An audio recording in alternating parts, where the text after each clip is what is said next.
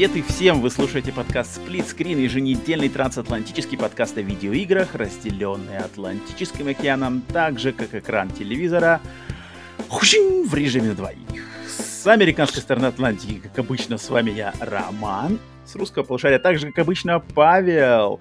Приветствуем всех наших аудиослушателей и зрителей на YouTube, где бы вы ни были, доброе времени суток. Это выпуск номер 46. Погнали, Павел, здорово, сразу же сходу поздравляю тебя с праздником День Благодарения, потому что мы записываемся в День Благодарения в Америке. Опа, слушай, я вообще... Вот, вот, вот, вот это тот день, который я вообще в голове не держу. То есть, если Хэллоуин у меня где-то на радаре есть, и не должен. День индеек вообще мимо. Я да. думаю, ты не, не должен. Но, тем не менее, блин, со своей стороны я должен, конечно же, а, поздравить тебя, всех наших слушателей. И по традиции, в Америке есть такая традиция, что в День Благодарения, когда, значит, вся семья собирается вокруг стола с индейкой на День Благодаренческий ужин, то а, главная традиция — это по очереди, по кругу каждый человек благодарит а, кого-то или чего-то, не обязательно людей за этим столом, а вообще что-то, что э, он считает нужным отблагодарить кого или, или чего э, нужно отблагодарить за последний год. Да, это, это на самом деле традиция в Америке. То есть все по очереди, по кругу высказывают mm-hmm. свою благодарность э, кому-то, да, адресованы. А, поэтому я, конечно же, не применув этим, должен, во-первых, поблагодарить, Павел, тебя за то, что, блин, со мной на этом э, подкастовом пути, э, этот как раз-таки уже подходим к году вместе упорного труда, упорных усилий э, и, и, короче, брейнстормингов и все-все. Определенно надо обязательно дать благодарность и все такое за то, что мы вместе... Ну, быстро, быстро, кстати, год, да? Я думал, что год будет больше, но год оказался как-то раз и год. Ну, okay. это еще, когда будет год, поэтому но благодарность от да, меня. Да, да, да, да, да. И, конечно же, благодарность всем нашим слушателям, зрителям и тем, кто, кому не безразличен теперь наш подкаст. И вам большая благодарность за поддержку любую, какую вы показываете нам сейчас или на протяжении этого года, на протяжении всего этого времени, сколько бы вы с нами не были, самого-самого-самого-самого начала, или узнали нас только недавно, может быть, с этого выпуска. В любом случае, большая благодарность от моей yeah. американской стороны в День Благодарения. Американской американской стороны. а, ну я, кстати, вот, э, отталкиваясь от, значит... Э, ну, подожди, давай, раз уж, раз уж я на теме, я разделю твою традицию. Ну-ка, давай, что... давай. Не, Нельзя, я, я... ты не отмечаешь этот праздник. Ну, я, по крайней мере, могу быть благодарным. Я, давай, я на самом давай, деле благодарен, я, благодарен, благодарен тебе, разрешаю. что, давай, давай. что ты постоянно, постоянно э, наш вообще подкаст, мне кажется, начался, потому что мы оба, в принципе, были готовы к тому, чтобы что-то делать э, в плане entertainment а и в плане что-то, что-то касающееся видеоигр. Э, но очень хорошо, что... Я, я на подкаст вообще не думал. Я думал о каких-то отдельных других вещах, но подкаст казался каким-то нашим с тобой выходом интересным. Uh-huh. И благодаря, на самом деле, в первую очередь тебе, потому что ты постоянно как-то, ну, постоянно, как этот держ, держишь... прогресса? Держишь, да, держишь, держишь направление, держишь вперед, и, и ведешь фактически, да, нас вперед, так что это, это отлично вообще. Поэтому, да, тут э, у нас у обоих э, потребовалось много времени, нам, нам обоим потребовалось много времени, много, много ну, сил, чтобы это все mm. дойти сюда. Да. Но я хочу отдельно тебе спасибо, что, что ты, что ты все это, да, что ты не бросаешь мысли, что эта мысль постоянно с тобой идет, и меня это, меня это на самом деле в, как называется, inspire, меня это вдохновляет. Я надеюсь, что нашим зрителям, слушателям с, нашей, с этой стороны кажется, вот знаешь, когда говорят, что типа, когда кто-то делает что-то круто, то со стороны это кажется легко, а на самом деле это нифига не легко. Вот я надеюсь, что нашим зрителям кажется, что нам Э, что нам этот подкаст делать очень легко. Если, потому что если им кажется, что это его очень делать легко, значит, мы делаем все верно, и у нас это, у нас это хорошо получается.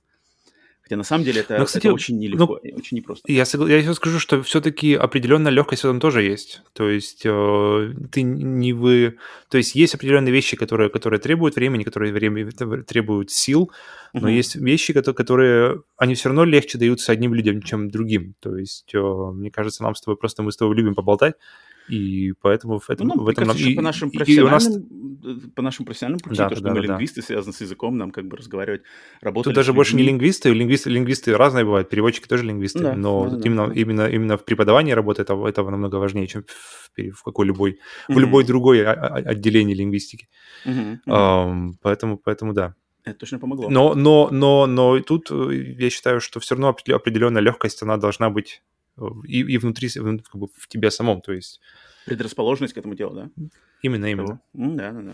Согласен. Так что, да, да, да. Э, спасибо, спасибо нам обоим и спасибо вам всем, кто слушаете с нами вместе этот подкаст. Да, так что, э, да, День Благодарения. И я хотел сказать, что День Благодарения, вот мне, ты сказал, что как раз-таки начал с того, что для тебя он ничего не значит. Я, я хотел mm-hmm. высказать небольшую такую вот эту штуку, что, блин, так как я и мои родители, наша семья, мы в Америке иммигранты, то есть, по идее, это для русского человека, который приедет в Америку, э, День Благодарения на самом деле ничего не значит. Да, это, это чисто, это вот на самом деле один из самых чисто-чисто американских праздников. Это как День независимости, mm-hmm. вот День Благодарения, он такой даже, даже не какой-то, знаешь, День ветеранов. То есть День ветеранов даже, в принципе, можно интер- в международный, э, в мире, да, там Вторая мировая война, все дела. Но вот именно такие mm-hmm. праздники, День Благодарения, День независимости, они совершенно американские.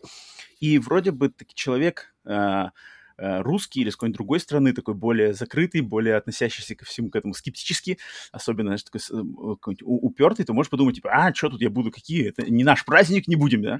Но вот я всегда mm-hmm. считал, что м, праздник такие, как День Благодарения, если ты приехал в другую страну, в другую культуру, то свои личные праздники, то есть какие-то, а, например, там русские... День запеканок, советские... день пельменей. Да нет, даже более, более такие, более широкомасштабные, например, 8 марта. Да, 8 марта это как бы чисто коммунистический праздник, его в Америке никто не знает. Секундочку, он называется Международный женский вот день. Он, он какой-то международный среди коммунистических стран Советского Союза того времени, на самом деле. Россия, Беларусь, Украина. Вот, его отлично знают, да, вот в постсоветском мире его отлично знают в Китае, в Америке его знают вообще единицы, его никто не отмечает. 23 февраля, я уж там вообще ничего не говорю. День Победы, именно русский, советский День Победы тоже в Америке, естественно, не, не отмечают. Поэтому эти праздники, например, русская семья, эмигрирующая в Америку, я считаю, что могут отмечать, могут не отмечать, это уже на их и как бы на их усмотрение. Но mm-hmm. мне кажется, любой человек, который эмигрирует, он должен себя заставить попробовать вот принять культуру страны, куда ты приехал, потому что если ты будешь ее воспринять в штыки, то как бы это вот я не люблю, когда знаешь какие-то есть просто зачем тогда? Да, то есть есть упертые люди, которые вот, они просто на корню от, отрицают. То есть приехали в эту страну жить, не обязательно это Америка, любая другая страна, если кто-то куда-то эмигрировал. Mm-hmm. И они на корню пытаются вот идти наперекор. То есть нет, эта культура плохая, нет, это не наша, это не мое, мне не нравится, не хочу, это тут, это, это их, ихние законы тут. это они сколько, тут... сколько косоглазых в этом Китае, сколько можно вообще, я не знаю, нормальных-то людей нету у вас. И я как бы все время эм, со своей стороны, все время среди своих там родственников, среди своих знакомых, которые с этим приходят столкнуться, то я всегда как бы говорю, что, блин, ну надо, надо себя заставить, чтобы понять эту культуру, понять ее, принять, а, понять ее и попытаться как бы в нее влиться, насколько ты можешь можешь, чтобы, ну, ну так как ты здесь, если ты здесь, то это надо сделать, а иначе ты... А блин, если, а если начнешь, будет... то, есть, то есть риск, что тебе и понравится на самом деле. Вот, вот, что... вот. Поэтому я всегда за, там, за а, отмечание дней, Дня независимости, Дня благодарения и все такое. Так что вот я хотел немножко... Но у меня, кстати, под, подруги говорят Дня независимости, они живут в Норвегии, и они все время отмечают 17 э, мая, День независимости Норвегии. То есть они mm-hmm. постоянно и в ленте, и везде где-то. То есть, мне кажется, это просто там сам, я помню даже, э, мы отмечали День независимости в Норвегии, когда мы учились то есть в университете, потому что, потому что у нас... это ладно, и пели там гимны Норвегия, Норвегия. Поэтому забавно, что я не помню, когда, когда день, день, день э, благодарения в Америке, да, но, но, но я знаю, когда день независимости в Норвегии. Эм, так, ну вот это значит, у меня сегодня большой день. Как у тебя? Что, что у тебя на этой неделе? Как, как настрой? Как вообще? У меня главное, главное событие – это кожаная свадьба. Это О, точно, точно. Третья, кожаная. третья кожаная, тоже узнал. Нужно все в коже встречать его полный. Нужно, нужно, нужно сразу, сразу на матрицу идти просто, например, в, в кожаную свадьбу. И там. У меня почему-то сразу восставший из ада, мне кажется. Ну-ка, посмотри-ка восставшего из ада Jesus wept. Кожаные, вот тебе надо таким приходить. Вот Явился на кожаную. И все полный этот гимпсут, знаешь, полностью обтягивающая кожа, красный шар в лицо. Вот это кожаная, вот это кожаная свадьба, ребят. Три года отметили, так отметили. Поэтому, поэтому у нас э, в этом на этой неделе годовщина, годовщина свадьбы. Подожди, три года. Э, один год это деревянная, да? Правильно?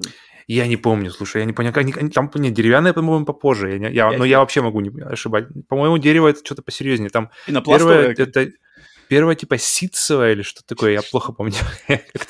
То есть они от, да, от самого, от, от самого менее крепкого к наиполее крепкому. Там, У каждого да, года есть материал свой. И у каждого года есть свой материал. Потом, по-моему, они идут как-то через уже адамантовое, адамантовое, это когда это? Да, адамантовое надо дожить вообще, знаешь. Да, адамантовые люди, люди просто не живут столько, сколько нужно жить вместе, а не то, что там э, в браке. Поэтому... А когда? Подожди, сегодня, что ли, у вас кожаная? Так, у нас была на по календарю, она была вчера. Она была у нас вчера, 24 ноября у нас. Но но отмечать мы будем ближе уже к концу недели, поэтому. И как? За три, три года, да? Так. Свадьба три года. Угу. Серега сказал, поздравляю вас с трех, с трех, как называется, с трехлетием. Но, но мы вместе-то уже не три года, поэтому mm-hmm. это так особо не считается. Но вообще, mm-hmm. я помню, кто-то говорил, Луи Сикей, по-моему, говорил, что люди, люди не, не находится, как называется, мне не нравится в браке, не находит, ну, ну что уж так, пусть так, не находится в браке, пока у них нет детей, до этого времени они все, они просто встречаются, неважно, неважно, что написано у вас в паспорте, э, как называется, муж, жена или, или просто друзья, Uh, есть пока, пока, пока, пока нет детей, типа, они, вы просто встречаетесь. И, судя по друзьям вокруг себя, я склонен согласиться с этим высказыванием. Типа Поэтому... ты прямо различаешь прямо границу до и после. Ну, тут сложно ее не разграничить. Да, ну, тут да, сложно, да, сложно. Если что-то будет, что проверит ваш брак, это будет ребенок, особенно на первое время. Ауч. Ауч. Ну что ж, я, я присоединяюсь, я думаю, ко всем поздравлениям, тоже поздравлениям кожаной свадьбы. Yeah. Кожи я сегодня не в коже, блин, надо было прийти в кожаном каком-нибудь жакете, знаешь. Ладно, ты... Из 90-х. Кожи лица уже хватит. Э, так, что у нас еще до того, как мы начнем подкаст? Я решил сегодня, что у нас на прошлом, на прошлом значит, подкасте мы немножечко общались по поводу, там у нас был казахстанский шоколад от Андрея Ван Панчмана, mm. затем что-то разговаривали про всякие шоколадки и, значит, что там у нас есть. И, значит, наш один из наших слушателей а, под никнеймом Рио Хэнджи, он, значит, mm. на нашем канале YouTube, как и все вы можете это сделать, он оставил нам комментарий, в котором попросил, спросил вопрос, а чем отличается американский сникерс от русского сникерса.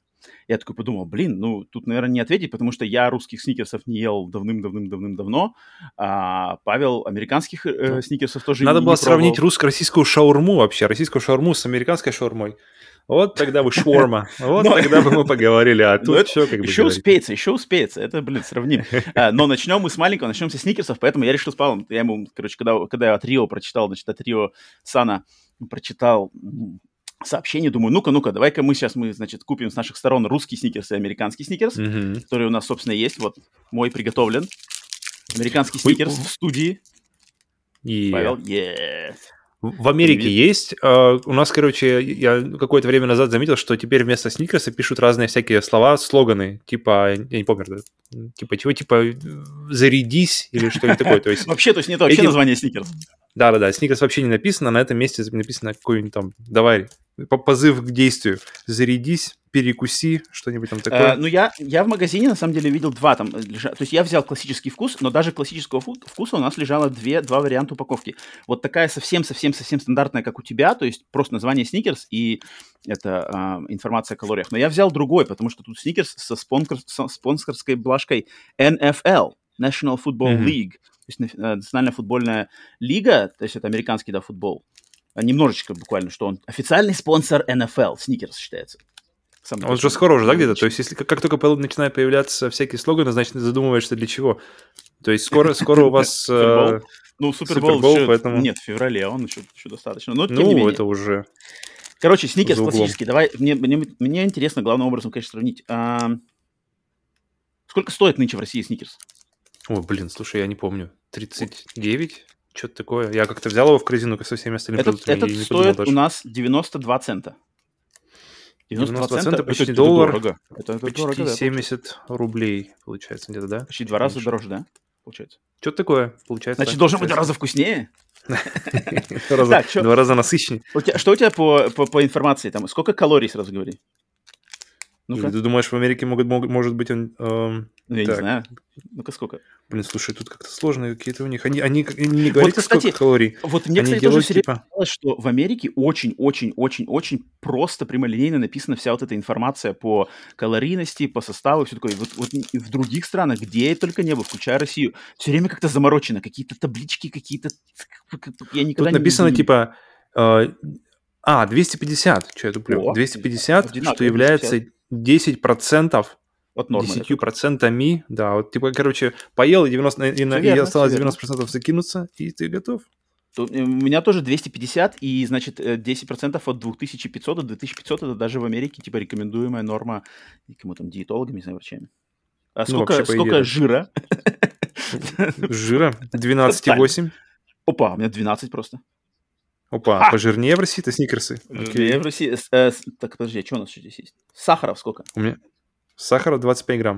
Офигеть, у конечно. меня больше, 28 у меня. Батончик Еще. 50 грамм, из него 25 грамм сахара. Нормально. Это половина сахара получается. Просто можешь его макать в чай, и чай становится уже Подожди, у нормально. тебя сколько, сколько вес его? 50 с грамм? половиной грамм, да. 50 с половиной грамм. себе, а у меня 53 грамма. 3 нормально. грамма нам накидывают больше, что ли, получается? Нет, именно что граммами Всё равно дороже. Все равно дороже получается. Все равно дороже, да? Ну, ну да, да, да, конечно. Какой-то- Что еще Ну, есть? с- Подожди. А, а сколько, сколько этих углеводов? Что, что, от чего жиреешь? Так, тут какие-то НЖК, если не знаю, что такое НЖК. Насыщенные жирные кислоты. Вот сразу тебе расшифровывают внизу. Вот я не знаю. Не знаю, такого есть. 5,3 грамма и натрий. Все. Натрий. Натрий все, время, все время зада- задаешься вопросом, сколько же, сколько же натрия у меня в еде? И ты, смотря на это, понимаешь, что ты 166,6 э, миллиграмм натрия имеешь здесь. Что является Блин. 4, 4 процентами от, А У меня вообще видимо, всего написано. нормы. У меня тут написано, сколько кальций, витамин D, э, железо, потассиум. Вау, Ну, слушай, так Вообще почитаешь, и прямо поймешь, что, оказывается, нужно... витаминный, витаминная гематогенка у Вообще нас. можно-. Бычья кровь там у тебя не написано еще, нет, до кучи? Эм, Сколько в твоем сникерсе?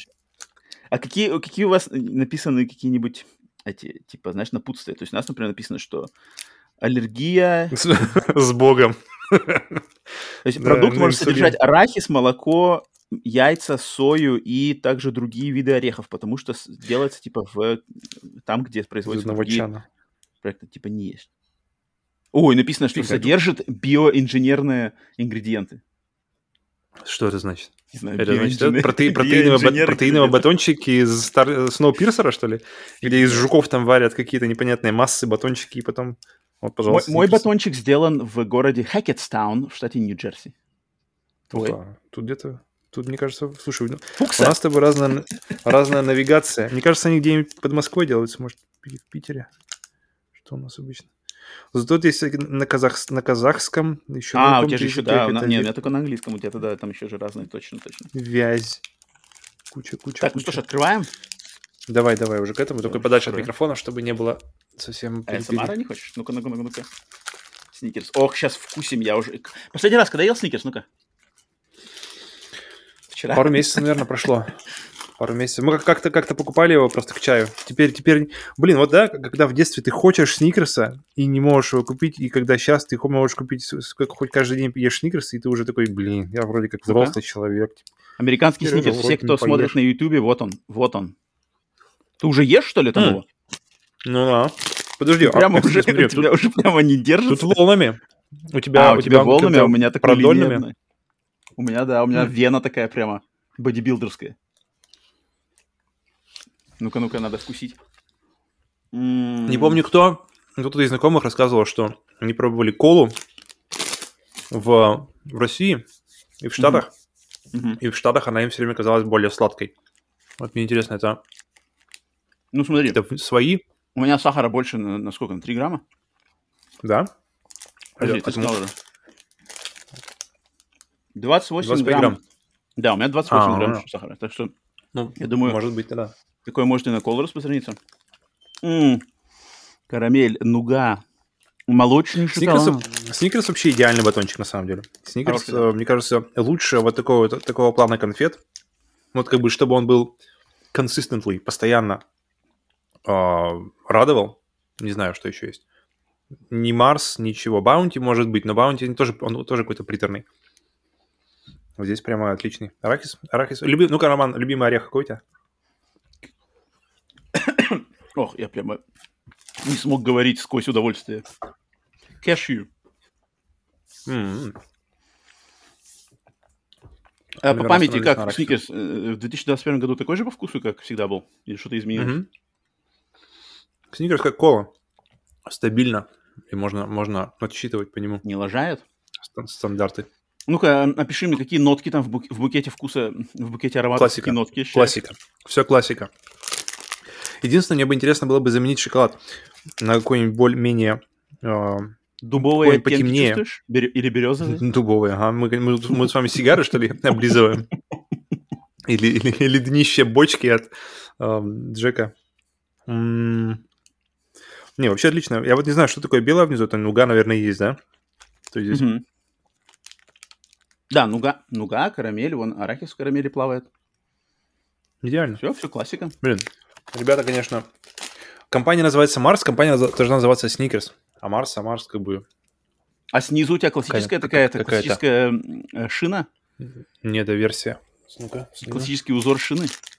Да, да, да, там классический протектор. Нормально, нормально. А по десятибальной оце- оценка? М, с- Сникерс стабильно... Стабильно 8.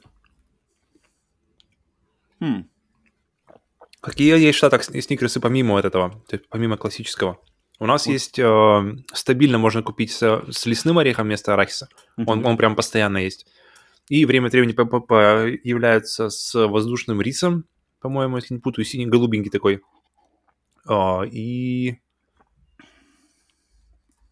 и какие-то отдельные, э, типа, не Не, помню, у чуть нас не вообще дофига. У нас со всеми видами орехов, то есть э, миндаль, грецкий, М. лесной, кешью, затем в черном шоколаде, в белом шоколаде, в молочном шоколаде, в, значит, с... Что-то, подожди, с этим, с... э, с- как они называются? Брауни, типа с кексиком внутри. Там с, с- Мгм. с удвоенным количеством карамели, с удвоенным количеством это классика. орехов. Что-нибудь такое, Нормально, нормально. Можно, можно выбрать себе, под себя подобрать. Еще всякие там разные были, типа с, с ММДМсами внутри. Ну, это уж совсем... Ну, ребят, ну, ну, ну уже за грань, ребята. Не- Мне очень нравится идея разных орехов. Прям прямо действительно поменять, на, на- на- возможность поменять. Не только на лесной, как у нас, но и на какие-нибудь действительно кешью, миндаль было бы круто. А, Короче, Грецкий, может быть, даже. Сникерс получает от подкаста Сплитскрин одобрение даже в 2021 году. Ничего не хуже, все стандарт. Что в России, что в Америке, не, не это. Никто не отлынивает. Так что компания Марс продолжает радовать новое поколение будущих диабетиков. Да, это была первая мысль. Желаем вам А, всем присоединитесь к нам, отведайте Сникерс, если давно его не пробовали. Хороший батончик. Так что Рио Хенджи, вот в прямом эфире, значит, сравнили сникерсы. Спасибо за идею. Если вы хотите подкидывать нам какие-нибудь идеи, нам, в принципе, это прикольно. Если вам такое что-то интересно, зайдите, значит, на канал YouTube, на наш канал на YouTube, подкиньте нам э, в комментариях что-нибудь, какие-нибудь вопросы, предложения. Мы нам, в принципе, забавно. Не обязательно не думайте только про игры, можете все что угодно, сникерсы, там, не знаю, дайте волю своему воображению, предлагайте, нам будет интересно посмотреть, что кто-нибудь что-нибудь подкинет. Так что вот. Итак, всех еще раз, значит, приветствую на подкасте Split Screen еженедельном, подкасте о видеоиграх и новостях из э, игрового мира. И, значит, если вы наш старый слушатель, то обозначьтесь, оставьте комментарий, поставьте лайк, э, что-то там спросите, какой-нибудь вопрос для обратной связи. Если вы наш новый слушатель или слушаете нас впервые, то подпишитесь на наш канал. Если вы слушаете на аудиосервисах, также там подпишитесь, где вы нас слушали. Наш подкаст есть везде, на Ютубе, на всех аудиосервисах, Яндекс Музыка, Apple подкасты, Google подкасты, Deezer, Overcast, Spotify. Приветствуем всех, кто с нами и где бы вы нас не слушали. Так что вот, значит, о, начинаем основное тело подкаста с новостей подкаста. Первая новость у нас это, конечно, то, что на этой неделе, в прошлый вторник, вышел, значит, э, выпуск, 42-й выпуск подкаста Split Screen Бонус нашего тематического подкаста, который выходит теперь раз в две недели по вторникам в 16.00. И, значит, на этом подкасте был э, у нас новый гость, новый человек в гостях у нашего подкаста. Получается, третий по счету гость. Ну, вообще-то четвертый, но как-то э, Санек, э, Сонгстер Мона, который, значит, э, был у нас на Silent Hill, я даже как не считаю Санька за гостем, мне кажется, Санек это, это, это, Это это да. прям семья, это семья. Это что-то не то, я ни- никак не могу. У меня нет друзей, у меня есть семья. Вот, типа того. Поэтому м, гость, да, э, Паша Филюшкин, также известный как Наота, известный человек в российском игровом, игровой, не знаю, журналистике, игровой тусовке. А, значит, отлично с Пашей пообщались.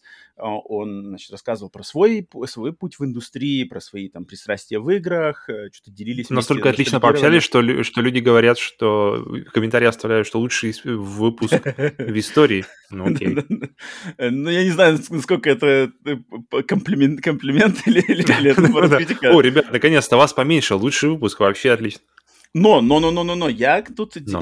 хочу сделать все-таки выговор некоторым нашим слушателям, которые вот, эм, когда Павел, значит, на подкасте высказался, высказал свое мнение mm. по поводу игры Last of Us 2, то есть некоторые люди, которые так очень как-то болезненно, опять же, отреагировали в комментариях, причем вот как-то так вот не очень красиво. Я бы вот наших слушателей все-таки бы немножечко воззвал бы людей быть немножечко по сдержаннее и по а, с более с уважением относиться к мнениям других людей. Поэтому я понимаю, что Last of Us 2 игра, э, вызывающая разные мнения, причем есть люди максимально какие-то там прямо восторженные мнения, которые прямо такие, есть максимально негативные мнения, и сама игра к этому располагает. И я думаю, сами создатели этой игры задумывали это, чтобы игра mm-hmm. вызывала эмоции совершенно разные в этом плане спектра. Поэтому я все понимаю, что, может быть, Пашина мнение расходится с мнением многих людей, но не надо очень, очень но болезненно. Для, для Паши было не первое Родео,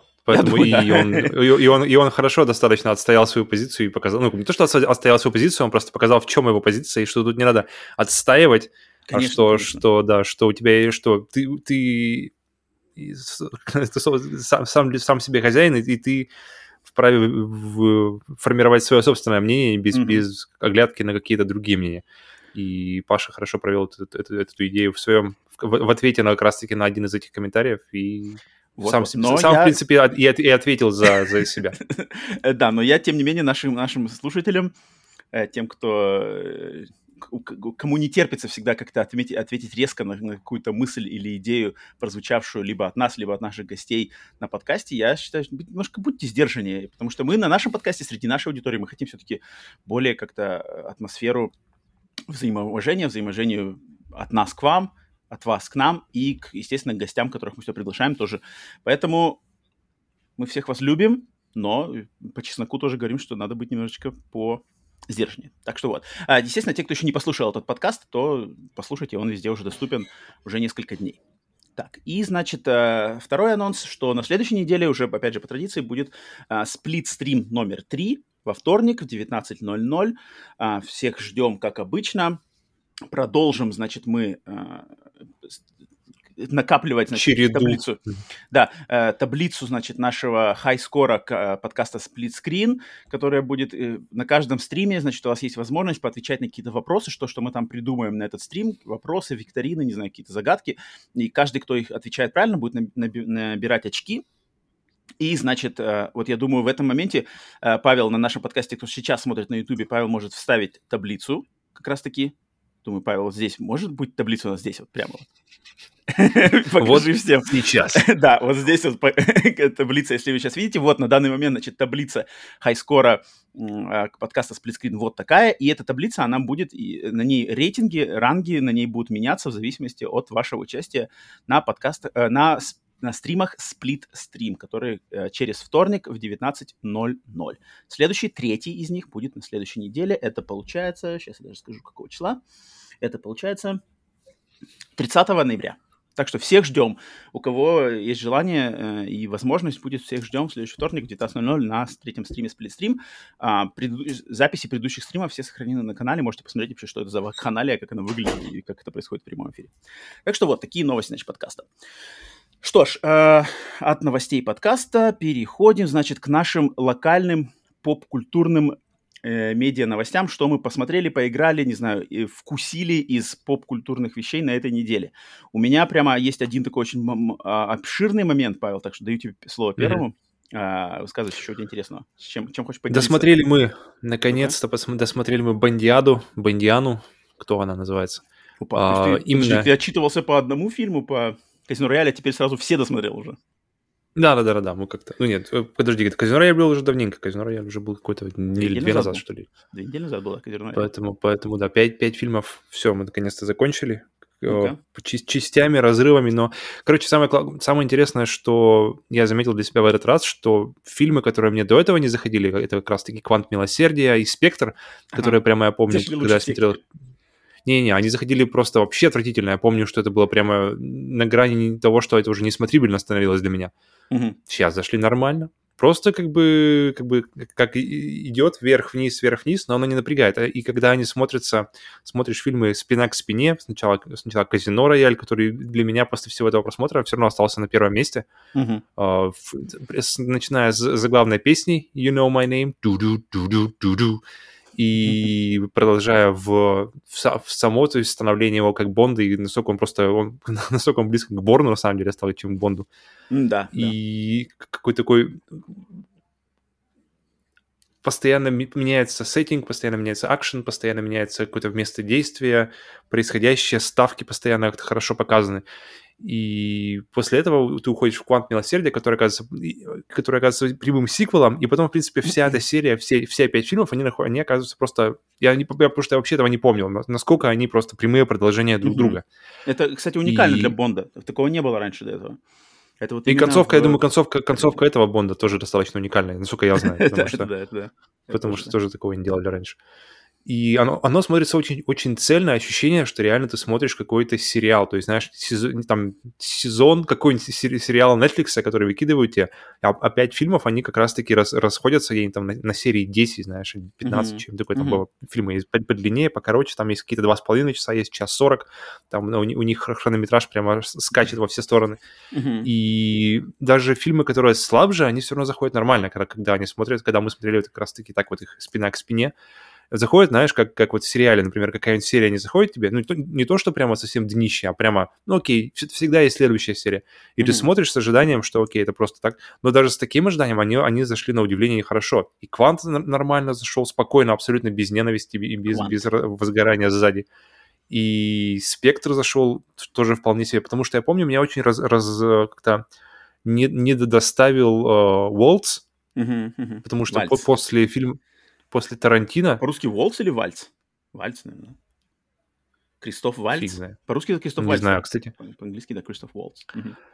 И после фильмов Тарантино, где он просто вообще mm-hmm. в каждой сцене ты смотришь только на него, слушаешь только его, mm-hmm. здесь мне казалось, что его, его присутствие достаточно слабое было в кадре в первый раз. И, и, в принципе, на второй раз тоже так, то есть не, не прямо, не, знаешь, не, не, не постоянно глаза к нему тянутся, но вполне себе нормально. Не, не, не, не, не, не, не плачешь от него. Но не Микельсон. Микельсон для меня все-таки здесь топ. Сразу за ним идет, э, как же его зовут-то, Бардем. Угу, Бардем, в принципе, Бардем, неплох. Бардем, мне кажется, Бардем и потом все, все остальные идут. Самый, в самом последнем фильме самый слабый злодей. А как тебе Не-не-не, подожди. Французишка кто из них? Из Кванта, из Кванта.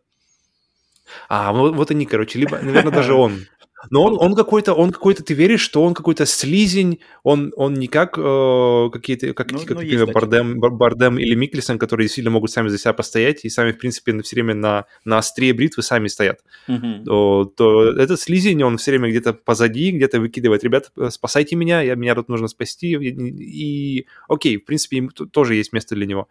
А последний, он вообще непонятный. То есть я, я думал, что, блин, окей, э, актер, который играл Фредди Меркури, uh-huh, как же его зовут? Также Рами играл Вантил Дон.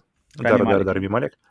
И ну, Малик, я от него ждал, вот. Рами ждал Малик, какого-то перформанса. Он специфический но... актер, он как-то, вот он очень, у него слишком специфическая внешность и слишком специфическая подача, и с ним надо очень осторожно, а, мне кажется, режиссером вообще обходиться и кастинг, всяким кастинговым режиссером а, нанимать Рами Малика, потому что с его внешностью его надо в каких-то ролях таких, он как бы, он может, он, его внешность уже немножко приелась, он как бы видно, что он на одних и тех же каких-то едет рельсах в каждой роли своей, особенно когда он каких злодеев играет.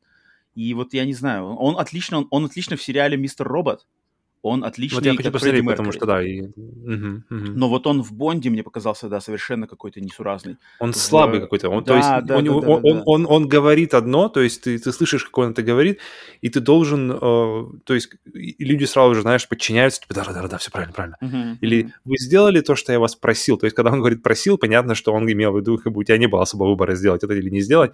И в такой случае, в таком, в таком э, должен, ты должен понять, что ты должен понять из того, как он эту э, строчку тебе выдаст. Ты должен понять, что здесь нет вообще варианта этого не сделать. Но ты понимаешь, что просто из контекста, что вроде как здесь должно быть так, но, но нет этого, знаешь, гравитаса, нет, нет такого, что он прямо, он посмотрел на, на так вот, и ты понимаешь, что, блин, вот это сильное присутствие в кадре. Здесь как-то mm-hmm. он как-то слабо прошел. Он куда? Для меня тише воды, злодеев.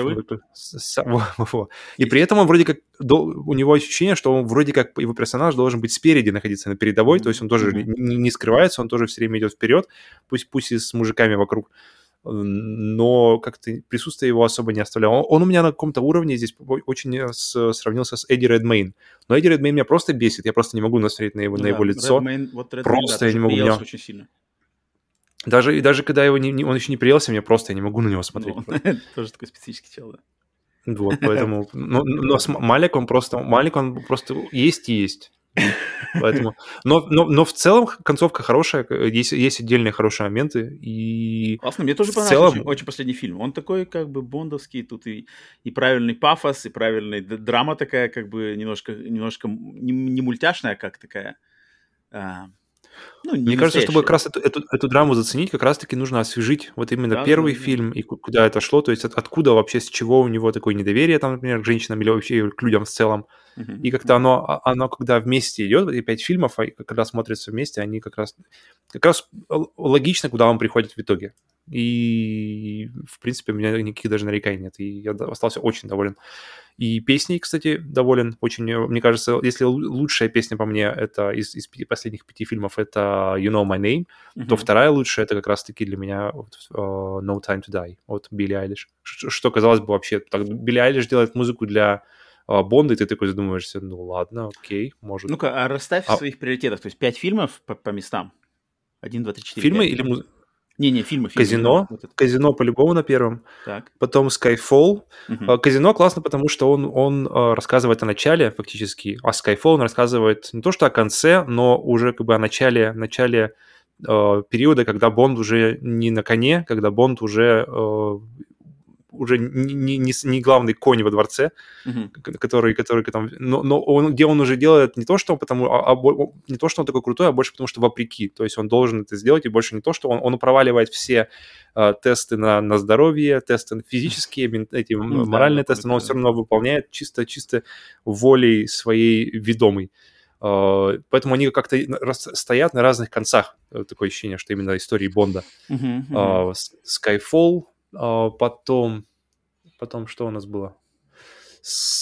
Квант, наверное. Квант. Не, подожди.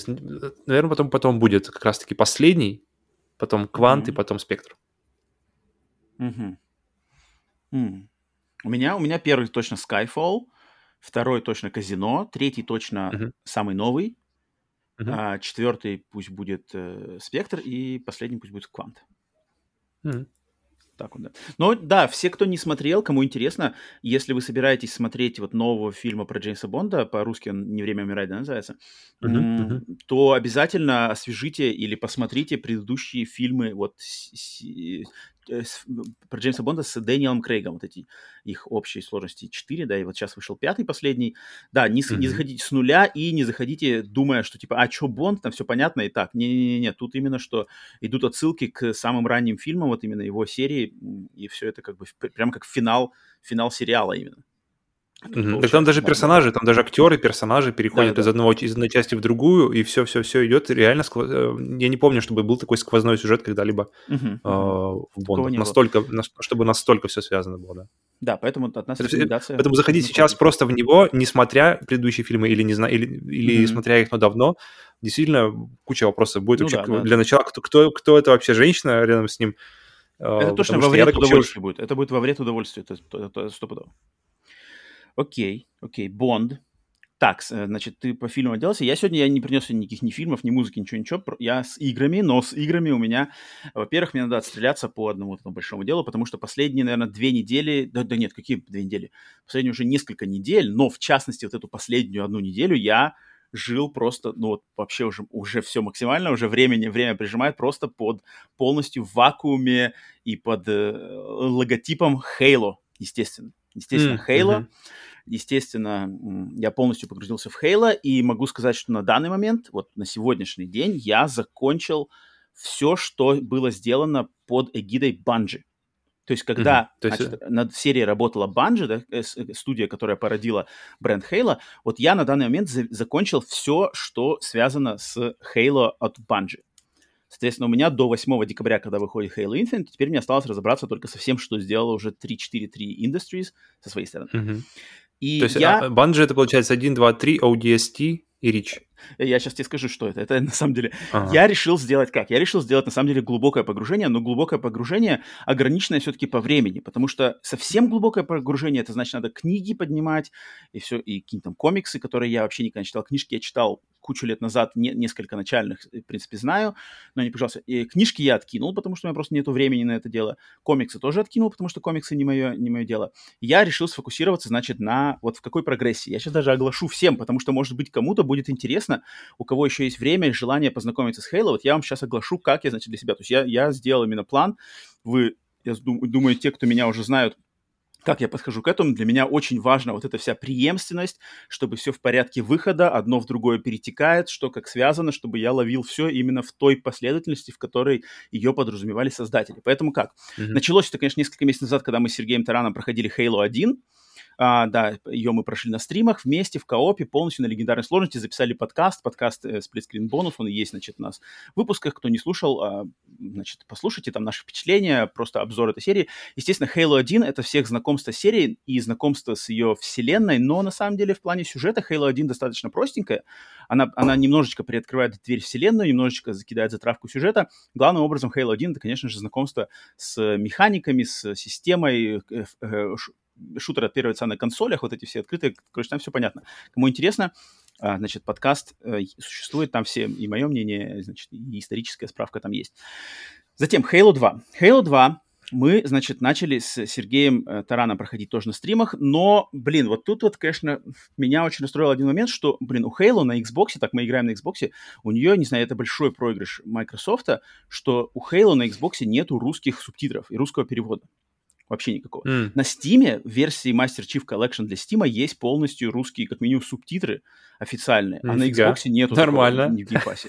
Это я не понимаю, это как бы какой-то совершенно, ну, обидный. То есть есть какие-то субтитры для других языков, я так понимаю, но русского нет. Странно даже, окей. Okay. Соответственно, а Halo 2, Halo 2 это вообще игра, которая вот игрока погружает с головой в лор. Это, это самая богатая по лору именно игра, которая знакомит э, тебя именно с тем, как устроены обе стороны, значит, конфликта, который в Halo происходит. Там уже прямо начинаются какие-то философско-религиозные замуты, что за ковенанты, что за инопланетяне, которые сражаются с людьми, какой у них там устроен, за, за что они воюют, какая у них своя правда. А затем там уже блокбастерный вот этот весь блокбастерный масштаб раздувается, там нападают на землю и все такое.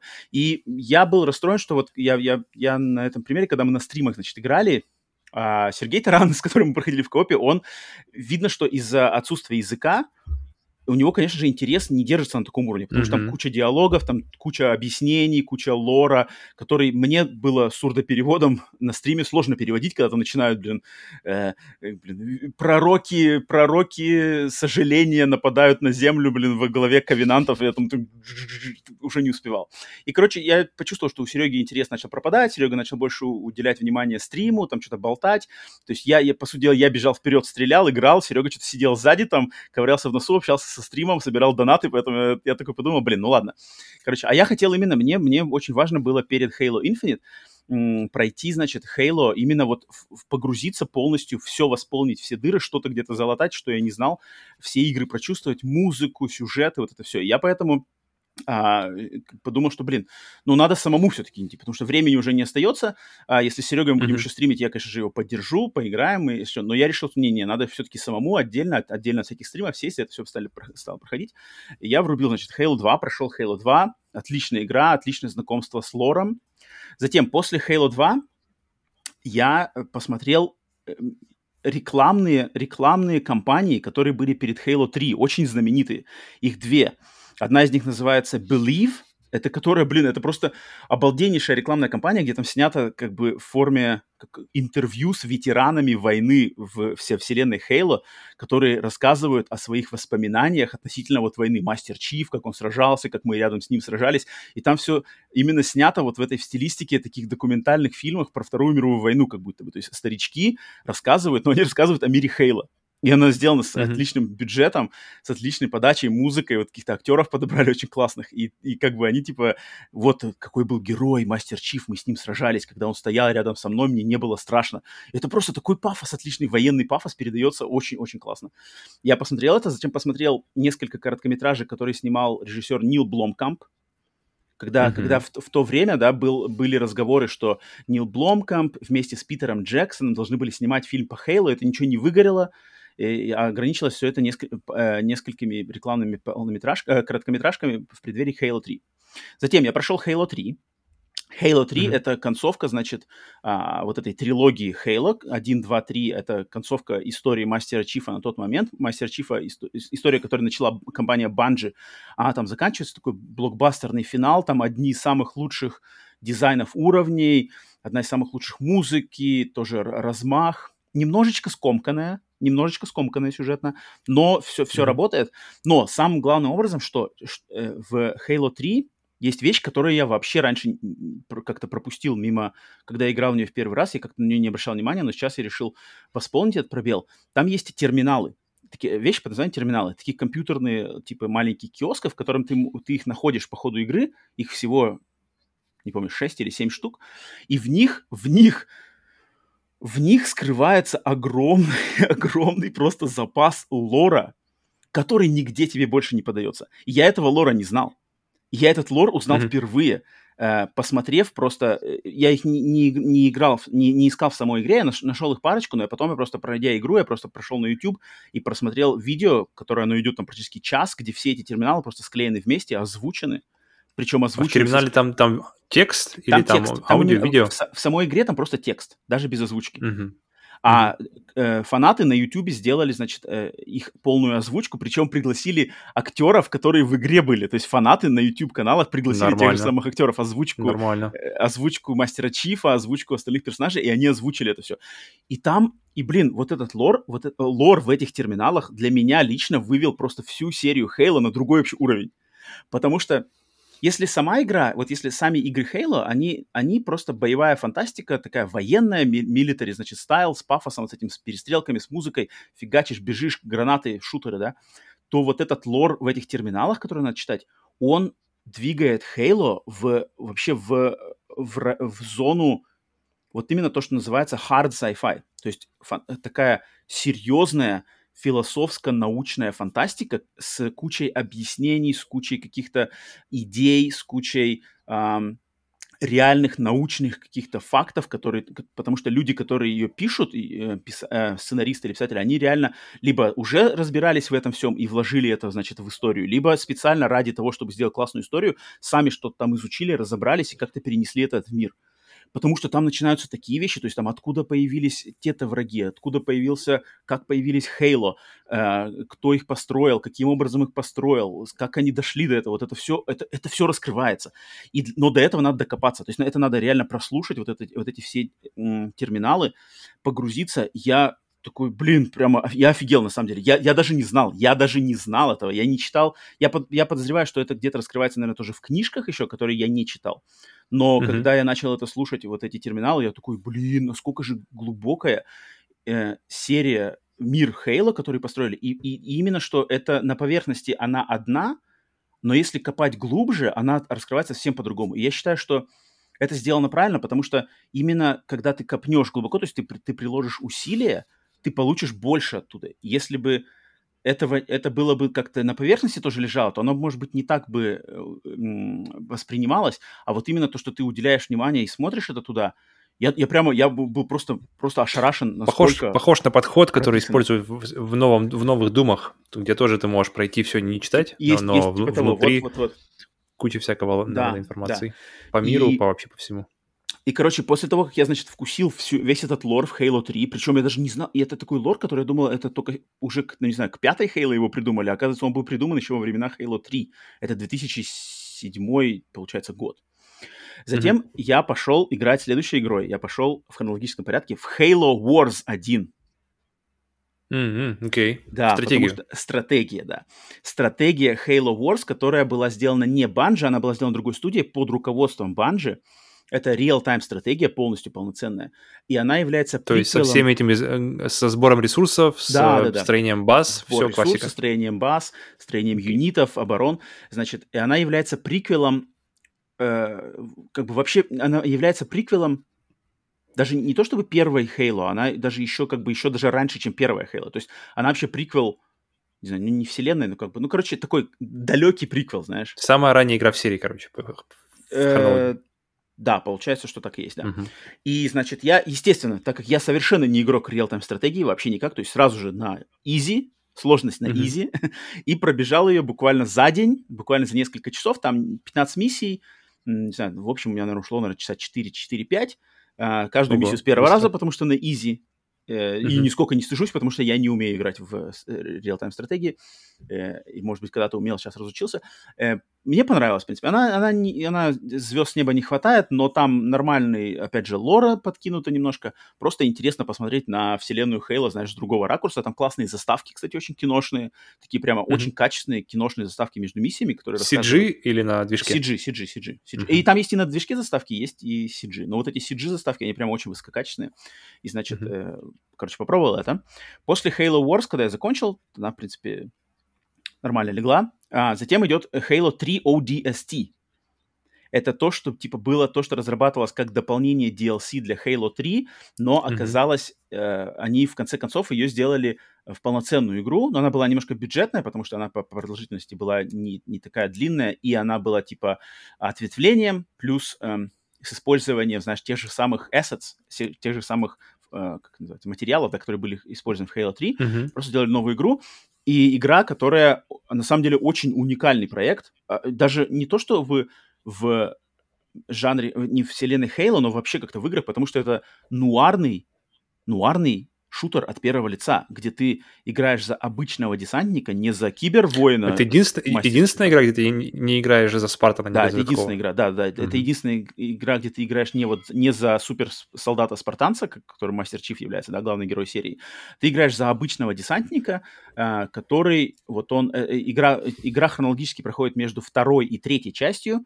Как бы во второй mm-hmm. части мастер Чиф в определенный момент улетает с Земли, как бы он, то есть инопланетяне нападают на Землю, да-да, мы их отбиваем, инопланетяне убегают, Мастер Чиф за ними, но на Земле-то ведь остались еще как бы остались какие-то войска инопланетян, потому что корабли-то mm-hmm. улетели, остались. И вот эм, в Halo 3 ODST ты играешь за десантника, который как бы должен провести очистку, зачистку, как бы зачистку города. После того, как, землю да, этой инопланетной. Да. И там на самом деле очень, очень интересный подход, потому что ты ходишь ночью, ночью в дождливом вот этом городе Новая Мамбаса, который после, как бы после военных действий идет дождь. После ночь, части. Угу. Да, э, и, играет же. джаз, как бы под джазовую музыку. Ты ходишь в таком полуоткрытом мире, и там и какие-то элементы детективной истории вплетены. Вот именно что они на самом деле эм, э, черпали вдохновение из жанра нуар. То есть они взяли стилистику дождь, стилистику один главный герой, джазовая музыка играет и ты ходишь по этому городу, а параллельно немножечко отстреливаясь от врагов, которые там все еще бродят,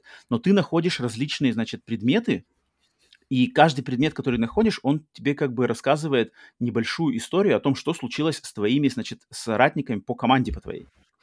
То есть ты mm-hmm. ходишь и находишь, например, о, там, э, э, ремень от снайперской винтовки, и главный герой это поднимает, типа такой, М", и тебе типа флешбэк, как этот ремень сюда попал, почему здесь валяется ремень от снайперской винтовки твоего напарника. И ты играешь, значит, за этого напарника, небольшой флешбэк, за этого снайпера, тебе показывается, что с снайпером случилось. Дальше там идешь, mm-hmm. например, какой-нибудь там кусок, кусок э, машины, знаешь, соответственно, тебе покажут там, что случилось с водителем машины. И вот mm-hmm. так ты ходишь по этому открытому миру, собираешь эти предметы, и у тебя складывается картина, что случилось с этим взводом этих десантников, э, которые, значит, э, с космических кораблей сбрасывались с орбиты, значит, на Землю.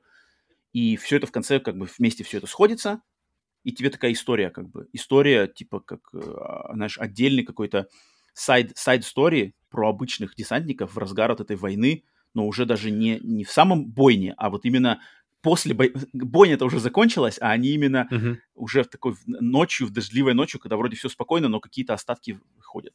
Очень уникальный. Мне фильм. нравится, как- мне нравится, когда, знаешь, в фильмах про супергероев показывают э, какие-нибудь отдельные кадры или, или желательно даже сцены, то есть где-нибудь город разрушается, Мгм. и, и показывают, как на это реагируют и как, как на это влияют на это в жизни обычных людей. И здесь такое ощущение, что потому что тоже Спартан тоже такой, который сам он мастер чиф, неуязвимый парень, который просто оста- оставляет за собой след разрушения просто вообще во всем, Да. в- особенно в инопланетных тварях. И интересно здесь с точки зрения, что меняется, да, точка зрения с какого-то суперсолдата на обычных, обычных вот эти ребят в окопах. Это интересная идея. Это очень интересная идея, и видно, что она, знаешь, она именно была сделана ради идеи. То есть она вот именно там... Видно, что люди просто хотели сделать такую игру, и Мгм. на заслугах предыдущих игр им просто дали шанс. Типа, делайте все, что хотите. Вот вы делайте то, что хотите. И они сделали, давайте сделаем на- нуар, нуарновый, джазовый, блин, Хейло. Окей. Поэтому я прошел. э, Она, конечно, поменьше размахом, поменьше бюджетом, поменьше продолжительностью, чем 1, 2, 3. Но очень-очень уникальный, интересный проект.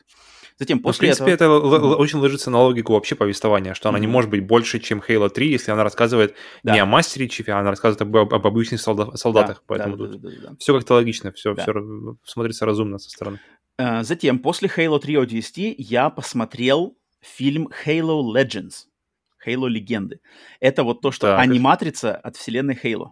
То есть это сборник М-м. из восьми анимационных, анимешных даже, анимешных э, короткометражных мультфильмов, сделанных разными, значит, студиями, японскими вроде бо- большей части студиями, которые сделали просто восемь разных маленьких мультиков, а- охватывающих какие-то разные аспекты вселенной Хейла. Там есть один, Мгм. значит, это предыстория, такой типа рекэп вообще всех событий от самого начала там. А, потом, значит, один юмористический, один про ковенантов, один про мастера Чифа, один просто про спартанцев, один про обычных солдат. Они все в разных стилях, какое-то более традиционное аниме, один там, который про ковенантов, он такой, знаешь, типа японская, японская какая-то живопись, знаешь, традиционная, типа вот эти все кисточкой, знаешь, нарисован. А, Они все анимированные традиционно, не CG. А- Один из них есть CG, причем CG очень качественный CG, потому что он сделан, знаешь, кем? Он сделан режиссером ам, серии мультфильмов Appleseed.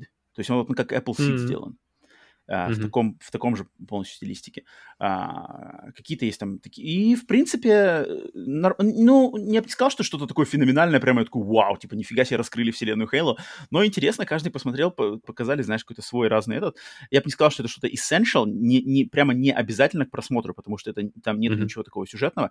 Она просто как, если хочешь еще какого-то такого фан-сервисного контента и нравится анимация, Если то считаешь, да, что твой дайв недостаточно deep, то Вот, вот, вот. Но я, я, я все по-серьезки. хочу глубже. Я смотрел, значит, как надо. Э, поэтому, да, Halo Legends э, заценил. А, и потом, значит, после этого, естественно, по логике, это Halo Reach. Последняя игра от э, Bungie, которую они Мгм. выполнили, сделали, прежде чем перешли работать на Destiny. И Halo Reach, Halo Reach я играл до этого в момент ее выхода, вот в каком 2011 году она вроде вышла. И, значит, я играл в нее тогда, и после этого я в нее не переигрывал. И в этот раз, когда я играл в Halo Reach, для меня Halo Reach просто открылась вообще по-новому. Я, я просто, Мгм. блин, я- в этот раз я был просто в отпаде от Halo Reach. И, и вот если... да- вот тут сложно, конечно. Я, на самом деле, из всех, из всех игр Halo мне бы больше всего хотелось, чтобы как можно больше людей поиграли именно в Halo Reach. Потому Мгм. что этот проект, мне кажется, настолько уникальный и душевный, но тем, тем временем я также понимаю, что этот проект не окажет такого влияния на игрока, если не играть в предыдущие игры про Мастера Чифа. Потому что Halo Reach — это приквел. Там тоже за мастера Чифа играешь? Э, нет, ты играешь там за команду спартанцев. Э, точнее, нет, ты Вот я играешь тоже за, помню, за одного спартанца, который является частью команды спартанцев. То есть ты играешь все время за одного Мгм. персонажа, но ты взаимодействуешь с другими, значит, э, членами этой команды из Мгм. шести спартанцев. И, значит, это, это предыстория, по сути дела, первой Halo. Это как приквел первой игры Мгм. Halo, и она заканчивается там, где начинается первая Halo. И Это прямо Rogue One. да, кстати, очень похоже.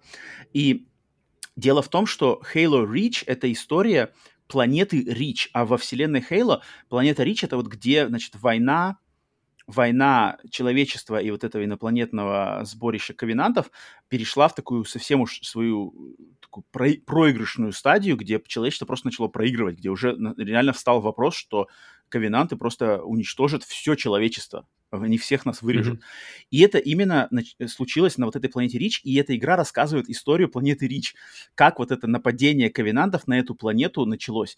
И очень уникальный момент. Я вообще не представляю, такого, где такое в играх. В фильмах-то такое, ладно, еще есть. Вот ты принес, привел пример Rogue One и все такое. Но игра... Изгой один ты, у нас он называется. Игра, где ты изначально знаешь, что концовка будет плохой, угу.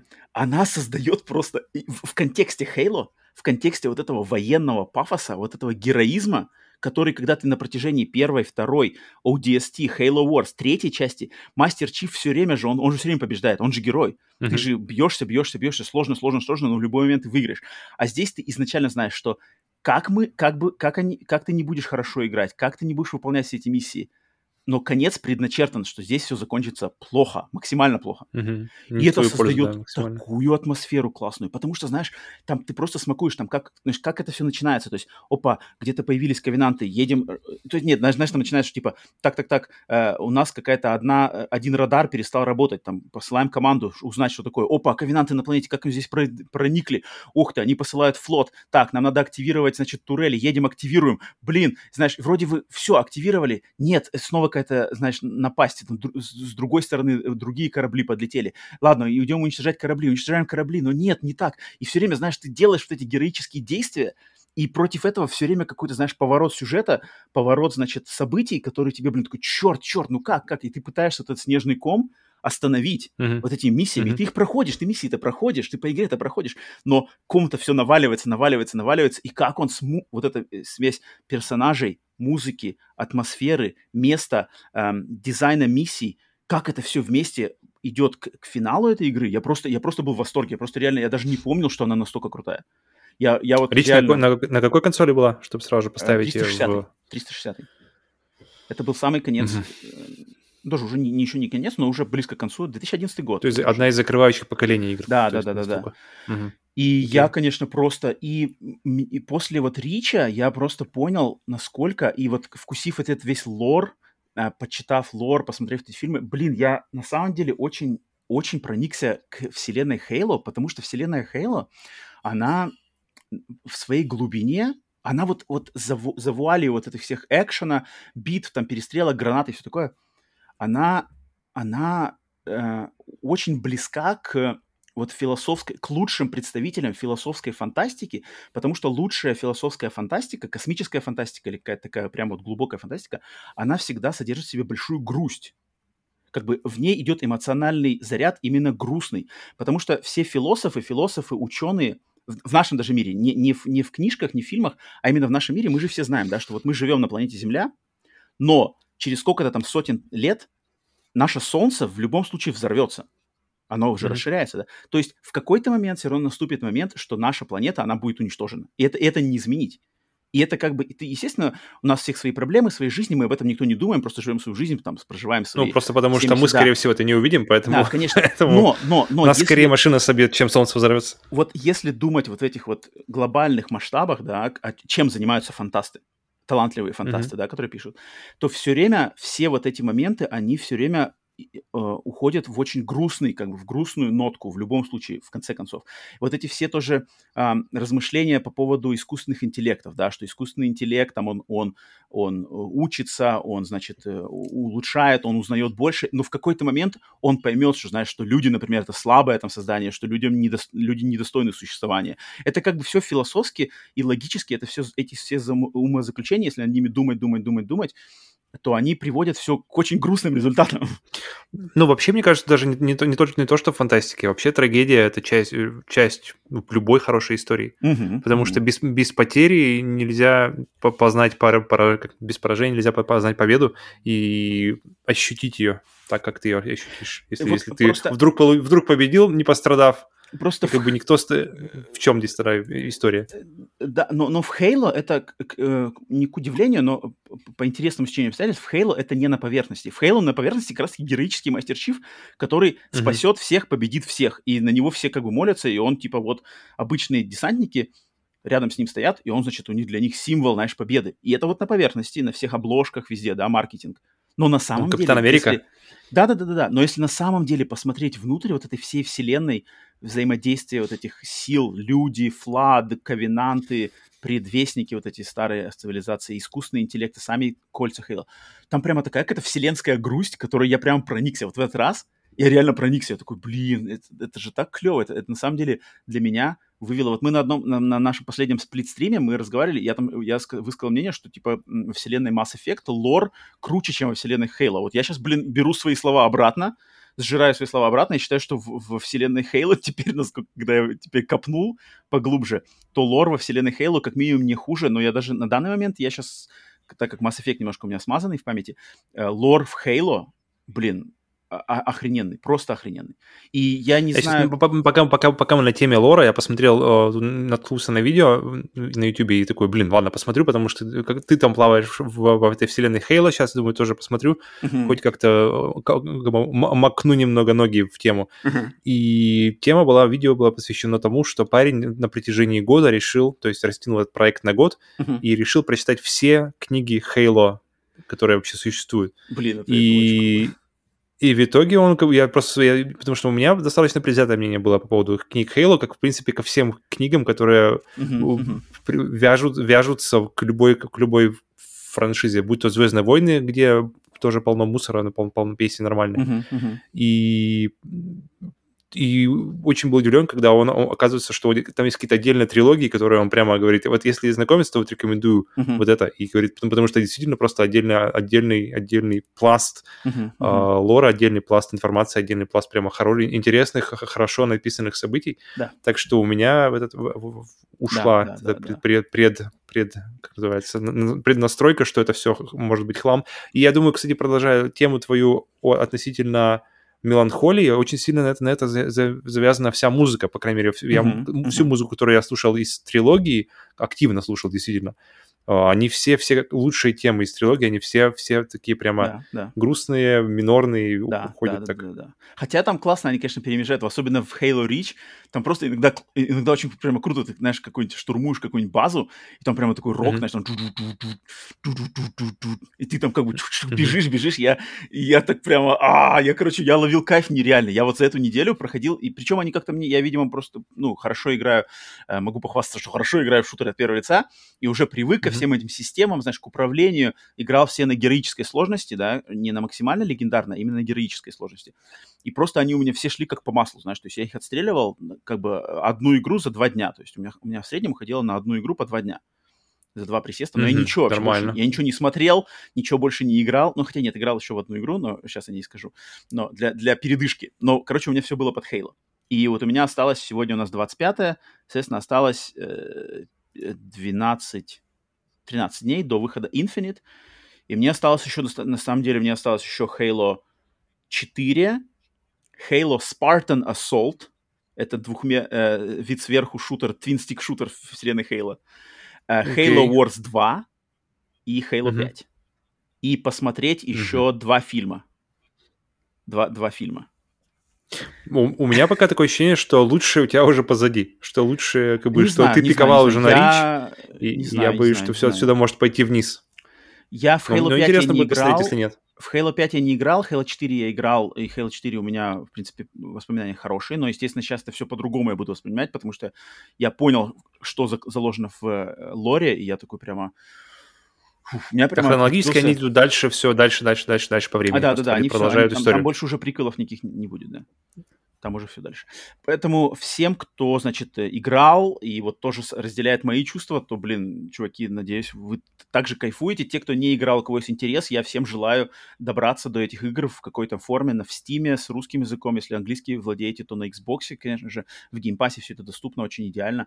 И, ну, блин, от меня Halo просто... Я, я, я вот сейчас живу под знаменем Halo, и я хочу, на самом деле, побыстрее все это зайти, чтобы у меня между когда я закончу Halo 5, и выходом Infinite было хотя бы несколько дней, там что-нибудь, знаешь, делать передышку, чтобы не сразу, mm-hmm. знаешь, заканчивать. Есть так такое, кстати, я вот тоже, у меня была мысль, что с таким погружением ты можешь просто устать от формулы, и есть опасность, что тебе есть может такое, не есть, зайти. Да. Просто уже как бы ты утомит тебя вообще вся эта серия. У меня была история такая с Assassin's Creed, mm-hmm. я помню, когда в те дни, когда я после каждой, при, при каждой выходе новой, с каждым выходом новой части я переигрывал все предыдущие, mm-hmm. и потом просто набирается критическая масса, когда у тебя столько игр позади, которые тебе нужно переигрывать, ты понимаешь, что нет, дальше следующие игры я уже не буду переигрывать все. Ну, ну пока, и... пока что вот у меня нисколько нет, потому что, я так понимаю, контент все-таки разноплановый, ты знаешь, от, от, пер, от, от шутера из первого лица прыгаешь в какие-то записи на терминалах, затем прыгаешь в реал-тайм стратегию, затем смотришь фильм, затем снова шутер от первого лица, затем смотришь еще какие-то там, э, э что-то читаешь по лору, И, я, и сейчас у меня такой прямо, блин, хочу, хочу, хочу, хочу скорее Halo, Halo okay. 4, потому что сейчас... Ну, это хороший между... настрой, это, для, для, это лучший настрой, который может быть, чтобы как бы, продолжать серию, так что... То, то есть мне перед Halo 4 сейчас надо посмотреть фильм, который называется Halo 4 Forward Unto Dawn, который как бы считается и является приквелом Halo 4. Я его раньше не видел, его надо сейчас... Uh-huh. То есть следующий, следующая вещь, которую я должен смотреть по этому, это вот этот фильм. И то есть, а я уже хочу в Halo 4. Сколько я такой, всего? Хочу, хочу, mm-hmm. хочу. Ну, круто, блин. Я, я на самом деле, я бы очень бы рад бы сейчас почитать, э, погрузиться в эти книжки, потому что я уверен, что в книжках я посмотрел, какие там авторы, э, то есть там есть люди, например, Грег Бэр, писатель, который на самом деле очень признанный фантаст, не просто какой-то, знаешь, конъюнктурщик, которому по заказу, просто, эй, напиши нам книжку, значит, поэтому. А он именно, он писал кучу других книжек, выигрывал, э, значит, самые престижные премии, и его попросили написать трилогию, значит, э, вот этих самых ранних приквелов, как перед выходом Halo 4 как раз-таки. То есть по, по логике mm-hmm. мне бы надо сейчас читать его трилогию книжек, но у меня просто нет на это времени, и никак это не, уже нереально. Не, не но потом, может быть, если уже после Infinite, почему бы и нет, я не отсекаю, что я вернусь к книжкам, потому что я чувствую, там есть тоже куда разгуляться. Я, я блин, для меня вот вселенная Halo медиа-вселенная Halo а, заиграла по-новому. И, кстати, я забегаю немножечко вперед, не то, что забегаю вперед, но хотел немножко прыгнуть в новости, потому что на этой неделе была новость, что впервые в истории Halo uh, 343 Industries, они, значит, сказали, что Halo Infinite разрабатывалась с сложностью Normal, как главной сложностью. До этого все предыдущие mm-hmm. части Halo разрабатывались с героической сложностью как стандарт. То есть uh-huh. создатели, что Bungie, что 343, они брали героическую сложность стандарт и ее снижали до нормала, увеличивали до легендарного, но стандарт был всегда героическая. А в этот uh-huh. раз для Halo Infinite они сделали сложность нормал стандартом, и потом ее докручивали до верха и, и снижали до низа. И это, конечно, сделано для того, чтобы м, быть более благосклонным к игрокам, которые с, впервые познакомятся с серией Halo, начиная с Infinite. Угу. Э, okay. Ну да, ну понятно, но вот такая новость проскочила, я такой немножко, эх, ну ладно, я понимаю. Конечно, ну это и хорошо делать. на самом деле, хорошо, потому что хотя бы больше людей будет, будет как называется, оптимизирован experience да, на, на более большего количества людей. Это приятно, потому что да, не будет ощущения, что ты играешь на каком-то а хард всегда можно, всегда можно влезть в хард. Если его никто не убирает, то пожалуйста. Там все остается. Так что вот, вот такая, значит, моя первая, значит, большая. Думаю, на следующей неделе буду отчитываться уже по части 3.4.3. Надеюсь, разберусь с ней как раз-таки за недельку. Там, постараюсь. Так что вот, вот. Что у тебя, Павел, еще есть что-то, что типа, игровое? Что Блин, после твоего, твоего блока отдельного, отдельного мини-подкаста про историю Хейла, я могу только сказать, что я дошел наконец-то в Секеру до финального босса, который оказался, блин, что-то а, я, я не ожидал, что она так... Я не ожидал, что она быстро закончится. Я думал, я где-то еще, наверное, посередине а там раз, раз, раз, и как бы ты уже и к финальному боссу подходишь. Там много концовок, mm-hmm. я так понимаю, что я сейчас подхожу к самой дефолтовой концовке, mm-hmm. то есть э, которая вроде как не, неплохая, но и не самая хорошая.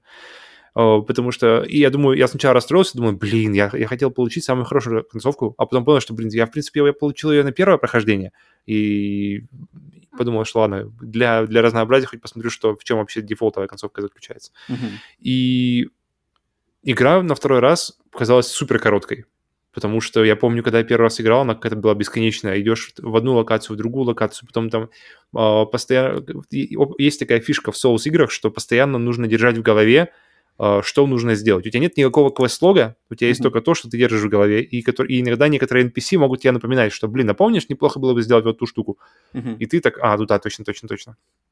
Куча, куча вещей в инвентаре, которые вообще никак ничего не говорят, зачем они нужны. Но, ты, но, но если ты знаешь, ты постоянно должен держать в голове и, и то, и куда применить предметы, uh-huh. э, куда нужно сходить. То есть э, никакого... Единственный квест-лог, который у тебя может быть, это либо в голове, либо на блокнотике. Поэтому интересно в этом плане. И, но игра закончилась моментально. Я думал, она будет идти, идти, идти, идти, но на второе прохождение, это, мне кажется, такая тема вообще, в принципе, с играми, когда проходишь их на второй раз, когда уже нет этого ощущения новизны. Uh-huh. А, и когда... Ну, да, про... такое, да. да. Все всегда проходит. Да, второй раз он ощущается прямо, даже если он по времени столько же занимает, ощущается он прямо все время быстрее. И здесь прямо я как-то неожиданно для себя это был, напомнил об этом. На платину ты не хочешь? И достаточно... Не-не-не, не хочу. Подняться, я, я, я прямо чувствую... в глазах ясли-то. Не-не-не, я, я ясли, ясли же молятся, там у Павла две платины, ясли тут это... Да, все, каждому, каждому свое. Я, я думаю, платина это не главное, на что можно молиться. В итоге... Не хочешь подняться? Ох, а опасная, опасная дорожка. Подожди, что? Так ты меня сбил опять. Где я был? Платина а, что игра, оказывается, прост, простая, что она очень простая, что я, я помню, первый раз я с ней так боролся, так боролся, я, я понимаю, что я боролся с ней, потому что я ожидал, у меня были, э, была большая какая-то мышечная память на тот момент именно от Souls игр, а игра mm-hmm. совершенно другая, она, она, она по-другому играется, она в ней не, нет вот этого традиционного подхода к билдам персонажей, mm-hmm. что ты, например, что ты, блин, я хочу, может, я хочу с, с одноручным мечом со щитом, или, может, я хочу с двуручной какой-нибудь шпалой, может, я хочу с, с луком или, как, или с магией, и здесь ничего такого нет, здесь один возможный, ну, один билд, и там варианты этих э, ниндзя специальных инструментов, но они mm-hmm. не особо прямо сильно меняют э, как бы геймплей, они больше как ключики к разным врагам. И и я подумал, блин, это прикольно, потому что я помню, куча-куча-куча э, схватила игра критики, что, блин, а есть лишь один способ игры. И по большому счету, да, но, блин, зато на, на этот о, вариант геймплея заточена вся игра. То есть благодаря этому игра как-то становится... И, и, и, взаимодействие с врагами, они как-то интереснее здесь чем mm-hmm. они были во всех предыдущих играх серии Souls. Mm-hmm. Здесь, здесь мне кажется, здесь прямо вот именно, именно интимная близость с врагами, где ты постоянно, постоянно, постоянно лицом к лицу, и постоянно вот действительно битва на мечах, где там чин чин чин чин чин чин чин и это, это, это реально необычно. Поэтому... Типа так и есть, так и есть. Причем, причем, причем, причем, когда ты уже знаешь как как-то темп, когда, ты, когда, когда темп уже у тебя на пальцах, когда ты знаешь, как, как враги себя ведут, это, это играется и как-то ощущается прямо реально как ниндзя. Ты просто все, смертельный удар, ушел, идешь, идешь к следующему. Это круто. И все очень кинематографично. Причем мне нравится, э, когда там же можно лок-он делать, то есть mm-hmm. когда ты прицеливаешь, как бы закрепляешься камера закрепляется на враге, и тебе не надо думать о правом стике. Uh-huh, uh-huh. Но, е- но, но иногда очень круто убрать как раз-таки этот локон и сменить камеру на более, на более какой-то кинематографичный план. То есть, например, не то, что ты как бы все время на него смотришь, он впереди тебя стоит, а если ты знаешь, как он себя ведет, ты можешь позволить себе немножко уже поиграть с камерой, и ты можешь поставить, например, что, вы, что камеру поставить немного сбоку, и uh-huh. тогда, получается, какие-то новые ощущения получаешь, получаешь от игры, потому что новый вид, вид на ситуацию, новый, новый взгляд. Блин, это прикольно. Поэтому рекомендую попробовать, кто знаком с геймплеем и кто еще, может быть, не пробовал этого, попробовать от, отключ... А, как бы не, не, не цепляться камерой за каждого врага, а пытаться как-то именно с двумя стиками играть. Мне кажется, это какой-то новый сдвиг в геймплее в этом будет. Uh-huh. Поэтому дошел до финального босса, пока еще пробовал буквально пару раз, ничего а, не, не дался. Все, понял. Окей. Да, поэтому, поэтому посижу, попробую его. Но у меня есть ощущение, что он придется мне быстрее, чем в, перв... чем в первом прохождении. Поэтому... Окей. Но, блин, в этот раз Секиро, Секиро супер. Секиро прямо у меня сразу же, наверное, за Bloodborne идет по уровню mm. моего, моего энтузиазма к серии. Ничего, ничего. Я еще дойду и разнесу в клочья ваши бладборные секеры. Ну, давай, если не, не, не, не состаришься к этому времени. Э, тем не менее, потом будем разжигать битву в комментах опять. Что, Роман, как ты можешь так сказать про Секер? Ну, Секера, кстати, Секера много, я, много кому не нравится, я, в принципе, понимаю, да, что люди хотят разнообразия, люди хотят своего э, люди хотят как бы минимум скин поменять, и большую часть существования секера скин менять было нельзя, вот только совсем недавно добавили в каких-то последних патчах, mm-hmm. добавили возможность несколько... добавили возможность заработать себе скин, то есть так просто ты тоже не получишь возможность сменить, ты должен пройти игру хотя бы раз, чтобы сменить игру. Не-не, если... Блин, вот были бы, вот были бы Souls-лайки не такие прямо для меня душевыжимающие, блин, соковыжималки, mm-hmm. я бы их спокойно, вот как Хейла бы, просто один за другим прощелкал. Я же вот играю в Halo на максимальной я, сложности. Я подхожу сейчас к концу секера, я понимаю, что я уже как бы, что у меня силы тоже уже заканчиваются, что я бы готов уже передохнуть между, между следующей игрой Souls но у, у меня этот период, он, в принципе, пару месяцев, там, может, пару месяцев до полугода, и можно снова приступать. У тебя у тебя занимает ну, у меня, больше. Знаю, для, Ты, тебе нужно несколько лет тебе, чтобы выдохнуть. От меня эти игры прямо реально вот выжимают все соки, потому что я, во-первых, я когда играю в, в них, я всегда погружаюсь только в них, я вообще ни во что не могу играть, ничего смотреть не могу, у меня все время мозг именно зацикливается на этой игре, я такой, бляха, бляха, бляха, бляха, надо попробовать, надо еще раз попробовать. Это, конечно, хорошо, mm-hmm. это, это признак хорошей игры, на самом деле, когда она такие чувства вызывает. Но mm-hmm когда я там умираю из-за какого-нибудь, блядь, какой-нибудь херни, или там босс меня валит в очередной раз как-нибудь тупо, что там, не знаю, застряло в каком-нибудь полигоне, я такой, бля, зачем я нахрен вообще в это играю? И как бы я хм. поэтому не знаю, почему-то ну, ну, так... ну, кстати, чем дальше, мне кажется, тем этого таких вот uh, прямо меньше, неприятностей, да? чем меньше, да, потому что всякий раз вообще такого не помню проблем с этим. Окей, ну это да, еще, я думаю, вернемся не раз к этим играм. Так, у меня mm-hmm. еще, еще одна игра, которую я играл, маленькая игра, значит, которую я играл как передышка между какими-то частями там Halo на этой неделе. Игра, вот тут надо будет мне рассказать, она вышла, на, это, э, на этой неделе она вышла на, в Game Pass е на ПК и на, конс, на Xbox а, в первый день, то есть она новая-новая игра в первый же день в Game Pass е. Игра под названием Exo One. Не знаю, даже, наверное, мало кто про нее знает, но, может быть, в, в Game Pass е кто-то видел. И сейчас я попытаюсь, mm-hmm. рассказать, что это за игра. В этой ну, игре, ну, а включи пока трейлер. В этой игре нам предлагается выступить в роли э, межпланетного исследовательского зонда. Сделано mm-hmm. в, с, с помощью э, инопланетных технологий и посланного, значит, с планеты Земля на покорение галактики. И э, зонд этот выглядит просто как, как шар. Он очень похож, кстати, на Ортханг. Ортханг это называется, да? Нет, нет, нет, не Ортханг. Как в этом, в «Властелин колец» такие шары, с помощью которого Саруман общался с... А, палантир? Палантир, да. Вот он mm-hmm. выглядит прямо как палантир. Вот этот шар. Ортханг это сама вот эта да, вот да, черная... Да, это башня, да, да. Короче, этот палантир, вот ты летаешь как палантир, значит, ты управляешь этим шаром, и шар, он двигается, то есть, например, в игре тебя посылают, нам, начинаешь первый уровень, там, планета Юпитер. И ты, значит, ты должен... Твоя задача на планете на этой, из, ты начинаешь на какой-то точке планеты, и тебе надо просто долететь э, по, над поверхностью планеты до такого типа портала, который тебя в, от этой планеты выстрелит и телепортирует тебя в другой конец галактики. Но uh-huh. фишка в том, что в этой игре ты летаешь не просто как вот полеты, а ты летаешь, используя силу гравитации. То есть у, у тебя есть возможность менять гравитацию, э, ее увеличивать или ее отключать. Соответственно, если mm-hmm. ты нажимаешь на один из триггеров, то гравитация усиливается, и твой шарик, то этот шар падает на поверхность и как бы прижимается к ней. А если ты этот триггер отпускаешь, то гравитация пропадает, и, соответственно, если у тебя есть инерция, вот именно физическая инерция, то он, например, может как бы улететь, э, например, со, со, со, как бы с, например, со скалы, знаешь, и, и лететь, короче, вдаль. Mm-hmm. И это, это очень сложно, опять же, рассказать словами, но на самом деле очень-очень уникальная и вот именно что такая инопланетная какая-то, инопланетно-чужеродная нам система управления а, вот этим зондом, потому что тебе надо именно, знаешь, гравитацию, то есть ты нажимаешь гравитацию, тебя, тебя шар летит, а, например, у тебя склон, склон холма, и ты, если гравитация же тебя давит в склон холма, соответственно, шар будет по склону как бы ускоряться, да? То есть он mm-hmm. ускоряется, доходит до низа, а затем начинается подъем холма следующий, да, то есть как бы по волне. И ты в тот момент, когда шар из э, положения, значит, физического положения спуска переходит в момент подъема в, в, в гору, да, ты отпускаешь гравитацию, гравитация пропадает, и шар как бы скользит, знаешь, вверх по инерции. Mm-hmm. И тебе надо всю вот эту игру, значит, всю, весь процесс игровой, вот эту контролировать, вот эти инертные силы, чтобы, значит, из начальной точки долететь до точки, где портал.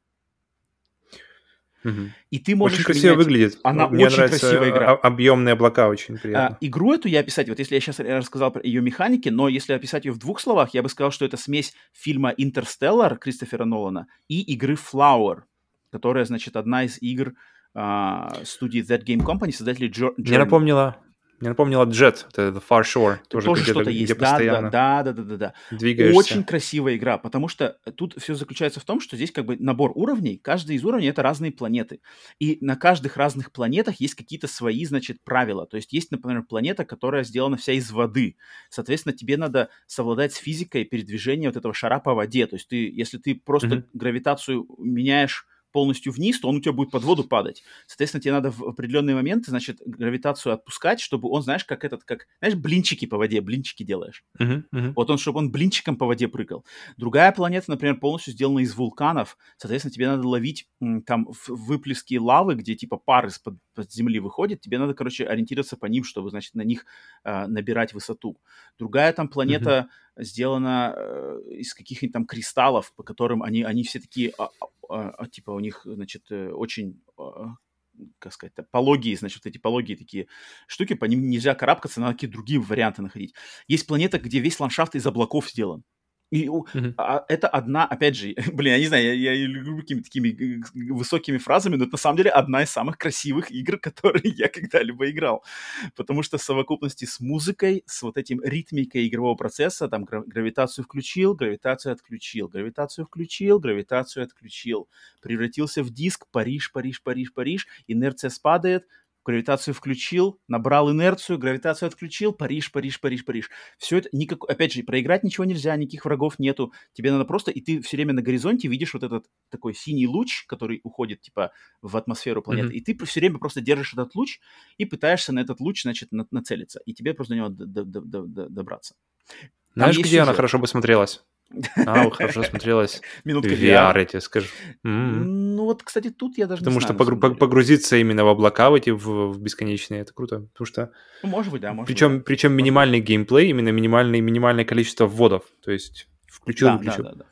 А, И это было бы интересно. Поэтому вот эту игру, я, я про нее вообще ничего не знал. Я просто увидел, что, о, в Game Pass е новая игра, о, Exo One, о, инопланетный зонд, о, красивые картинки, экспериментально сделал один человек, включаю. И прошел за один присест, она всего лишь мне заняла два с половиной часа за один, за Мгм. один присест. Ам, я словил огромный кайф, но, естественно, это игра для любителей такого, потому что это вот это экспериментальный такой артхаус, sci-fi в видеоиграх, не для всех. Там есть сюжет, там есть история, которая рассказывается по мере того, того, того, что там, что за зонд, кто, кто, почему, куда он летит и по каким причинам. Она есть, она не разжеванная, она такая вся, надо самому там кое-что домысливать. Ну, как, в принципе, во многих таких играх. Но вот всем, кому такое интересно, посмотрите, у вас, если у вас есть Game Pass, хотя бы попробуйте, потому что это уникальный проект. И таких, опять же, вот инди А на всем есть или только на Xbox? А, только Xbox и ПК. М, Окей. На PlayStation ее пока нету. Так что вот, вот это я для, для, для передышки, значит, хотя тоже фантастика и тоже э, как Halo, но вот, тем не менее, в ее я сыграл для передышки. Exo One. От меня рекомендация, но осторожно, для особого контингента игроков, не для всех игра. Но если Game Pass есть, то не попробовать просто. Что, что одна из приятностей Game Pass, что попробовать игру вообще ничего не Мгм, стоит. Ну, мгм. easy. Просто качнул, попробовал, мгм, не понравилось, понравилось, удалил. Понравилось, о, отлично. М, Так что вот, вот, значит, э, такие, значит, у нас наши локальные а, попкультурные новости, что мы смотрели, что мы играли. И от этого переходим на глобальные уже игровые новости. А, так как наш подкаст все-таки новостной, э, верьте нам. Э, И, значит, я опять приготовил, как вот в прошлый раз, я решил, что перед тем, как переходить к новости недели и остальным, быстренько пройтись по обоими, значит, блиц новостей, которые не хочется долго про них раз- э, болтать. А, парочка новостей тут под- подобралась. Одна близкая моему сердцу, другая такая, наверное, чуть-чуть громкая. А, Первое это то, что разработчики из DICE, компании DICE, сказали, что м, значит, а, Electronic Arts отказала им в разработке, э, в их предложении на разработку игры Star Wars Battlefront 3, то есть третьей части шутеров от первого лица во вселенной Звездных войн, Мгм. им было отказано. И, эле- Похуй. То есть у них было предложение. DICE, DICE придумали какой-то концепт для третьей части, но Electronic Arts им отказали, и в первую очередь они мотивировали тем, что они не хотят платить за лицензию э, Звездных войн. Лицензия Звездных войн добавляет 20% к, значит, к затратам на игру, и, соответственно, они сказали, что лучше делайте вы дальше следующий Battlefield. Ну, странно. А кто, кто-то, то есть, окей, 20% добавили, а профит это у них от этого это тоже вырастает, если игра по Звездным войнам. Сразу же людей захочет ну, больше Видимо, может быть, не факт. Может, они считают, что типа О. Звездные войны сейчас не на самом коне, и репутация, может, Battlefront пострадала очень сильно от второй части. Может быть, они на самом деле считают, что она уже репутацию надо, тут уже надо несколько лет дать передышки, что у людей все-таки... Я вижу в этом только плюс, мне кажется, вообще для геймеров, потому что DICE все... подожди, кто же, кто же... Criterion помогая, помогали DICE закончить Мгм. последний Battlefield, Мгм. так что Battlefield закончен, не, э, Б- Battlefront не продлен, Мгм. все, мне кажется, дорога одна. Ребята, делаем новый Need for Speed, а, наследник, наследник дизайн идей Hot Pursuit, Мгм. и будет всем счастье, потому что я Hot Pursuit, это просто, я, я к ней возвращаюсь с какой-то периодичностью, и как только возвращаюсь, я зависаю на несколько раз. Я хочу увидеть это да. все это теперь в самых сочных просто графических возможностей нового поколения от, от ребят, которые сделали Burnout, от ребят, которые сделали Hot Pursuit, с помощью ребят, которые технологически просто давят тоже всех в DICE. Ну, ребята ну, блин, следующей игрой от DICE им сказали, что делать Battlefield. И следующий Battlefield они сказали, что, ой, ну теперь мы Battlefield сделать можем следующий уже к 23 году. А, отлично, супер, все рады. Так что такие вот, значит, На- расклады. нахер, нахер не поспит, DICE. короче. Понятно. Так, а, значит, и вторая э, блиц-новость это то, что очень-очень-очень близкой, недооцененной, забытой, пропущенной, не знаю, неусмотренной, не- не- неизвестной игры Terminator Resistance выйдет сюжетная DLC 10 декабря только для версии для PlayStation 5.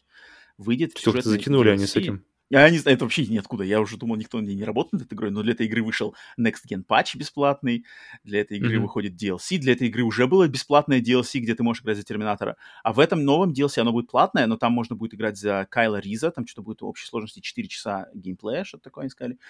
И, значит, но я тут, это, это просто новость, я для ее сюда поместил, чтобы в очередной раз просто людям напомнить об игре Terminator Resistance, то, что игра Terminator Resistance, если вам, вашему сердцу близки фильмы Терминатор 1 и Терминатор 2, в частности, даже не вся франшиза, а именно 1-2 Джеймса Кэмерона, вот эта стилистика классических Терминаторов, обязательно поиграйте в игру Терминатор Resistance, потому что, да, это, это бюджетный проект от не самой известной студии, но он сделан с максимальной любовью к именно фильмам Терминатор 1, Терминатор 2. Он, эта игра может и могла бы идеально служить сценарием и вариантом для третьей части Терминатора, если бы ее снимал Джеймс Кэмерон, потому что она сделана вот именно в той же визуальной стилистике, она сделана по тем же как бы канонам, там нету никаких э, женщин-терминаторов, каких-то непонятных, значит, заигрываний с какими-то новыми штуками, ничего-ничего. Там все классика, классические роботы, классические танки, классическое будущее, Кайл Рис, э, плазменные винтовки, значит, все вот этот old school. И я всем, кто не, я не знаю, сколько она сейчас стоит, она должна бы уже, по идее, очень быть Ну, дешевой. постоянно на распродаже, да. Постоянно Я возвращается на очень, очень, если вам близок к сердцу э, бренд Терминатор олдскульный, попробуйте эту игру. Э, Не ожидайте, что это будет отшлифованный, значит, шутер от первого лица, там, раз- разряда Battlefield'ов, каких-нибудь Call of Duty с высококачественной графикой. Нет, это именно проект Triple, э, какой, Double A, да, 2A стандарта от небольшой студии, но сделанный с любовью. Я словил кайф, я прошел версию для PlayStation 4 на платину, а, хочу все пройти снова версию для PlayStation 5 на платину, и думаю, наверное, когда вот это DLC выйдет, это будет, мне кажется, отличным подспорьем, чтобы во все это снова окунуться, потому что я словил в свое время кайф, и вот просто эту, эту новость я решил, чтобы, значит, людям напомнить, а кому-то, может быть, вообще открыть глаза, что не бойтесь этой игры, это не трэш, это на самом деле вот именно искренний фанатский такой проект. Что Ну-ка, лучшая игра по Терминатору какая, по-твоему? это лучшая игра по Терминатору. Мгм, Окей. Это и есть лучшая игра по Терминатору. Вообще даже не Но- надо думать даже. Но там, в принципе, не очень много, да. не- не- очень сильный там. Пожалуй. Э, Так что вот, это были Блиц новости. Значит, переходим уже к основному костяку новостей и начинаем, как обычно, с новости недели. А, Всем привет, кто прыгнул по тайм-кодам. Тайм-кодовые бандиты, я вас называю, те, кто прыгают сразу же. Причем много людей прыгают, и, и ясли, и, и- и старые все прыгают. Слайдеры. Сразу же открывают, а давай сразу свой вопрос в обратную связь. Эй, Ну, а блин, чего, хочется? Э, э, э, выпуск с Пашей, с, с Пашей на Отой был, там кто-то сразу прыгнули на мнение по Last of Us 2. Э, Выпуск вышел там пять минут назад, уже, уже комментарии. Что Паша сказал? Ну как, ну блин, ну как так можно? Зачем так делать? Послушайте всю беседу, как это все идет. Так, первая Ну, новость. а три часа, три часа ждать своего ответа. Ну, наверное, наверное, свой ответ зайдет лучше, когда ты три часа его ждешь. Новость недели. 10 ноября американская компания Unity Software Incorporated, разработчик и правовладелец широко распространенного игрового движка Unity, объявила о своих намерениях приобрести новозеландскую студию по производству компьютерных спецэффектов Weta Digital. Студия Weta Digital была основана в 1993 году, и одним из ее основателей был Питер Джексон, знаменитый режиссер таких фильмов, как трилогии «Властелин колец» и «Хоббит» или «Кинг-Конг» 2005 года. Кроме фильмов Джексона, мастера из Уэта создавали спецэффекты для огромного количества фильмов, например, «Аватар», «Боевой ангел Алита» и многочисленных фильмов киновселенной Марвел. Цена сделки была оглашена как 1, так, 1 миллиард 6 миллионов, Не-не-не, бля, 600 620 миллионов, миллионов. да, там. 1 миллиард 620 миллионов долларов. Мгм. А уже на этой неделе... Мне кажется, вс- 1,6 нормально, 1,6 миллиона долларов.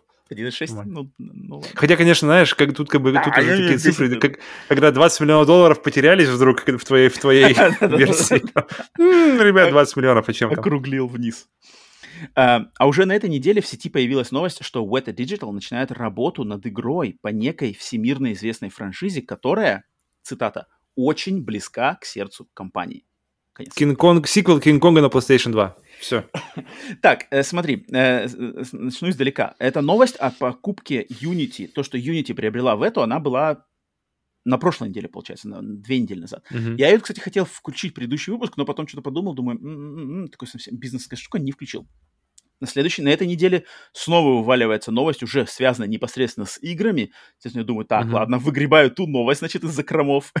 Потому что, на самом деле, это большая новость. То, что Unity купила в эту, Unity это один из самых распространенных, я не знаю, мне кажется, ну, Unreal, наверное, Unreal, да, и Unity это самые два ходовых движка в индустрии, да, игровой. Мгм. А в это это одна из, из топовых студий по спецэффектам в киноиндустрии.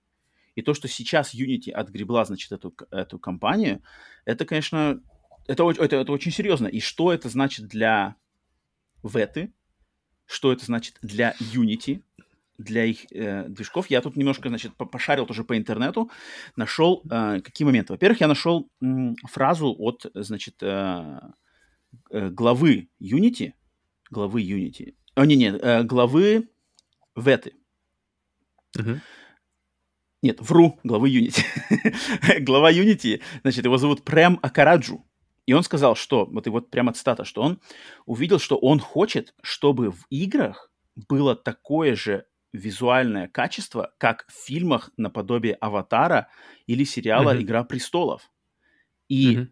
как раз-таки сотрудничество Unity и Веты обеспечит такое будущее игровой индустрии. У меня все время был у меня вопрос. Тут фильмы и игры это же разные вещи. Рендер, один, один- одни рендерят в реальном времени, другие рендерят с ог- огромными фермами, с кучей эффектов, с кучей э, Смотри, возможностей.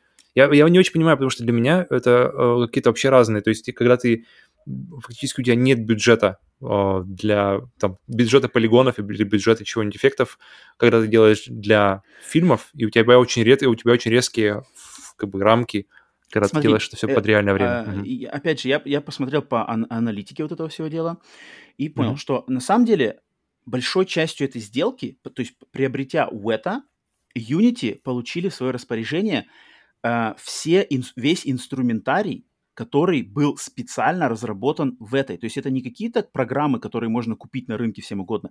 Это программы, инструменты, тулы, какие-то наборы э, приемов, которые были разработаны вот этим годовым опытом в этой, начиная там с 93 года. И Мгм. Unity, они теперь все принадлежат Unity, и они могут использовать их в разработке движка Unity, других движков и игр. И ни, ни у кого в игровой индустрии доступа именно к этому инструментарию до этого не было, потому что это принадлежало в этой и было закрыто именно вот в этой их, э, значит, в их мастерской, которая работала только над фильмами. Мне интересно, вот, вот, мне вот этот вопрос, потому что этот инструментарий был непосредственно создан для работы над спецэффектами в фильмах. Мне интересно, насколько он вообще будет при, применим к работе в, над Я подозреваю. Я подозреваю, что Естественно, Unity, ну, я, я, я, я сомневаюсь, что Unity, шишки Unity скажут в Вете, что в это прекращайте работать над фильмами, потому что у Вета mm-hmm. дофига проектов, они работают над самыми топами, Аватар 2, 3, 4, 5, все, весь Marvel в это работает, куча всяких фильмов у них анонсировано там на, на, на, на, на пару лет вперед. Ну там, да, там не они одни, то есть нужно ну, заметить, ну, потому что... Потому ну, что они точно над, одни из главных. Типа, да, над, над фильмом типа «Аватара» там одна, одна студия просто не справится, поэтому там, uh-huh, там запряжено... Uh-huh. Я думаю, и ILM тоже там в связке uh-huh, с ними, и все-все-все. Uh-huh. Um, мне кажется, что uh, Unity, они, значит, возьмут, они отдадут вот этим специалистам в этой, они их оставят а, работать и над фильмами, но Unity uh-huh. сейчас, получив доступ вот к этому инструментарию, они сейчас, как мы уже видим по новости, которая вывалилась на этой неделе, они начнут набор людей, которые будут с помощью вот этих инструментов, с помощью опыта в этой, э, с консультациями, все такое, делать игры. И мы увидим игры, ну, я не знаю, может, конечно, новые версии движков, но я, мне кажется, прямо игры под, значит, они будут под брендингом Веты, потому что они будут использовать технологию Веты, и брендингом Unity, потому что Unity входит в игры. Вот я это вижу так, потому что это отталкиваясь от того, что они начинают а, нанимать людей, и они вот э, как раз-таки на этой неделе, а, они, а, а, как, как вообще люди узнали новость, что а, в это будет делать какую-то, будет участвовать в создании какой-то игры, потому что появилось, значит, а, объявление, что, во-первых, а, Unity и в это ищут человека, который будет Который вообще... Ребята, а кто-нибудь разбирается вообще вот в, в инструментах? Ну, а, а, то есть, они ищут человека, которого, знаешь, чтобы он был продюсером. а, проект, игрового проекта для персональных компьютеров и консолей по всемирно известному IP. То есть они нанимают mm-hmm. продюсера. Продюсер это человек, знаешь, который, знаешь, этим всем распорядится, да, куда направить деньги, как бюджет распределить. Кто набирает людей. Да, да, да, да, да который mm-hmm. наберет команду. Это раз, они, значит, э, наняли такого человека. Но они еще нач- наняли человека, который будет руководить. А, а вот а, э, про, а, еще описание, значит, описание этого э, того же самого продюсера, то, что он с нуля начнет разработку следующей фазы развития интерактивных развлечений под брендом Veta Workshop. Подожди, Veta Workshop это другая компания. Veta Workshop и Veta Digital это разные две компании. И Workshop, если, если ты купил Digital, э, Digital, ты не знаешь, что ты купил Workshop. Workshop, они занимаются непосредственно созданием практической части спецэффектов. То есть они на «Властелине колец» они занимались созданием миниатюр, созданием доспехов, созданием всего-всего-всего. Сейчас, подожди, пенсне надевается. И, и если я правильно помню, то Workshop не вошел в, как раз-таки в deal, в сделку, которая была сделана.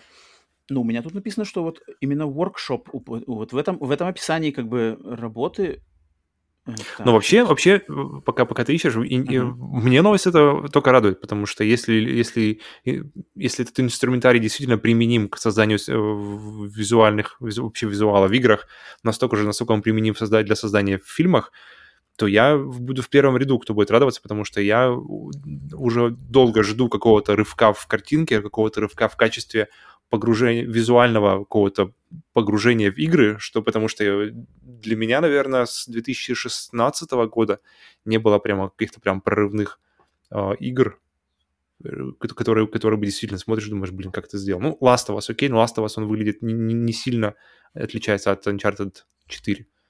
Угу. Поэтому, ну, да, вот я посмотрел, Half-Life 2, это... фу, Half-Life Alex, вернее, тоже хороший вариант. Э, в это workshop, угу. ну вот я не вижу, да, что здесь есть какое-то упоминание Unity. Похоже, что да, что ты, ты наверное, правильно сказал.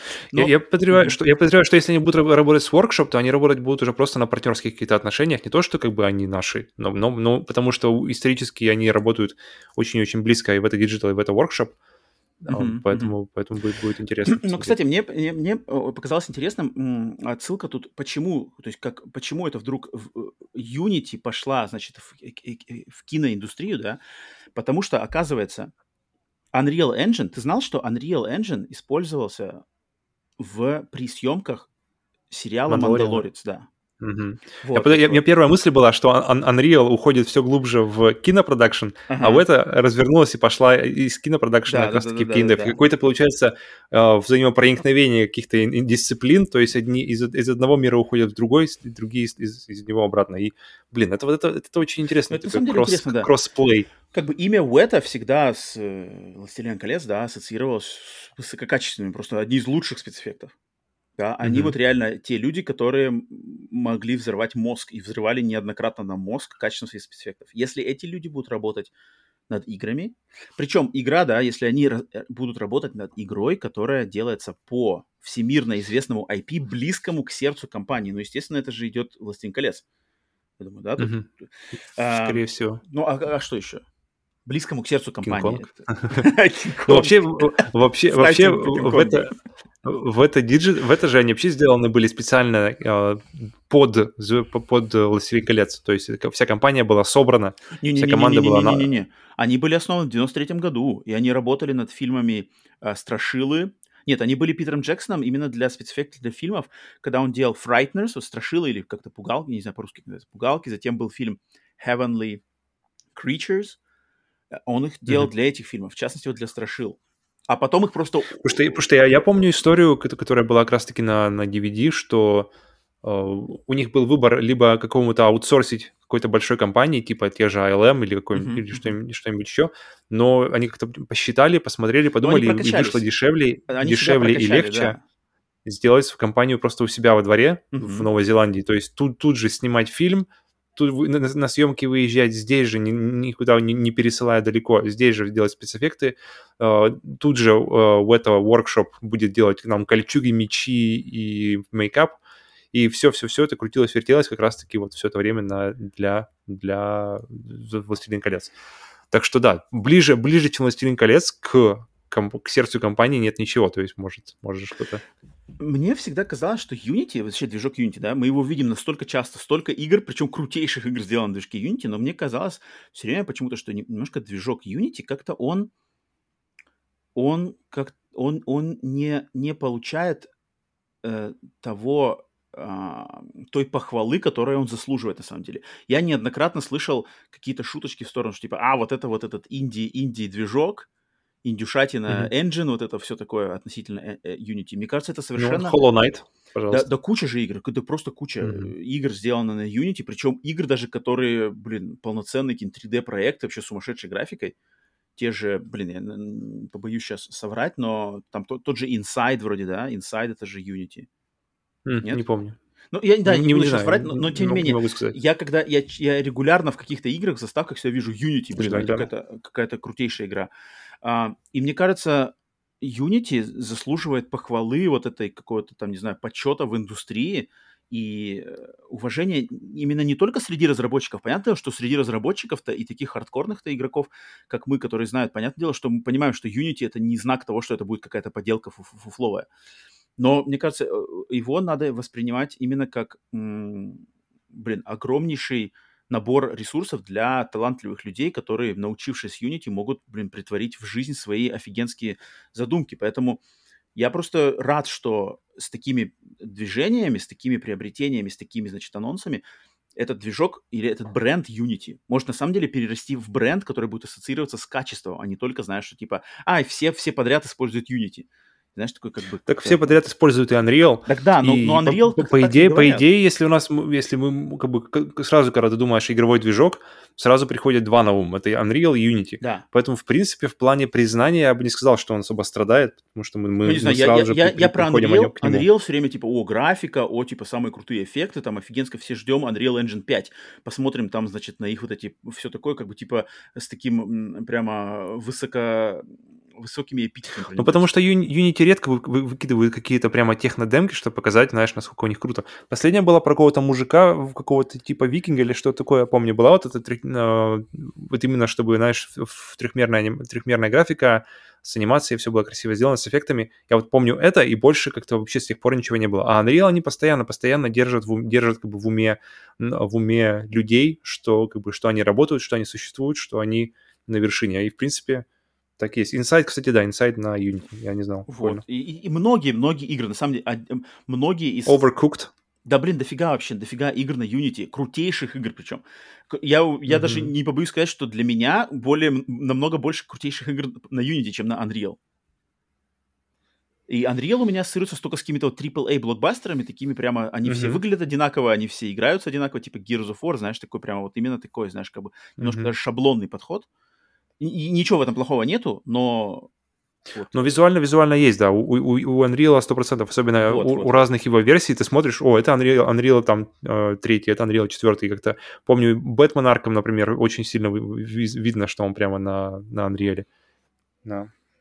Какую бы ты игру хотел в, под, э, если вот это делаю, значит, в это Unity с офигенской графикой во вселенной «Властелин колец»? Есть какой-нибудь концепт, который в голову приходит, чтобы вот на заказ. Блин, вот сложно, потому что все, что делали не, не, не, не каноничное, во «Властелине, во «Властелине колец», вот что фильм сделал круто, и что ни одна из игр пока не повторила, кроме, наверное, игр, которые были сделаны по фильмам непосредственно. Это вот как раз-таки «Две башни», uh-huh, «Two Towers» uh-huh, и «Возвращение короля», которые uh-huh. были на PlayStation 2, 2 вроде. Да, да, да. Ну, на, на том поколении, вот, да, они были. Да, с тех пор, с тех пор как-то я не видел какого-то отношения. Мне, мне все время в «Властелине колец» очень нравилось, что в книгах, что в фильмах отношение к магии. Отношение к магии было, что не, не просто, знаешь, ты стреляешь фаерболами, как, как где-нибудь там в Dungeons and Dragons, ты там а, а магия там граничилась, то есть была на границе с какой-то, то есть мудростью или что-то такое. Это, это просто не... Да, то есть там какие-то чуть, чуть ли не какие-то заклинания, они, должны быть ты заклинаниями ты двигал природу, то есть двигал ты, ты мир природные, себя. природные явления делать как-то Uh, то есть Саруман тот же он вызвал молнию, вызвал об, об, обвал а, лавины, и это, это, как, это было подано как просто... То есть ты смотришь на это со стороны, ну, в принципе, да, почему бы молнию сюда не ударить, почему бы лавине здесь не случится, но она случается именно там, где ему надо. И, и вот именно взаимодействие с природой, взаимодействие как-то оно очень-очень элегантно сделано, очень-очень не не не не не, расходный не, не, прыгать тебе не, не прыгать тебе в лицо, знаешь, этими фаерболами, там, супер щитами. Вот.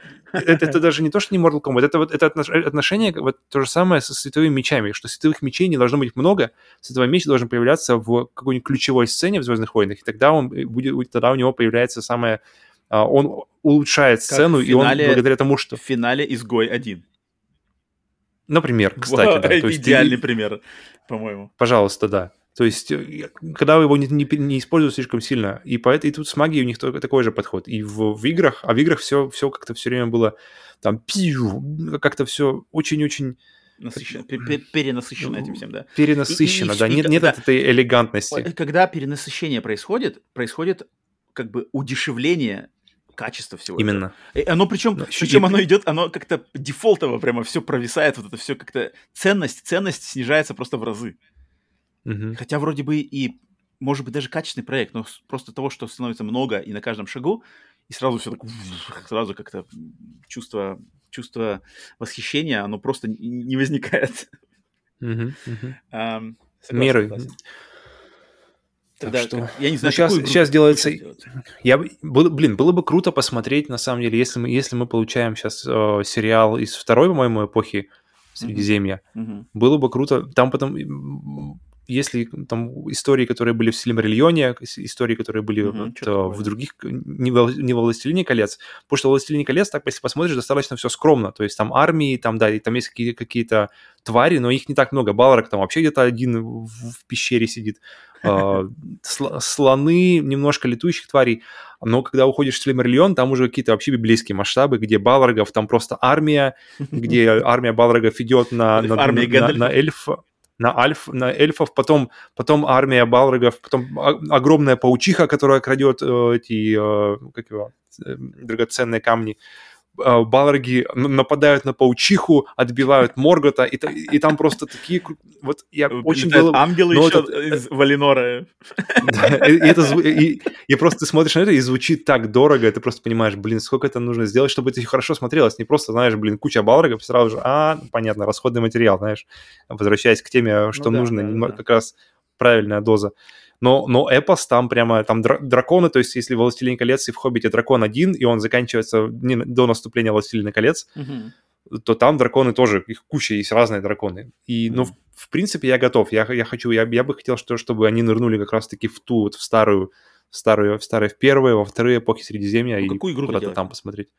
Классика, Uncharted, я... Uncharted в мире «Властелин колец»? Стандартный такой, хм. стандартная форма.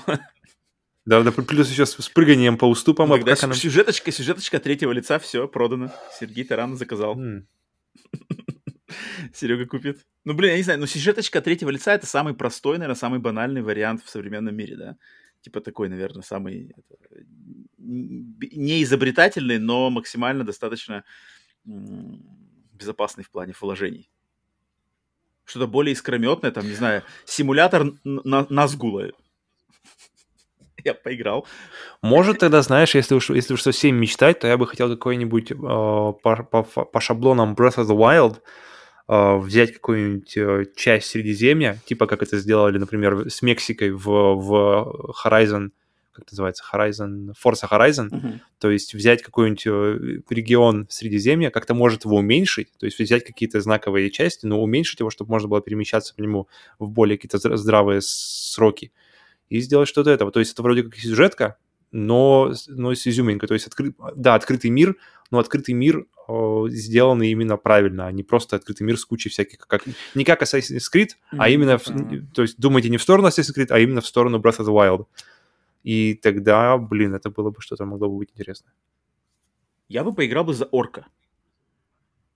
Бы какую-нибудь игру, где главный герой да орк, ты, и ты где тусишь, ты хочешь короче, поиграть, ты поиграть за и, этот AT-AT в «Звездных ну, войнах», ты хочешь вообще, орк это, это, это, ну, здесь? Ну, здесь что-нибудь кровожадное, не знаю, история кровожадного орка, который переделывается в какого-нибудь добряка, ну, короче, какое-то осознание его, что... Это, ты хоть ты можешь поиграть в Стикс, пожалуйста, вот, вот тебе орк. Ну да, да, да, да, там не орк, там какой-то... Там тролль какой-то, там гоблин какой-то, я бы хотел поиграть тогда за какой Мне все время нравилась идея, что, блин, если эльфы живут там сотни тысяч лет, то сколько опыта именно в каком-нибудь, знаешь, фехтовании или что-нибудь такое в болевых искусствах можно обрести. То есть люди, люди за свои там, э, дай бог, сто лет так и так могут прокачаться. А если у тебя не сто, если у тебя тысяча лет, насколько ты можешь быть эффективен на поле боя? И если бы это как-то смогли передать в игре, было бы интересно. И не просто, знаешь, замедление времени, как это было сделано в, в Shadow, Shadow of всех там Middle-earth uh-huh, uh-huh. War, то было бы интересно.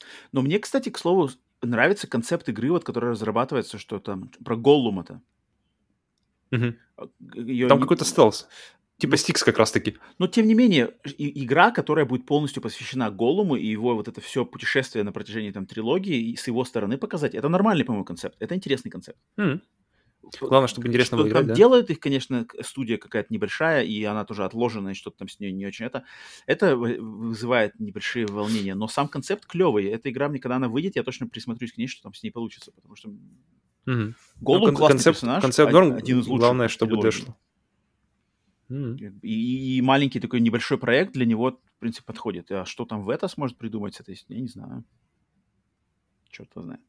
Если, а. если они давят, если они давят на то, что они прямо откроют новую э, э, эру в, в видеоиграх, то, наверное, что-то Epic. Давайте, да? то давайте какой-нибудь Epic, как раз первая, Говорю, вторая симулятор эпохи. Назгула по канонам Layer от PlayStation 3.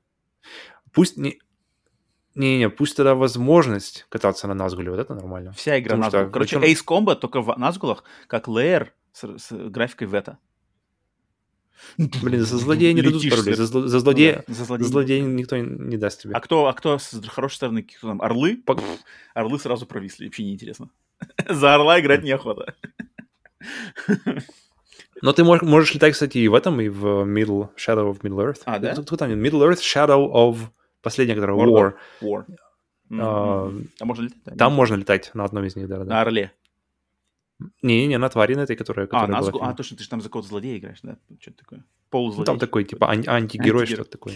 Ну, посмотрим. Конечно, это большая новость, э, и интересно точно, что тут опять вот э, мощные, мощные названия с, сливаются в это, Unity скооперируются. Точно, точно что-то из этого вырастет интересное, и да. новые игроки, Единственное... по сути дела, на поле входят. Единственный сейчас минус это что это все так далеко. А, еще. это будет далеко. То есть, да, если ты, это, думаю, если это все только 6. еще. Блин. Не Пожалуйста, давайте я бы хотел. Блин, хотя бы к концу PlayStation 5 чем-нибудь увидеть, какую-нибудь первую весточку было бы замечательно. Так, эм, вторая новость. Киностудии идут в игры, в то время как игровые студии и франшизы идут в кино и телесериалы. В понедельник детище Хидео Кадзимы, японская студия-разработчик Kadzima Productions, объявила о создании нового подразделения в Лос-Анджелесе, которое будет работать над продвижением игр студии в новые медиаформаты, такие как музыка, телевидение и фильмы. А спустя пару дней американский онлайн-гигант Amazon заявил, что близок к заключению сделки о съемках сериала по франшизе Mass Effect – Это будет следующим шагом компании по увеличению жанрового контента в их стриминговом сервисе Amazon Prime Video, где на днях успешно стартовал сериал Wheel of Time, Колесо времени, и также готовится к выходу сериал по вселенной Властелина колец. Мгм. Опять же. Так, да, тут две новости. С одной стороны, Кадзима двигает в... Не, не Кадзима, нет. Ну, я не знаю, даже... Kojima Production не стоит, наверное, уже на, на этом моменте приравнивать к Кадзиме, потому что... Не Ну, круто, круто, что они э, раз- развиваются, куда-то пытаются новое, но непонятно куда это. Ну, мне кажется, Кадзиме вообще дорога в кино, потому да, что да, у него да, с да, его, да, блин, количеством заставок, Да, да, да. давайте и Да и он всегда... длинные сериалы. И он всегда говорил, что он всегда хотел быть... Первоначально он хотел быть киношником, но у него не Вот, вот. получилось в киноиндустрии. Он пошел в игры Если уж-.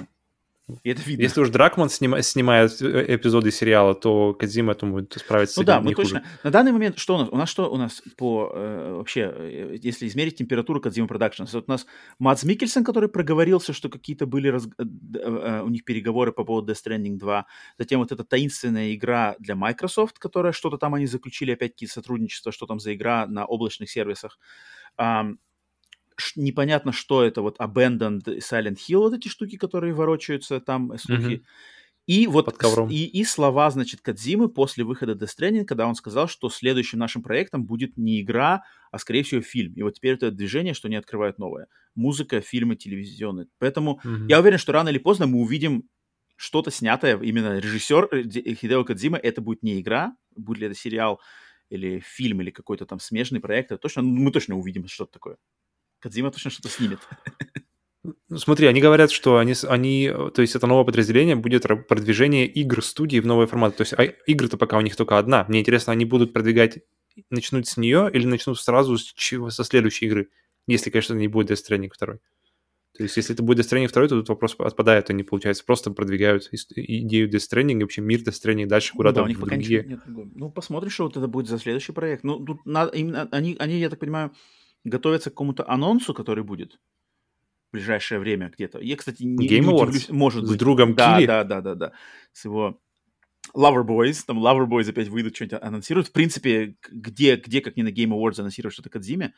А, и тогда уже они будут двигаться. Ну, они так просто... Они сейчас подготавливают, просто, мне кажется, знаешь, этот ландшафт ра- расчехляют для с- начала стройки. Не знаю, посмотрим. Мгм.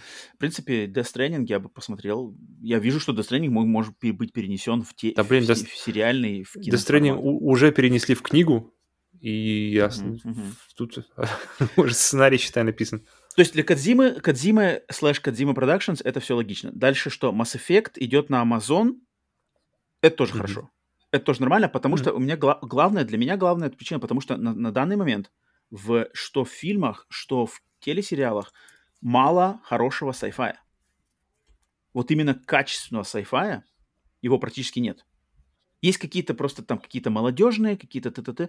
Вот именно классно это экспансия, Star Trek спорный, который вот новый Star Trek Discovery, и, и в принципе все. А экспансия закончена или нет, кстати? Она заканчивается, у нее один сезон уже остался, что-то такое. У- а, Который сейчас идет или который Я, впереди я не, не слежу за ней, я как-то... А, окей, окей. Я знаю, что книжки уже заканчиваются, вот в этом году выйдет последняя книжка, или в следующем году. Окей, И, окей. и то- сериал тоже заканчивается уже. Потому что я слышал о нем хорошие вещи, тоже Да, да, да. Sci-fi. Я Мне считаю, что очень- надо больше хорошего, качественного sci-fi. Не именно не какого-то Ну, такого... блин, ра- раз- это непросто. Ну, это не просто, да, согласен. Но Mass Effect подходит для этого. Mass Effect отлично Мгм. перенесется в именно вот эм, с размахом, с интересной вселенной, с персонажами классными, с технологиями, визуально классным дизайном. И экшен там есть, и всякое разное. Ну, к слову, о визуальном очень круто, потому что сейчас мне очень нравится, что с каждым годом вообще просто чем дальше мы идем, тем спецэффекты могут становятся какими-то более демократичными, и теперь даже казалось, то, что казалось, что вообще невозможно в, в рамках сериала, теперь это просто, блин, взять сериалы по Марвелу, которые выглядят действительно просто как фильмы, иногда не хуже картинка там, чем, чем в полнометражных фильмах, или, или, то есть, потому что я вспоминаю пе- первый прямо такой вот, который мне показалось, что, блин, это сделано нереально круто, казалось, это как раз-таки Battlestar Galactica, который был там Да, уже да, сколько, Battlestar, больше, конечно, да. больше 10 лет назад. Да он и и с тех пор, сука, столько... Да, при этом не состарился неплохо, да, не, не выглядит старым. Да. Ну, нет, немножко выглядит. И сейчас, и сейчас просто столько времени спустя э, смотришь на «Мандалориан», и, и ты охреневаешь просто от того, что возможно в рамках, в, рамках сериала, и, и, и в таких, и, и как бы, когда видишь такое, ты веришь, что, блин, что можно сделать, чтобы Mass Effect выглядел действительно достойно, и это был, и это был не полнометражка, это был сериал, и, блин, mm-hmm. это круто. Mm-hmm. Так что Mass Effect это отличный претендент. А, а, один, мне кажется, даже из лучших вариантов, чтобы из игр взять туда, и это будет достойно. Это будет достойно, это будет не, не смехотворно. И Amazon... Но все как-то агрессивно пошли. Хейло пошел в сериал, как бы в кино. И поняли, что, наверное, ни, ни хера нету. Mass Effect пошел. Сценаристы какую-то херню подкидывают им, молодняк, который приходит. Черт, что, давай, давайте в это теперь в сериал. Кризис, кризис новых идей. А, ну, кстати, как тебе то, что это же, значит, эта новость а, соответствует тому, что была несколько месяцев назад новость, что Хенри Кевилл, Кевилл, mm-hmm.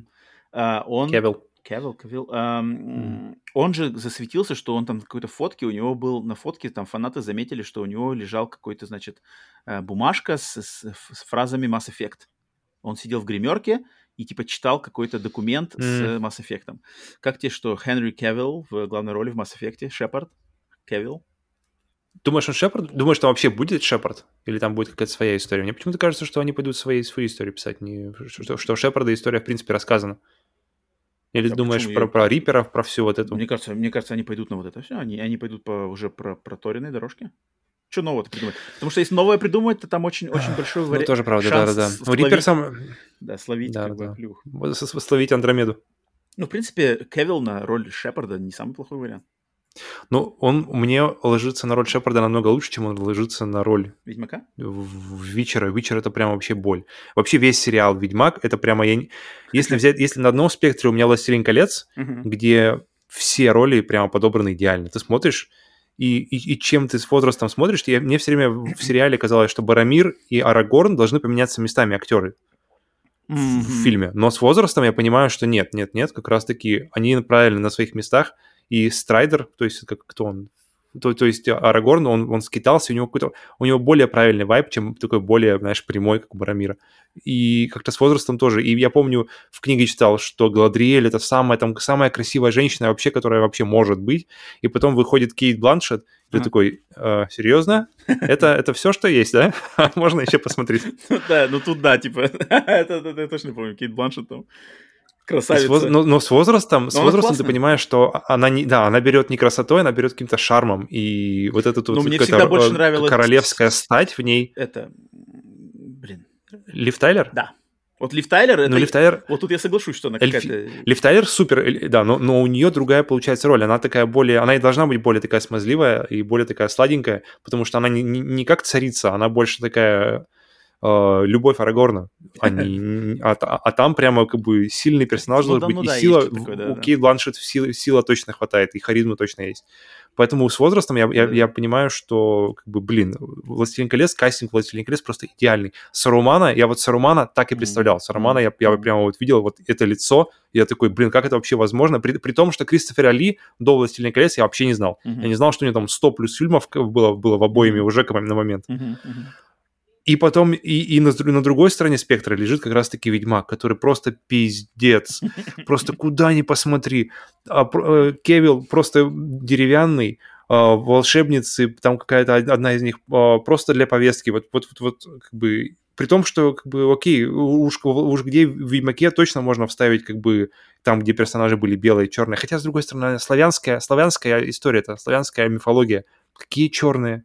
Ладно, это другое.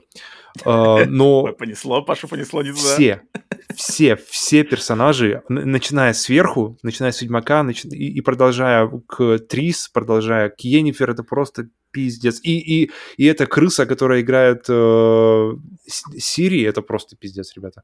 Я не знаю, я не, я знаю. не помню. Я просто просто все только... боль. Сплошная боль. Ладно, не будем о больном.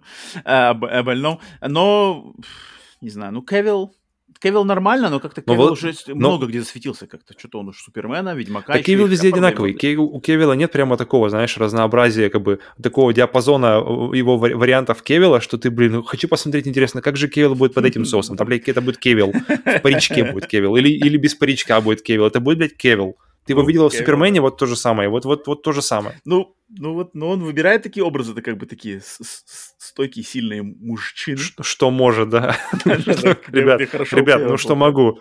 В принципе, да, Кевилл ничего особо нет, а не, не это, нигде не... Ну, черт его знает. Может, может еще и декаться не Кевилл. Так, ладно, посмотрим. Третья новость. Скандалы вокруг Бобби Котика и Activision продолжают бушевать, но теперь в доме PlayStation не все спокойно. 22 ноября бывшая сотрудница Sony Interactive Entertainment подала в суд на компанию с обвинениями в дискриминации, харасменте и незаконном увольнении. По словам девушки, которая работала в Sony на позиции IT-аналитика на протяжении более чем пяти лет, в компании Sony существует систематическая дискриминация сотрудниц женского пола, заключающаяся в неравноправной оплате труда и ограниченных возможностях для карьерного роста. Представители Sony пока никак не прокомментировали эту ситуацию. Тут, знаешь, что Ну, в хотел- я- принципе, в, яп- в японской компании, Ну нет, это, традиционно- все происходит же в американском подразделении. ну, а какая разница? Э, большая, кстати, разница. Я, кстати, я, потому что я, я, значит, проконсультировался по этому вопросу у своей девушки, которая Мгм. работает как раз-таки э, HR-менеджером, э, то есть э, менеджером отдела кадров в одной очень большой американской компании. Мгм. И а, э, э, а это непосредственно прямо вот пример для ее, значит, профиля, ее профессионального опыта. Я сразу ей говорю, ну-ка, как, если я пишу ситуацию, скажи мне просто свои первые, значит, мнения, что и как. И э, она, значит, э, сказала, что, во-первых, на первый взгляд, вот как, как, как, значит, и новостная статья выложена на данный момент, она сказала, что это, типа, попахивает все-таки, что это булшит, что, типа, что это Мгм. женщина, но просто пытается навариться. То есть, скорее всего, ее уволили по, по на то весомым причинам, и она просто, значит, ее либо она сама, либо, скорее всего, ее выловил какой-нибудь адвокат, который ее подговорил на то, чтобы замутить вот эту всю штуку для, с целью того, чтобы свали- схватить либо хайп, либо какие-нибудь деньги отбить, потому что обычно таким огромным компаниям, как Sony, им легче просто отплатиться за это, чем что-то раздувать. Даже, может быть, вне, вне, суд- э, вне суда договориться, отплатить, за- замолчи и уйди, уйди уже. Э, Мгм. То есть она сказала, что э, моя девушка, основываясь на своем опыте, а у нее ее достаточно, она сказала, что здесь как бы пахнет, что здесь это все именно с... э, Пытаются, значит, ис- и пытаются неизвестно, сама ли эта дама, либо какая-то а, а, адвокатская контора, пытаются воспользоваться этими лазейками, значит, в системах американской э, правовой системы. Э, Да, да, правосудие. да. И Мгм. как-то, короче, вот э, на- особенно на общем информационном там фоне современном, как-то, короче, здесь вот э, ей, значит, выиграть еще там, может, кто-то другой к ней присоединиться, потому что они как раз-таки подают иск групповой, что, знаешь, что, что вместе там они ищут соратников. И э, я, как бы, на мой первый взгляд, тоже, да, это так знаю, потому что я, вот я как бы по э, а, со- своему личному опыту и вот по опыту моей девушки и работав, и, видишь, в, в Америке, как это сделано, как я видел, как это сделано в Китае, в разных совершенно странах, а, разные совершенно системы. И вот, в, например, в Китае, в Китае система, я, я, я чувствую, что она, она как раз-таки очень близко к постсоветской системе, где особенно в Мгм. больших компаниях, особенно компаниях, которые принадлежат, может быть, правительству, либо просто уже устоявшейся компании, там есть свои прямо вот эти все устои, которые, они негласны, они не соответствуют никаким правовым кодексам, они не соответствуют никаким законам. Там есть связи, там есть откаты, там есть э, рамки, в которых ты должен быть, если ты хочешь продвинуться, будь ты девушка, будь ты мужчина, там есть вот эти все свои предвзятости, и ты, если ты хочешь быть в этой системе, если ты хочешь получать выгоду, которая, ты, которую ты можешь получать, находясь в этой системе, ты должен играть по правилам этой системы, потому что если ты не будешь по этим правилам играть, то система тебя выплюнет. И иди ты там на свои семь сторон, ищи там своей справедливости в других. Зде- Здесь ты ничего не добьешься, потому что система, эти инстанции, эти, значит, а, организации настолько уже можно сказать, вековечно установлены, что хрен там никто... Это, это на корню все только рубить, сжигать и заново строить, чтобы поменять. Мгм. В Америке не так. В Америке на самом деле есть вот эта вся правовая система, легальная система со всеми этими правовыми кодексами, которые люди слушаются, которые люди э, на- намного меньше... Коррупция, конечно же, тоже есть, но она намного менее развита. Ее, ее намного сложнее провернуть, потому что э, много людей честных, много людей с социальной вот этой ответственностью, даже, может быть, какой-нибудь ответственностью по религиозным причинам. То есть, если человек религиозный, то, скорее всего, будет большой вариант, что он просто поступит правильно, основываясь там принципам Библии, там, не знаю. Это, это очень много, потому что, знаешь, в Америке это очень развито, а, особенно в определенных mm-hmm. частях страны. И, соответственно, я знаю, что в Америке такое провернуть именно чтобы вот дискриминация была на системе, как, как вот эта девушка в своем обвинении сказала, что в компании Sony, Sony существует систематическая дискриминация сотрудников женского пола, в это верится очень сложно. Потому что, во-первых, были бы уже бы прецеденты, это раз, а их относительно Sony, относительно PlayStation их не было, мы о них не знаем. Если они и были, о них публично нигде громко не заявлялось. А, и, значит, очень много есть людей, которые пытаются, значит, использовать систему. То есть в Америке, вот, к сожалению, вот эта система, которая, она такая, она как бы типа хорошая, вся такая хорошая ради добра, ради равноправия, но есть люди, которые всегда пытаются найти лазейки и способы, как эту систему провернуть, а ее можно провернуть в свою выгоду. И, очень часто этому способствуют э, адвокаты, которых здесь в Америке, блин, страна, страна просто а, а, адвокате, то есть, типа, как это, э, в Америке есть знаменитая фраза, типа, America, land of, um, land of the brave, home of the lawsuit.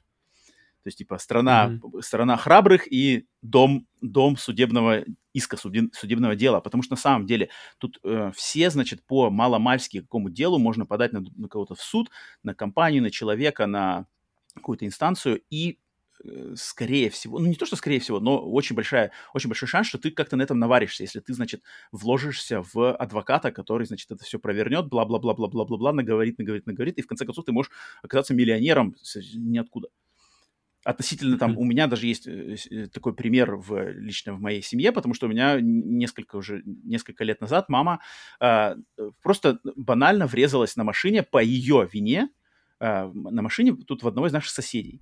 И наша машина, то есть машина моих родителей, она была э, как бы все, она не, она не подлежала восстановлению. Его, Хлам. да, да, да, машина соседа была там у него буквально немножечко погнулся бампер, потому что у него был огромный трак. Ну, что он танк что ли да. у него? Абрамс там. И он, значит, этот, этот мужик, он там вышел, знаешь, типа, ой-ой-ой, там, типа, что-то то-то, э, никак вы не пострадали, как я могу вам помочь, все, все хорошо. На следующий день пришел, типа, блин, я понимаю, что так случилось, я могу там вам заплатить, давайте я, может, машину у вас куплю, знаешь, вашу металлоломную, металлоломную, потому что на самом деле, типа, я могу вам ее купить, как-то здесь избавиться, помочь. И мы там типа, да, ничего, ничего, вроде все нормально, знаешь, хороший человек. Блин, проходит несколько дней, приходит, значит, повестка от шерифа, что у вас там повестка в суд. Этот чел просто его нашел, его именно нашел вот этот шакальный адвокат, адвокатская контора шакальная. Это вот если все mm-hmm. смотрят фильм, эм, сериал «Позвоните Солу», вот Сол Гудман, вот это вот, это mm-hmm. вот эти шакальные адвокаты, которые сами ищут людей, те, кто пострадал в какой-нибудь аварии, те, кто пострадал, кого уволили, они сами их находят, вызванивают, кидают замануху, что типа давайте мы вместе сделаем, я вижу в вашей ситуации, мы можем вот так, так, так, так, так, и может быть вы получите там миллион долларов.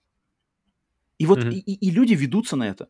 И вот приходит иск, этот человек, сосед, естественно, по закону ему э, нельзя ни с кем разговаривать, то есть все, он уже не может контактировать с своей мамой, и это ему запрещено законом, запрещено адвокатом. То есть мы не можем просто пойти к нему домой и сказать, там, блин, слушай, а как так-то? Мы же только что позавчера говорили нормально, ты пришел, тут извинялся, понимал, что там женщина... Нет, все приходит, все только через адвокатов, приходят вот эти повестки тебе домой, письма тебе вызванивают, приходят его обвинения, где-то написано, что я теперь не могу спать, после вашей, этой нашей, значит, а, аварии я не могу спать, у меня болит спина, я не могу заниматься своей женой сексом, я постоянно думаю, короче, об аварии. Эта авария повлияла mm-hmm. на всю мою жизнь, у меня вся жизнь разваливается. Просто капец. Mm-hmm. И это видно, и это, и это понятно видно, что это написано просто по, знаешь, под диктовку э, адвокатов, которые знают, как все это провернуть. И я вижу, что здесь, э, я вот, как бы, мне это заметно, что здесь, скорее всего, может быть, даже не сама эта девушка пытается такая хитрая, хитрая, знаешь, это может быть, конечно, вариант, но есть вариант, что ей просто, опять же, манипулируют вот эти хищные адвокатские конторы. Поэтому я знаю, что э, первый рефлекс, я думаю, у многих, кто видит такую новость, что типа, ой, блин, опять очередная, тут как бы очередная фемка выстреливает да, под шумок. Может быть, но э, граней у такой ситуации в современном американском обществе очень много. Поэтому я вот хотел немножко здесь рассказать со своей э, более такой информированной точки зрения, что не все так просто, и разные силы, разные вообще моменты как бы играют в таких вот э, связках. К слову, о, о работе, у меня есть подруга, которая работает в большой японской компании uh-huh. в, его, в, ее, в ее русском отделении. Uh-huh, uh-huh. И мы, она, тоже я рассказывал, я спрашивал ее, как, как э, не, не конкретно применимо к этой новости, а вообще, в принципе, как вообще работает, и как, как, как, как это вообще, uh-huh. какие изменения вообще есть относительно просто российской компании. И она говорит, что внутренний вообще распорядок и внутренняя какая-то логика поведения, логика вообще как, как, как строится день, она очень сильно как раз-таки заимствована из Японии. То есть э, вплоть до того, что даже а, то есть при, переработка mm-hmm. очень сильно приветствуется, и не то, что даже и приветствуется, не приветствуется, если ты раньше уходишь. А раньше это даже, то есть когда у тебя вроде как у тебя, ты там работаешь, допустим, до 6, если ты вдруг в 6 собрался, то как бы ты можешь словить пару, знаешь, взглядов недовольных, что типа «А, начальник же сидит, как бы, наверное, тебе тоже нужно посидеть. И она, и она причем говорила, что, помню, что, что какое-то время сидела, а потом подумала, блин, не-не, у меня ребенок, у меня дела, у меня, короче, все, я в 6, я ухожу теперь. И то есть ей пришлось как бы сделать этот выбор самой, сделать, как бы пойти наперекор вот этим вот как бы устоям компании. И то есть я, помню, спрашивал, а не хочешь как бы, если вообще рассматривать э, вариант перевода в эту же компанию, внутри компании, но mm-hmm. в другое какое-то отделение, там, mm-hmm. например, в Европу или в или в, в саму Японию, говорю, не хочешь в Токио, не хотел бы в Токио, например, поработать mm-hmm. или где-нибудь?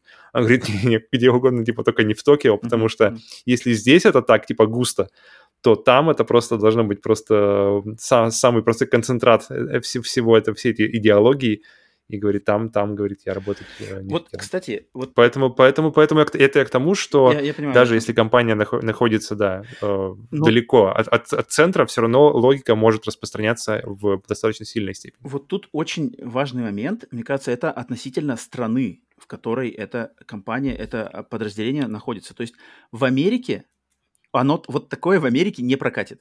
Э, всем я, я могу порекомендовать всем посмотреть документальный фильм. Он есть на Netflix, он даже сделан как сотрудничество с Netflix, называется «Американский завод», «Американская фабрика», «American Factory» по-английски.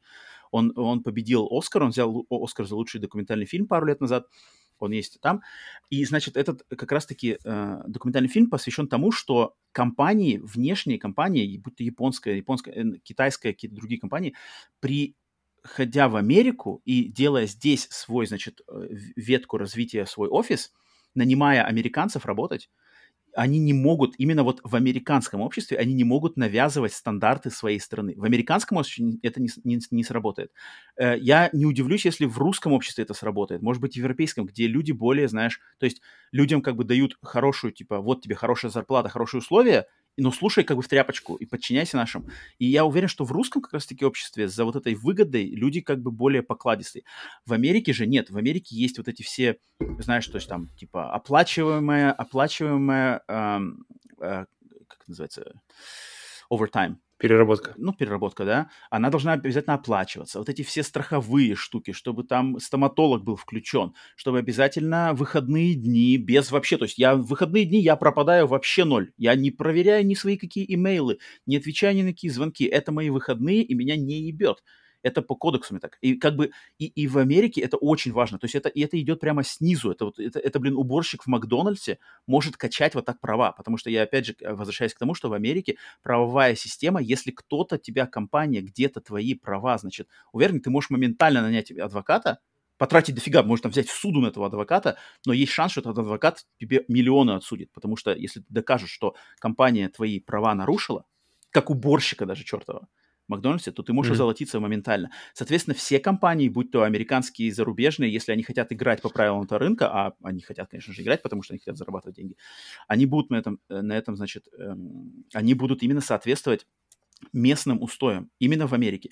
И я знаю, что э, американская компания, которая, вот я лично, опять же, на своем опыте, на опыте своей девушки, которая сделала ветку в Китае, в Азии, она тоже пропагандирует американский подход. То есть она не адаптируется к, к, э, к китайскому устоям. Она пропагандирует именно американский подход, потому что американские компании, я так понимаю, у них просто есть исторически сложенная, значит, уверенность в том, что наш, вот наш то есть мы как бы мы впереди планеты всей по, по, по сложению mm-hmm, бизнеса. Ну, это, это видно, да, что, что да, наш да, путь да, правильный. Да, и... да, да. И они как бы, и они это не боятся пропагандировать, не, не боятся выставлять это вот как вот, вот правильно это. И вот у нас наши, значит, эти, наши доказательства, это вот Apple и Ну, Microsoft. ну, такая нормальная, нормальная получается такие двойные стандарты, что вы нам не можете рассказывать, Ну, как нам такое, работать, но, мы да, вам, можно, но мы можно. вам с удовольствием расскажем, как, как, как надо работать вам. Можно обвинить в этом, да, но они как бы, ну, на- как вот я вижу на примере своей, то есть я свою девушку, китаянку, я ее спрашивал многократно, тебе как нравится больше, вот что ты в американской компании работаешь по американским устоям, или ты хотела бы по, по китайским ус- устоям, что там типа каждый, каждый день после работы, значит, все идут в караоке за счет босса, но надо в караоке бухать, пить, есть, все за счет компании, но вот это надо. Американская компания Мгм. никогда тебя так не заставит, потому что можешь подать в суд, что типа, блин, меня в свободное мое время заставляют еще идти бухать. Она говорит, нет, Но в суд ты подашь китайский. м, То есть как это работает? а, ну нет, ну ты там пойдешь через... Не-не, ты, кстати, можешь подать в международный суд, если ты работаешь так. Но тем не менее, что э, дело в том, что... ам, что хотел сказать? А, что она выбрала, не, не думая, американские стандарты, потому что, говорит, так, Мгм. как бы, да, так честнее, то есть честнее, то есть есть конкретно прописанные законы, все работает по этим законам. Тебя никто не может э, заставить что-то делать, но и ты не можешь ничего как-то такое, ну, что-то сделать, знаешь, непонятно. Поэтому ей такое больше нравится, как- как-то более все, что ли, понятно. Хотя, может быть, сложнее Мгм. с какой-то стороны, знаешь, то есть там выгода не так очевидна, там дольше, надо работать дольше, там как-то э, карьерный рост не такой быстрый. А в китайской Мгм, компании там э, э, переспала с боссом, все, на, на верхушке, что-то такое, знаешь. Нужно в Ну, нужное потому что на самом деле сходить. я наслышан от, от своих знакомых в Китае, там просто пиздец творится. Вот, вот этих всех государственных, там просто пиздец. Там открытый пиздец, и никто ничего не может с этим сделать. Это невозможно, потому что это, это огромные айсберги, которые просто никак не плавают в Ледовитом океане. Так что вот, такая вот новость. Э, Я хотел, потому что люди спрашивали и в нашем телеграме-чате эту, ну, актуальная вещь, Мгм, поэтому мгм. поговорить об этом с разных точек зрения никогда, по-моему, не, не вредно. Так, а, идем дальше к следующей новости. Четвертая новость. Rockstar Games официально извинились за ситуацию вокруг ремастеров игр серии GTA, GTA The Trilogy Definitive Edition. Одновременно с выпуском первого патча для трилогии компания призналась, что, цитата, «продукт не соответствовал их стандартам качества». Конец цитаты. И кроме того, что пообещала привести игру в порядок, также вернула в их онлайн-магазин для персональных компьютеров оригинальные версии игр трилогии, бесплатный доступ к которым получат все владельцы Trilogy Definitive Edition. Мгм. Ну, вообще, изначально было странным решением убирать оригинальные версии. Какая бы, какая бы крутая не была, не, не была Definitive Edition, даже если бы Definitive Edition вышла, не знаю, как Mafia Definitive Edition, если бы она была прямо пересобрана и было бы все снова... Все равно убирать оригинал, это как-то... Я, на самом деле, я, я включил эту новость на этой, на этой неделе, потому что я просто а, отталкиваюсь от того, что люди выговаривали нам на... Ну, не то, выговаривали нам, громко сказано. А люди оставляли комментарии к прошлому нашему подкасту. И есть люди, реально, Мгм. которые вот, вот они прямо вот, прямо вот... А, Кстати, Степа, Степа из канала Видеодром, мы разговаривали. Мгм, Привет. мгм. Он как раз-таки типа, игра заслуживает 0 там баллов. Да-да-да-да, ревью-бомбинг, все так и надо. Блин, я вот на самом деле не придерживаюсь такой зрения, потому что я, я вот не вижу, вот, вот люди, которые возникают, они на самом деле купили эту игру. Если ты игру не купил, то как бы спрос-то тебе-то какой? Ты ничего не потерял? И, и вот это, у меня вот этот момент. То есть, Не, ну подожди, не-не-не, про, про купил, не купил, это другое. Не-не-не, ты, ну, ты, ты а мог, ты мог собраться купить игру, ты мог, ты мог, ты мог как бы собираться купить игру, Окей. собирался купить игру, а потом ты видишь, что, что это как бы выходит Так, говнище, Ты ее не и покупаешь, такой, извините, пожалуйста.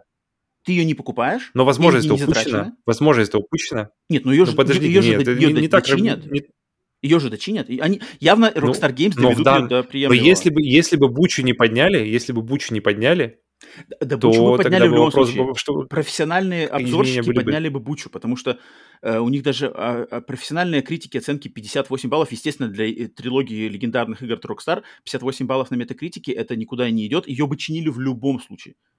Я, я просто не понимаю вот этой, опять же, всей вот этой истерики. Я ее не понимаю вообще, как бы зачем истерить? То есть и у нас- у нас же есть три, три, вот сколько есть вариантов развития, что человек сделал предзаказ, да, вот человек сделал предзаказ, получил игру на выходе плохую.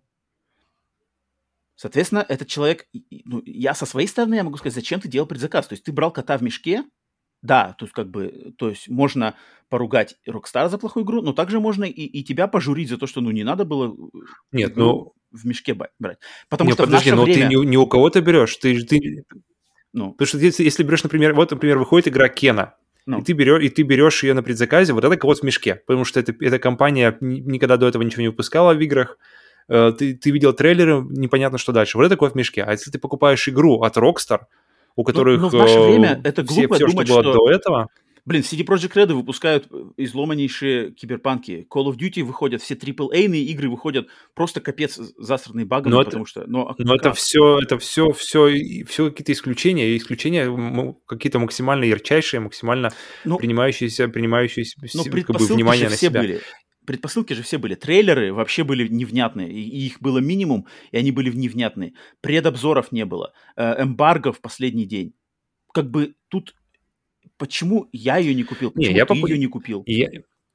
Я на самом деле по поводу себя, я вот как раз мы Степой, это со Степой тоже говорили, и как бы я чувствую, что у Степы как бы э, задевает за живое. И я, я слушаю, себе, слушаю себя, и я понимаю, что мне, в принципе, все равно. И я думаю, проблема в том, что у меня как бы нет личной боли, нет своих каких-то страданий. Я не понимаю, почему. Либо потому что э, как-то э, эти, эти части серии э, GTA я как-то, может быть, для, для меня они не, не, не особо как-то сыграли важную роль в моей жизни и поэтому у, как бы, у меня нет лошади в этой гонке. Uh-huh. И либо, либо, либо почему? Потому что если, например, э, если представить какую-нибудь люб, любимую игру из, из своего детства, которую, которую выпускают, и выпускают ее в самой, в самой днищенской форме, то, ну, конечно, она, конечно... А, они не в самой днищенской форме. Они не в самой днищенской форме. Она, не, не, не, не, они в днищенской форме. Хуже, хуже представить сложно, потому что если э, если это абсолютно другая игра с абсолютно Нет, подожди, другой подожди. атмосферой. Как они, как они... Я, я включал Сан Андреас, я наиграл в Сан Андреас несколько часов. Я вот лично, когда я играл в Сан Андреас, я не увидел ни одного там глюка. Я увидел глюки только когда их всякие ви- видосики, э, там, не знаю, Digital Foundry э, набрали как вот нарезкой. Вот, вот глюк, вот раз, два, три, четыре, пять, шесть, семь. Вот когда ты их видишь такой прямо э, э, э, обоими один за другим, ты такой думаешь, вот капец. Но когда ты в эту игру играешь, ты не видишь это. Окей, в GTA 3 ты нарвешься на этот ужасный дождь. Хорошо, ладно, его починят по-любому. Ну, дальше там, ладно, ладно, тут, тут нарвался на глюк. Но, блин, ну там есть классное освещение, там новое управление, там, там что-то есть. Я, я бы не сказал, что это прямо днище. Днище это, это какое-то это утрирование и закрывание глаза на хорошие моменты, которые есть, потому что освещение там есть. Нет, но если, если, если игра в переиздании, которая называется Definitive Edition, выглядит и играется хуже, чем она была на PlayStation 2, то это как бы... Почему она выглядит хуже? Она выглядит, она выглядит по-другому. Она выглядит в каких-то моментах она... хуже, но в каких-то моментах она выглядит лучше, например, в освещении, в освещении и а, что-то еще. Освещение Но там, то, то, то есть, когда ты играешь на, ты, когда ты играешь на GTA э, на PlayStation 2, оно ну, мы как раз об этом говорили уже, как бы тоже снова по тем же ездить темам, что она, она здесь она выглядит как будто ее пропустили через какой-то безличный апскейлер, который все, все что-то как-то сделал, так подделал, AI так, все... так и было. И все, и, и, и весь все, что было вот это вот, э, все, что было личное, все, что было такое душевное, оно такое ощущение, что осталось как раз-таки в этом апскейлере. То есть оно, оно через это сито, через которое оно прошло, оно осталось где-то, где вот в сите, оно не прошло в сам продукт. Ну, То блин, есть, но в, я, я не модельки... потому что я поиграл в Сан Андреас, и он играется нормально. И все, и, и, и сценарий, озвучка, миссии, мир, атмосфера, она вся там есть. И, и после того, как я вижу своими, вот я вижу своими глазами, я вижу, что да, да, есть к чему придраться, есть за что критиковать, но не так все плохо, и это поправимо.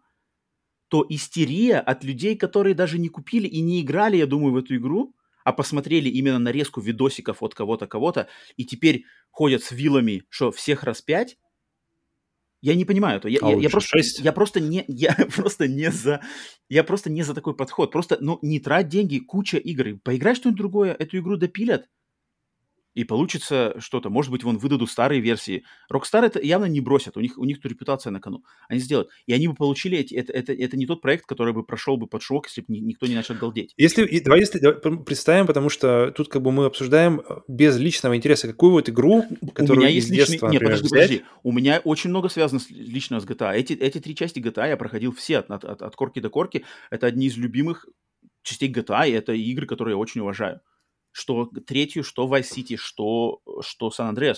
Во всех них есть очень классные моменты, которые одни из моих самых любимых вообще в истории, моей, моей геймерской истории. Начало GTA 3, саундтрек San, э, Vice City с атмосферой, с юмором, блин, эти, э, полиция Майами в Vice City, э, с, в Сан-Андреасе миссии, там, блин, где надо вы, выкрасть диск из, из, из э, э, особняка рэпера, там, или погоня, которая сделана как Терминатор 2 по этим, по каналам. Это все, это все легендарные моменты. Для меня эти игры очень много значат. И, у, меня для, за них сердце болит не столько. Но я могу спокойно здесь как бы сказать, окей, с меня денег как бы, с меня денег вы не, не, не получите, пока ее не доделаете. Все, я пошел играть в Halo. А зачем, вот я, я не понимаю, зачем истерить, зачем вот эти э, кислотные какие-то видосы, вот куча матов, какие-то комменты, зачем это надо? Люди, вот я, я, я просто хочу призывать всех быть немножко спокойнее, потому что это, это с, ни с кого же ничего не убыло. Если я, я, не, я понимаю, что как раз таки убыло, подожди, как раз таки убыло, потому что возможность купить оригинальные версии исчезла.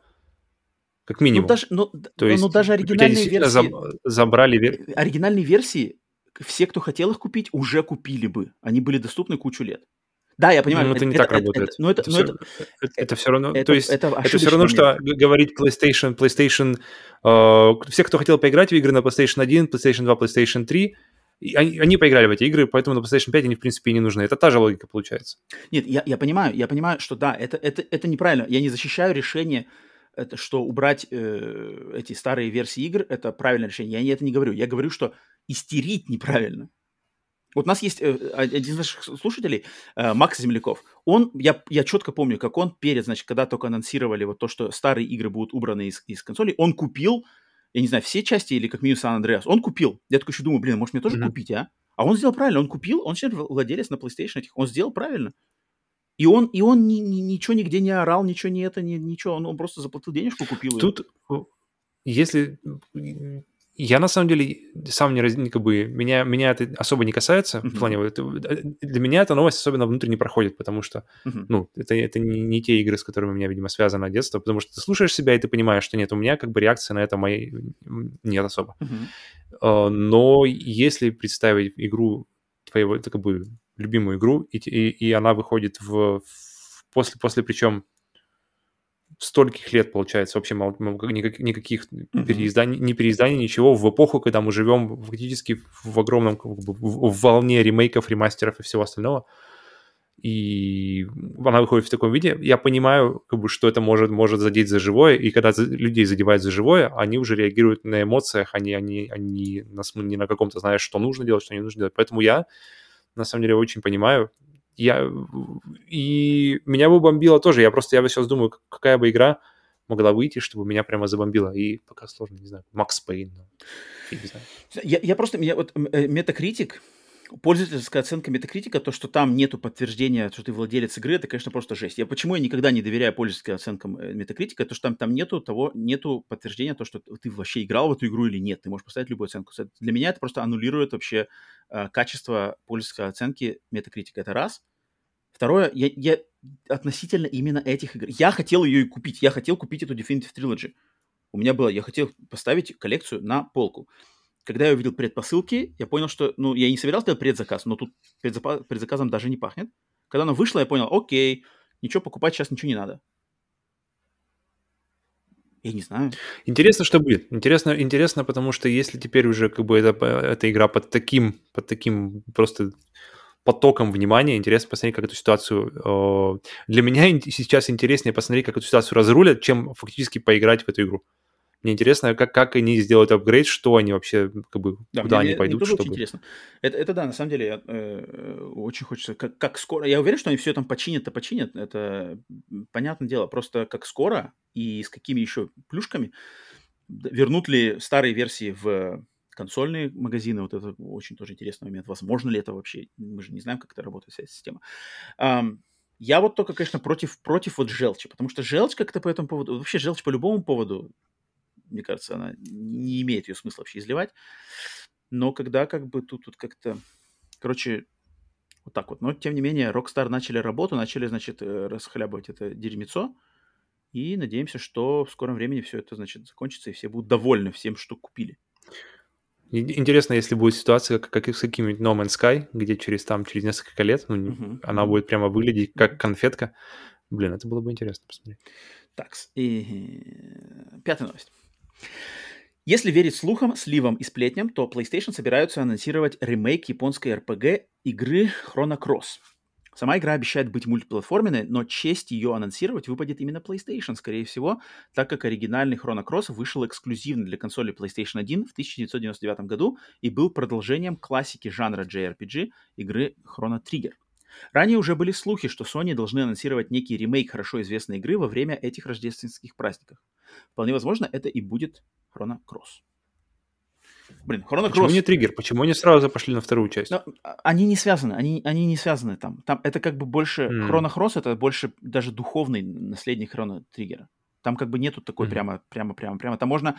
Из Chrono Cross можно очень легко вырезать все моменты связи с Chrono Триггером, и получится вообще полноценно отдельная самостоятельная игра.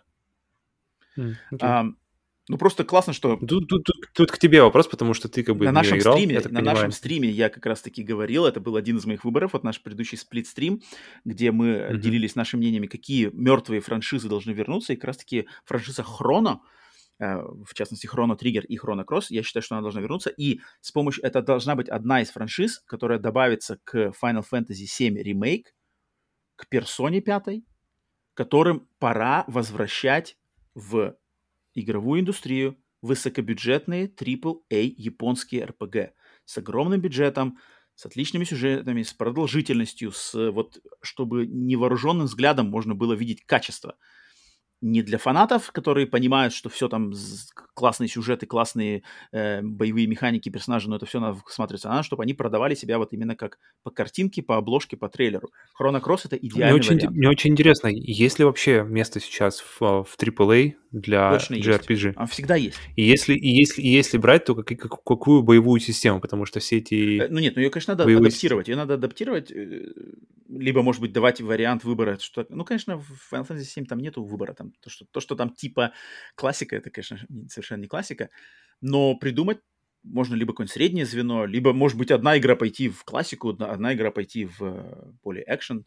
Вариантов-то много. Просто, мне кажется, им надо не бояться именно вернуть вот это вложение. Я, я надеюсь, что вот если это Chrono Cross, то есть Square Enix это, плюс скооперируется, если она будет мультиплатформенная, соответственно, ну, а этот, этот вариант Chrono Cross, он классный для того, чтобы схватить хайп на вот этом... Он, он, он релиз, который продаст себя, там отличный дизайн уровней, там очень э, как раз-таки есть где развернуться современным графическим технологиям. Там классная история с этими параллельными мирами. Хм. Пока мы, пока мы на теме современных графических технологий, думаешь, насколько важен вообще бренд Chrono Cross – то есть, э, если, если мы видим, насколько важен бренд Final Fantasy VII, насколько его, как бы, насколько его мощно хотят ребутнуть, uh-huh. что и саму игру разрезали на несколько частей, и то, то что далее, оно выглядит прямо вообще э, великолепно. Uh-huh. Насколько ты думаешь, важна тогда Chrono Cross вообще ну, сейчас ну, будет? В, для поклонников В плане бюджета и в плане визуала из этого вытекая. Ну, для поклонников, блин, ну, те, кто любители жанра э, японских вообще игр в общем и японских RPG, Хрона, серию Хрона знают точно, потому что Хрона Триггер, во-первых, вообще на всех платформах она была, ее куча было пере, перевыпусков. У Хрона Кросса, кстати, не было никаких других версий, кроме вот uh, PlayStation 1 и потом в PlayStation uh, Network для PlayStation 3, да, она была.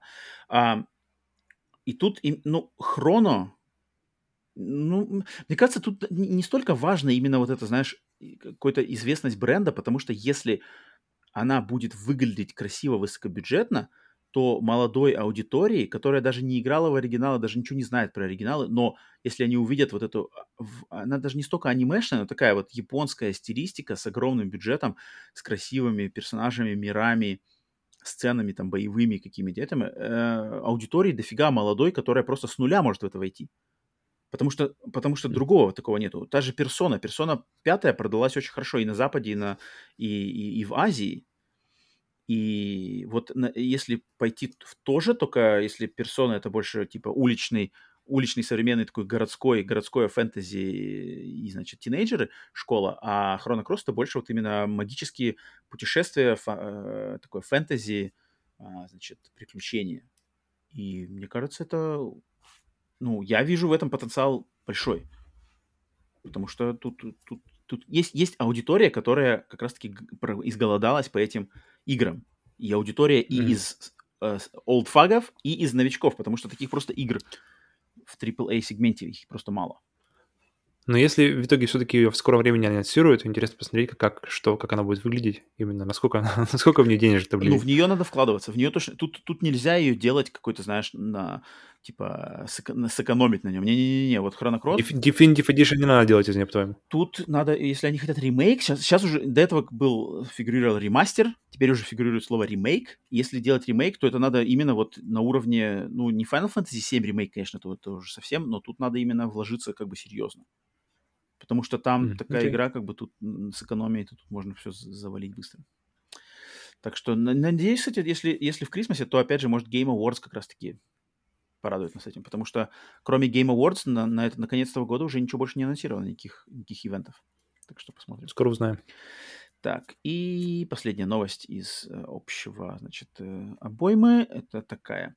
16 ноября был официально зарегистрирован патент компании Sony на производство крышек для электронного устройства.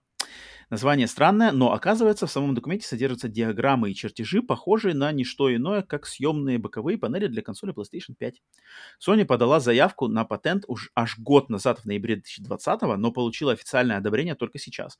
Поэтому, возможно, скоро нас всех ожидает прибытие официальных кастомных боковин для наших уродливых, но таких родных плоек. Возьмешь? Плойчики. Я бы взял серую. Я бы взял серую в стилистике серый PlayStation 1. Вот я бы взял. Такое я даже возьму, если она будет. Я почему-то думаю, что она будет. Это мне клево. Остальное... Как-то они обычно не балуют цветами, то есть, ну, по крайней мере, раньше исторически не было, не было прямо вот э, как с Xbox, который ты можешь выбрать любой вообще контроллер, любой, любую крестовину на своем любом контроллере. Вот, вот, вот такого, такое раздолье такого никогда у PlayStation не было. У них были ограниченные, если какая-нибудь крутая э, серая версия PlayStation, PlayStation 4 была, она была какой-то ограниченной версией, дорогой, Uh, или какие-нибудь синие, тоже PlayStation 4 Pro была, тоже какая-то ограниченная, тоже была, тоже была очень редкая.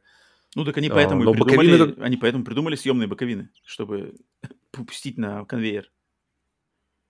Я бы, я бы сменил, потому я что, да, сменил. мне на самом деле... Потому что белое меня прямо вырывает глаз, и оно подчеркивает все уродство дизайна, которое... Ну, сейчас уже легче, сейчас уже просто как бы оно, окей, стоит и стоит, уже глаз, глаз при, притерся. А у тебя есть какой-нибудь вариант, Но... который бы ты точно ну, купил? Я бы черный, я бы, я бы взял черный. Черный, черный просто оно сольется со всем остальным. У меня просто все остальное черное. У меня колонки, телек, э, ресивер, все оно черное, и я бы, я абсолютно не против. А желтый, это не потому что черное и желтое? Не-не, для меня электроника, она не должна, как называется, притягивать глаз. Mm. Электроника должна выполнять функцию, а сама сливаться с окружением. Она, я, не, я не хочу смотреть на PlayStation и думать, о, какая у меня большая желтая PlayStation. Я хочу не видеть PlayStation. Я хочу, чтобы она просто исчезла. Я бы вообще в идеале, знаешь, как бы куда-нибудь вшить ее в шкаф какой-нибудь, чтобы ее не видеть. И только контроллеры, контроллер, который беспроводной, просто им управлять, было бы круто, на самом деле. И чтобы Поэтому черный цвет для этого... Вот единственное, почему я не ставлю никуда, никуда ее ни вниз, ни наверх, чтобы у нее было, чтобы был у нее воздух. Но вообще, вообще, по моему мнению, электроника должна... Ты играешь на приставке не того, чтобы смотреть на приставку, а чтобы посмотреть на телевизор. И у тебя контроллер и телевизор. А приставки вообще в, в, в картине быть не должно для меня. Хм. Поэтому Xbox, мне, по мне, вообще идеальный дизайн. А, ну, я бы вот себя... Который Series Я, я бы все-таки сорвался, и если будет вариант, то я, скорее всего, сорвусь на серую. И вот если будет серый именно PlayStation 1, вот этот, вот этот оттенок, mm-hmm. еще если они добавят какой-нибудь там, может быть, э, этот эм, радуга... Значок, значок разноцветный. Да, что-нибудь такое, я, я сорвусь. Ну, конечно... у них сейчас дырочка просто, да, ведь получается? Угу. Причем можно купить, кстати, эту наклеечку там какую-то, чтобы сделать. Продаются, mm-hmm. продаются наклеечки, вот именно, чтобы логотипчик превратился как PlayStation 1. Кстати, а, недавно протирал пыль с PlayStation 3, к слову о логотипчиках, и нашел там, вспомнил, вернее, вообще забыл об этой штуке. А, вот самая первая оригинальная толстая PlayStation 3 uh-huh. с, с, как его, с шрифтом PlayStation, такой же, как Человек-паук еще. Uh-huh. И там над дисководом значок PlayStation, он как раз-таки радугой, и его можно крутить влево и вправо, как бы в зависимости от того, в каком положении консоль. Если она стоит, можно сделать так, чтобы он как бы правильно располагался. И, и, или если ее положишь на бок, то тоже его можно повернуть так, чтобы он правильно располагался. И, блин, такая приятная деталь, приятное такое внимание к деталям, что я прямо такой, ого-го. Блин, я хочу, такой, хочу такую штуку, очень приятно. Это, клево, да. Такие есть, моменты клевые. Так, все, значит, разделались с новостями. Последняя новость это была а, традиционно проверка пульса теперь. Проверка пульса это то, когда мы смотрим, случилось ли что-то в игровой индустрии за то время, пока мы сейчас записывали э, наш подкаст «Пенсная диета». Открываю сайтик, смотрим, что-то случилось. Хотя сегодня День Благодарения, я думаю, уже никто даже новостные сейчас ничего особо не выкидывает обычно. Они отдыхают. Все, все уже спят, ребята. Сегодня так, так, так, так. Uh, из версии Uncharted 4 для ПК и PlayStation 5 удален мультиплеер. Окей, не, не, не, не потеря особо. Э, так, здесь ничего больше нету. Еще давай один сайтик откроем. Например, вот этот вот. И что нам скажут там? Я думаю, ничего не скажут. Кто вообще играет в Uncharted, чтобы играть, покупает Uncharted, чтобы играть в нем мультиплеер? Ну, я играл, я выбил, я выбил Я таких людей не знаю. Я в Uncharted мультиплеер. Ну, ты это знаешь, ты не по любви играл в, ну, в я точно, я даю галочек, чтобы... Я такой думаю, блин, э, я купил ее на выходе, и я специально, чтобы пока все, значит, хайп, хайп, хайп, в мультиплеере есть люди, я быстренько зашел, отстрелял все эти трофеи, там, mm-hmm. 4 или 5, и все, и больше кайф не включал. Ну, кстати, в этом же, в Collection, Nathan Drake Collection, который 1, 2, 3, Uncharted, там же тоже вырезан мультиплеер, так что, в принципе, mm-hmm. все, все ложится на одни и те же правила. Так, все, новостей никаких нету, пульс проверен, пациент живой, переходим к рубрике «Хватай, пока есть». Хватай, пока есть mm-hmm. рубрика, где мы вам советуем, что на этой неделе хорошего можно купить по хорошим ценам в цифровых магазинах э, наших любимых консолей. Павел, что у тебя приготовлено? У меня сегодня три штуки, все для Xbox. Не, сегодня, не, сегодня одну, одну игру принес. О, Я бы хотел, чтобы она была на Switch, mm-hmm. потому что, мне кажется, на Switch ей больше места. Но она сейчас на PlayStation и по такой цене, что, блин, просто-просто... Игра называется The Eternal Castle, Вечный замок, ремастер игра э, какого-то вообще бородатого года, и по, по, она, визуально она напоминает игры как раз-таки со спектрума, с чего-нибудь такого, с, с очень ранних консолей, потому что вот эти вот э, кислотные цвета, фиолетовый такой, бирюзовый, они прямо вот такие вырви глаз. Uh-huh. И по геймплею она очень напоминает uh, Another World, она напоминает Flashback, Принц Персии тот же напоминает, uh-huh, первый, который вот именно самый с uh, Nintendo Entertainment System. И а это я ее на самом деле взял чисто... да, получается? Да, да, это, это ремастер вот как раз-таки игры, которая супер старая, которая, которая была до Another World, до Flashback. Э, не знаю, до Принца Перси или нет, примерно, я думаю, там они ровесники. И я ее не прошел пока что, я ее поиграл не, не так много, но сейчас она стоит со скидкой 75% или 80%, если у вас есть PlayStation Plus, она сейчас стоит 267 рублей, и за 267 рублей я просто приглашаю вас э, со мной вместе познакомиться с игрой, потому что трейлер для нее какой-то сумасшедший, вообще нереальный. Я взял, я взял ее чисто на трейлере. Музыка, визуал, э, минимум, минимумом средств, как-то показано супер много, мне обожаю, когда так делают. И я, я при этом посмотрел так, зайду, думаю, гляну, что у нее вообще по рейтингам. Uh, у нее 7,3 рейтинг и 8 uh, рейтинг юзеров. Что, в принципе, как, для меня всегда, когда рейтинг юзеров еще выше, чем этот, мне сразу же, опа, интересно посмотреть, что это такое за игра. Uh, и за 260 рублей. Как ты про нее узнал? Меня, меня интересует, как ты про нее вообще узнал изначально? А я, я, я, мне просто понравилась картинка на, на, на сейле.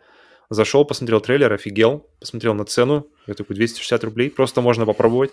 Я поиграл в нее немного, но мне управление сразу же уже больше нравится, чем в Another World, чем во Flashback, чем в Принце Персии, потому что везде, везде в этих играх они известны своим таким, знаешь, тяжелым управлением, да, да, такое да. очень весомое. Каждое, каждое нажатие клавиши, после нее можно как бы отдыхать, потому что там какое-то действие начинается. Ты, ты нажал клавишу вперед, и ты ждешь, смотришь анимацию длительную, неспешную действие.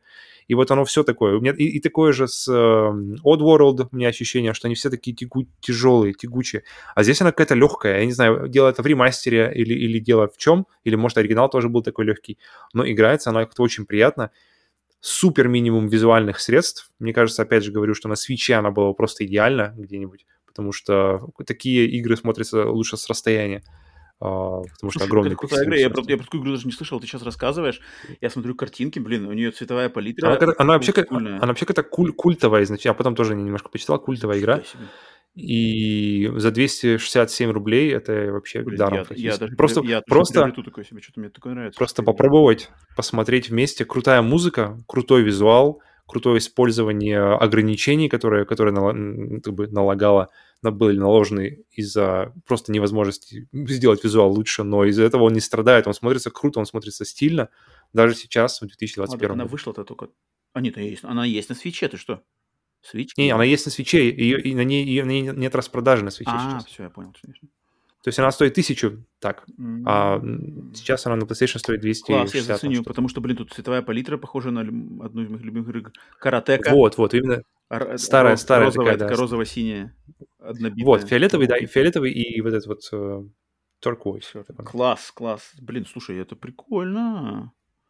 Прикольно. Я даже прямо вот у- даже удивлен, что ты тут нашел какой-то э, древний old school, про который я даже никогда не слышал. Класс, респект, я присоединяюсь. Так, а, у меня тогда, значит, это был Eternal Castle от Павла. У меня для Xbox, я не знаю, может быть, эти игры, потому что все игры здесь мультиплатформенные у меня. а, а, они, значит, может быть, и есть у нас продажи на PlayStation, но у меня три игры, все три практически в одну цену, все три максимально разные, но я их просто увидел и думаю, надо всех отличить. Первая игра это игра Brothers, братья. М. А, игра, значит, от э, студии Hazelight, создателей It Takes Two и A Way Out. Это игра, которая была вот за, за две игры до It Takes Two. Но это их, э, то есть игра, на которой они делают, так сказать, проба пера вот этого кооперативного геймплея. Но здесь ты играешь один, но сразу за двух персонажей, за двух братьев. Одного персонажа ты управляешь, одного брата ты управляешь за, э, с помощью левого аналогового стика, а другим ты управляешь в, одно- в то же время с помощью правого аналогового стика. Соответственно, ты в, одно, в одном и том же моменте управляешь двумя персонажами, и, соответственно, с, таким, с такой помощью тебе надо проходить какие-то головоломки, решать э, головоломки, от кого-то убегать. Она такая приключенческая, не длинная игра с интересным сюжетом, в интересном мире, таком фэнтези, приключением с, ним- с небольшими мрачноватыми нотками.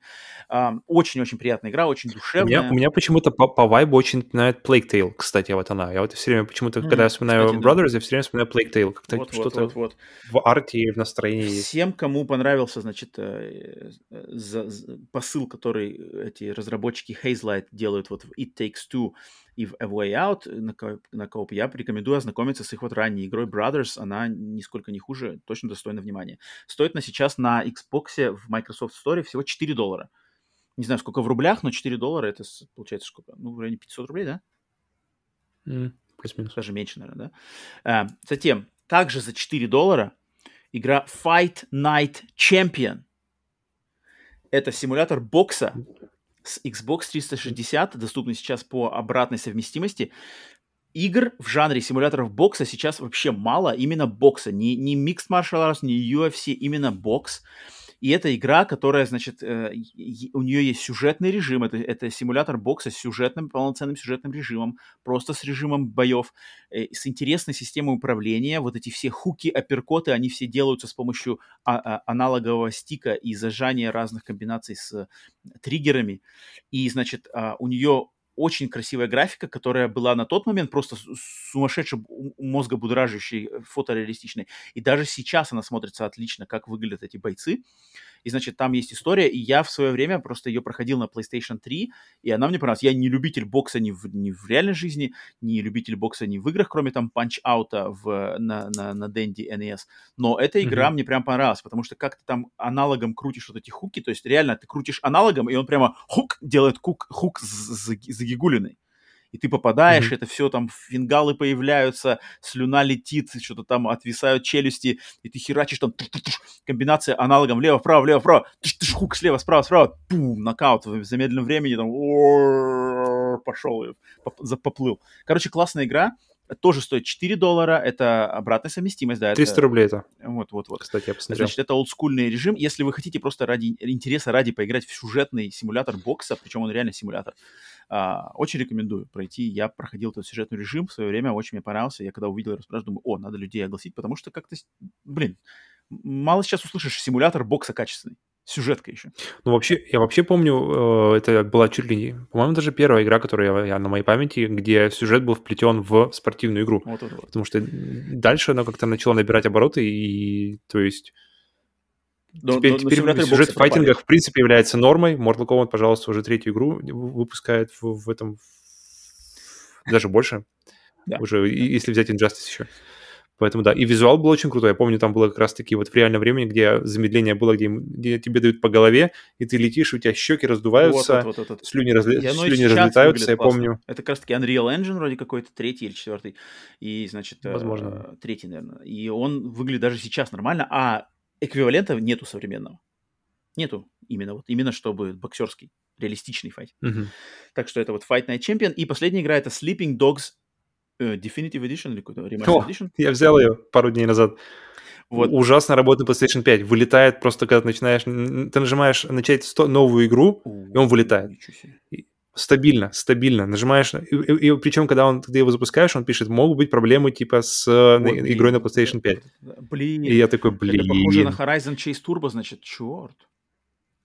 Но, но я, я зашел на, на форум, говорят, блин, э, говорят, э, вы просто нажимаете постоянно, и он- и там, там потому что пишут, что вылетает при, при попытке загру- за- загрузить какое-то сохранение. Мгм. У меня он вылетал просто при, при попытке начать новую игру. Постоянно, постоянно, постоянно. Он говорит, сделайте раз пять, на шестой загрузится. Я Ага. такой, блин, ну ладно, делаю, делаю, делаю. По факту так и есть. Он через какое-то Ну время да, просто... да, Horizon Chase то же самое.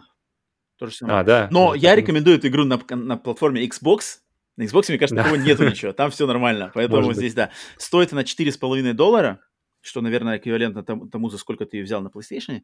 А, Что такое там 200, что-то вот, 300 вот, рублей? Совершенно, значит, это Sleeping Dogs, это, значит, ремастерная Definitive версия с, а, со всеми DLC, с улучшенной графикой, какими-то бонусными штуками. Эта игра, это просто, если ее описать, это а, гангстерский GTA в Гонконге. Играешь за полицейского, который под прикрытием внедряется в, три- в гонконгские триады, и, значит, в мире гонконгских гангстеров пытаешься ты как там разобраться в очень неплохом сюжете с очень классно а, воссозданным На Гонконгом, который я могу зу- зуб даю за то, что Гонконг там э, воспроизведен просто отлично, потому что в этом городе я бывал сам кучу-кучу раз, и там все прямо вот реально как оно есть. Я прямо эту, эту игру даже могу запускать для того, чтобы просто по Гонконгу погулять. Она отлично переносит э, атмосферу. Так что Sleeping Dogs. Если, если, вам, если, если вам сейчас, а, чтобы залезать как-то, за, за- загладить боль Definitive Edition GTA, вот, пожалуйста, вам хорошая версия. GTA, а, Да, только то, что вы не играли. перестрелки, и драки, и машины, и мотоциклы, и Да. город, и сюжет. Графика неплохая, и DLC там интересные, кстати, там один что-то с турниром, другой с какими-то зомби вообще вампирами. Какие-то, Мгм, там все включено. Так что вот, Sleeping Dogs 4,5 доллара. Так что вот, мои три игры. Хватайте, пока есть. Сегодня вас снабдили вообще нормальными э, играми. А если вы на, на слух, значит, название не восприняли, то посмотрите в описании этого выпуска. Я напишу, значит, как это, эти игры пишутся на английском. Так что вот.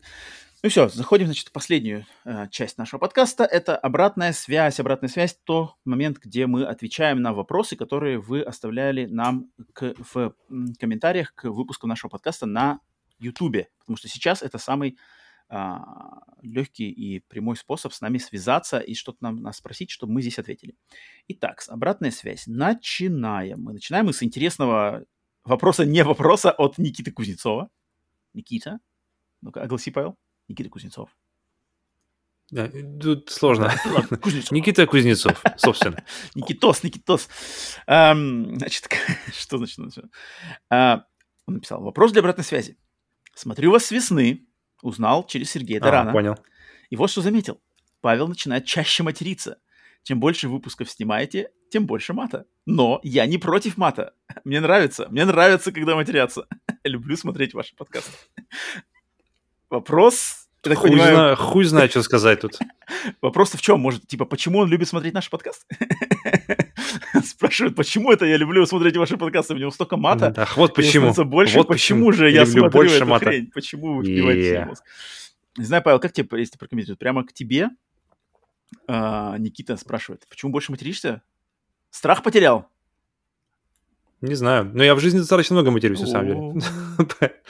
Поэтому, но это неплохо. Я не считаю, что мат, мат плохо. Мат, мата, мат, мату просто как всему, в принципе, просто в меру должно быть. Я, я может быть, иногда поджимаю Типа пределы рядом, меры, рядом но- к пределу, там все. Не-не-не. А как у тебя родные? Мат- э, э, жена и вот кожаный твой, Вообще кожаная супруга? А, типа нормально? Матерись. Матерись, Паша. Ну, как бы... Давай, Ну, добавь. и ее, мои, мои, моя норма ее не напрягает. И Ната сама может приложиться, если что-то как бы не нравится. Поэтому Друг от друга пинг-понг, пинг-понгузи. мат...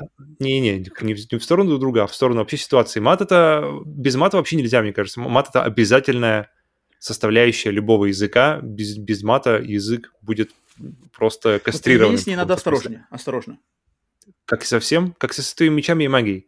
Ну, всего должно быть в меру. Ну да. Всего- Мат, м- мат это он нужен для того, чтобы подчеркнуть э, без того острую ситуацию и сделать ее еще острее. Вот это лучшее, лучшее использование мата. А без этого, как бы, Ну нет, когда мат Поэтому- правильно поэтому- в тему и равномерно, и сознанием Он дела, незаменим. да, Он, он, он, да, он, он это, да, э, не, как сказать, неотъемлемая часть языка. Это точно. мгм. Так что, не знаю, Никита рад и не знаю. Так что, ну, собственно, не вопрос, не ответ. Идем дальше. Так, следующий у нас. Никита вот так прокомментировал, Павел, твои, значит, домогания. Дальше. А, спасибо, спасибо за то, что написал, и спасибо за э, похвалу. А, Иван Каверин, частый регулярный гость рубрики «Обратная связь», спрашивает нас в этот раз э, не по играм вопрос у него. Иван нас спрашивает, как вы относитесь к hardcover или drum cover на различные популярные песни? В последнее время с женой заценили Fame on Fire, а в юности фанател по drum cover от Кобус Потгайтер и Федора Локшина на попсовые песни, и позже эти песни мозг не воспринимает без ударных. Блин, я не знаю, не знаю насчет чего мне комфортнее говорить, насчет архитектуры ARM или насчет drum cover ов, hard cover. Ты вообще понимаешь, что такое hard cover и drum cover?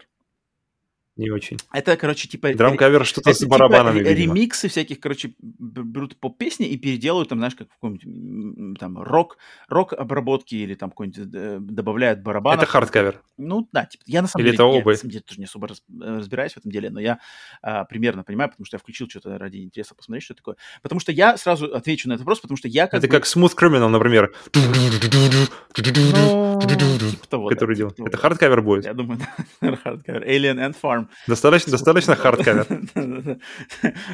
Я не фанат этого дела. Я вообще не фанат ремиксов. Я вообще не фанат никаких, короче, каверов, каких-то этих. Я вот как-то нет. Если он попадается, мне какой-то классный понравился, как, например, Smooth Criminal в свое время выстрелил, это классный.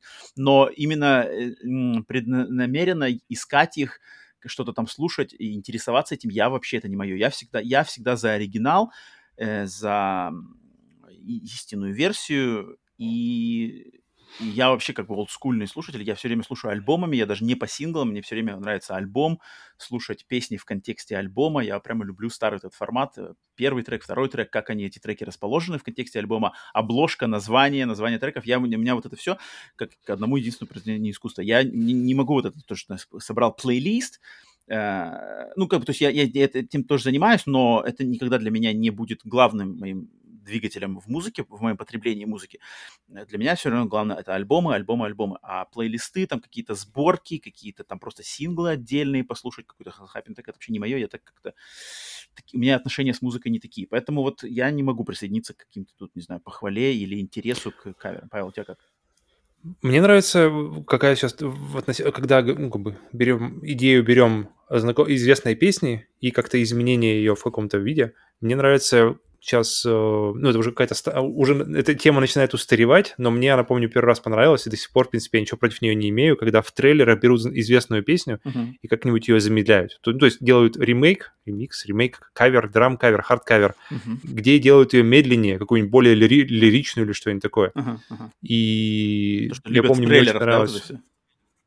Так я и говорю, это как раз-таки тема в трейлерах, ну, ну, она ну, от- оттуда и пошла. То есть как раз-таки она, она настолько уже там, что она как бы, что новые трейлеры, которые делают компания, я помню, смотрел интервью с, с э, компанией, которая делает исключительно трейлеры, это, это компания, которая пр- производит трейлеры для фильмов. Мгм. И, они, и у них, они, помню, говорили, что мы постоянно ищем новые способы как-то выражения, и они как раз-таки задели, что сейчас самое, говорят, популярное, это вот эти вот э, ремиксы, медленные драматические ремиксы.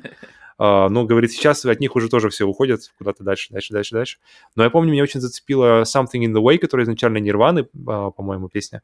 И она была отлично просто вписана в трейлер ремастера а, Last of Us 1. Как раз-таки э, для трейлер для Ну, ремастера был. на PlayStation оригинал, 4. да? А, Не-не-не, да, там был как раз-таки, да, да, еще, еще более замедленная версия, э, песни Nirvana Something in the Way, мне она прям, там прямо заценил. Или, например, в трейлере Assassin's Creed, Assassin's Creed Unity, Подожди, вопрос, Где вопрос, вернемся. А после, после э, того, как ты заценил замедленный трек Nirvana Something in the Way в трейлере, ты пошел дальше знакомиться с творчеством Нирваны? И с оригиналом Я посмотрел Нирвану, но мне она меньше понравилась. Мне понравилась больше, которая... которая... Блин, вот, это, вот этот Поэтому- момент, меня вот напрягает вот этот момент. А в чем? Тут, тут- тут как бы ты просто слишком хочешь уходить в вот этот в песочный э, канон. Зачем? Потому что тебе ну, как бы в чем смысл музыки? Музыка должна тебе нравиться. Если она тебе нравится, все, вопросов нет. Если тебе нравится версия другая от оригинала, если она тебе лучше заходит, как- а- а- опять же, как раз-таки продолжу тему, потому что она здесь хорошо зайдет. Э, Лорд, или как Лорди, я не помню, не помню, как читается, э, делала ремейк э, песни из 80-х для э, трейлера Assassin's Creed Unity, где летит орел, где как раз-таки CG-ролик, где, где показывают, как толпа штурмует Бастилию, и там тоже, и там тоже был, был такой э, лиричный, медленный ремейк песни из 80-х, которая, которая сама по себе достаточно такая бодрая. И мне она значительно больше нравится, чем, чем та, которая бодрая. И я, когда, когда слушаешь, ты понимаешь, не, не- не только потому, что ты как бы первую услышал, но она, в принципе, тебе больше нравится. И тут уже как бы на вкус и цвет. И- если музыка тебе нравится, это все, что нужно знать. Тут Но- не но- надо но тут же есть- уходить в историю. Нет, но есть же другой подход к, то- к этому же самому моменту. Есть другой подход, что типа сделать... Они же могли оригинальную песню просто использовать для другого трейлера. Для этого трейлера подобрать тоже оригинальную песню, но подходящую по там, ну, атмосфере, да, по, по лирике. Но они решили взять А, не- одну песню и не- не, переделать так- ее под свой, как бы под свой лад. Не, они даже не переделали, они это взяли, они взяли, то есть это, это ремейк, сделанный отдельно. Например, если мы возьмем о, ну, вот этих двух, это ремейки, сделанные отдельно, которые по- после были взяты уже для трейлеров. То есть, Меня, меня, это просто, уже- меня это просто волнует, что как бы насколько от этого, а, насколько от этого, от таких вот этих э, ремейков версий современных, насколько от этого польза оригинальным исполнителям. То есть ну, вот хуже от этого точно не будет, потому что если люди узнают через какое-то, то есть, э, дру- другое звучание о той же Нирване, Ну, а потом они послушают может- Нирвану и скажут, ой, а мне не понравилось, сама Нирвана отстой, а вот ремикс крутой. окей, ничего страшного. Значит, это, значит, Нирвана не их. Это тут все, тут не надо говорить, что как бы о, в- во, во вред или что-то такое. Ту- музыка Нирвана, она была и есть. И, и если ты... и тут хотя бы есть шанс, что ты ее попробуешь послушать. Зайдет она тебе, не зайдет, я, Ну, возможно, э, возможно, возможно. это другой вопрос. А так ты просто никогда не узнаешь, и все. А Нирвана, как бы, уже ее могут... Ну, то, ее бы так не поставили Ну, в оригинале. То, что сейчас, вот как ты процитировал эту компанию, да, которую ты смотрел, то, что сейчас опять с этими трейлерами, с версиями песен для трейлеров стали опять все подряд это все стали делать, это я полностью согласен, что это уже, это уже задолбало. Когда теперь все Бэтмены, э, Ас... Но оно уже уходит, то есть это, это Скорее уже, да, уже скорее уже, потому что это уже считай, опять- оно, оно уже практически на... Это такая оно- штука... Только тут, что- ленивые уже Вот, вот, остались. вот, да, да, да, да. А, так что, Иван, спасибо за такой интересный вопрос. Надеюсь, мы тут что-то сказали в плане, вот, не, не совпали мы немножко с, твоим, с твоими, значит, этими, но тем не менее. Так, дальше. Илья Хорб. Снова. Хорб. Это, это, это easy. это, Так, это мы знаем. а, у Ильи такой опять фанбойский вопрос. У вас есть возможность лично встретиться с каким-либо персонажем за всю историю видеоигр, видеоигр. Кто бы это был и что бы вы этому персонажу сказали? А, Я даже не знаю.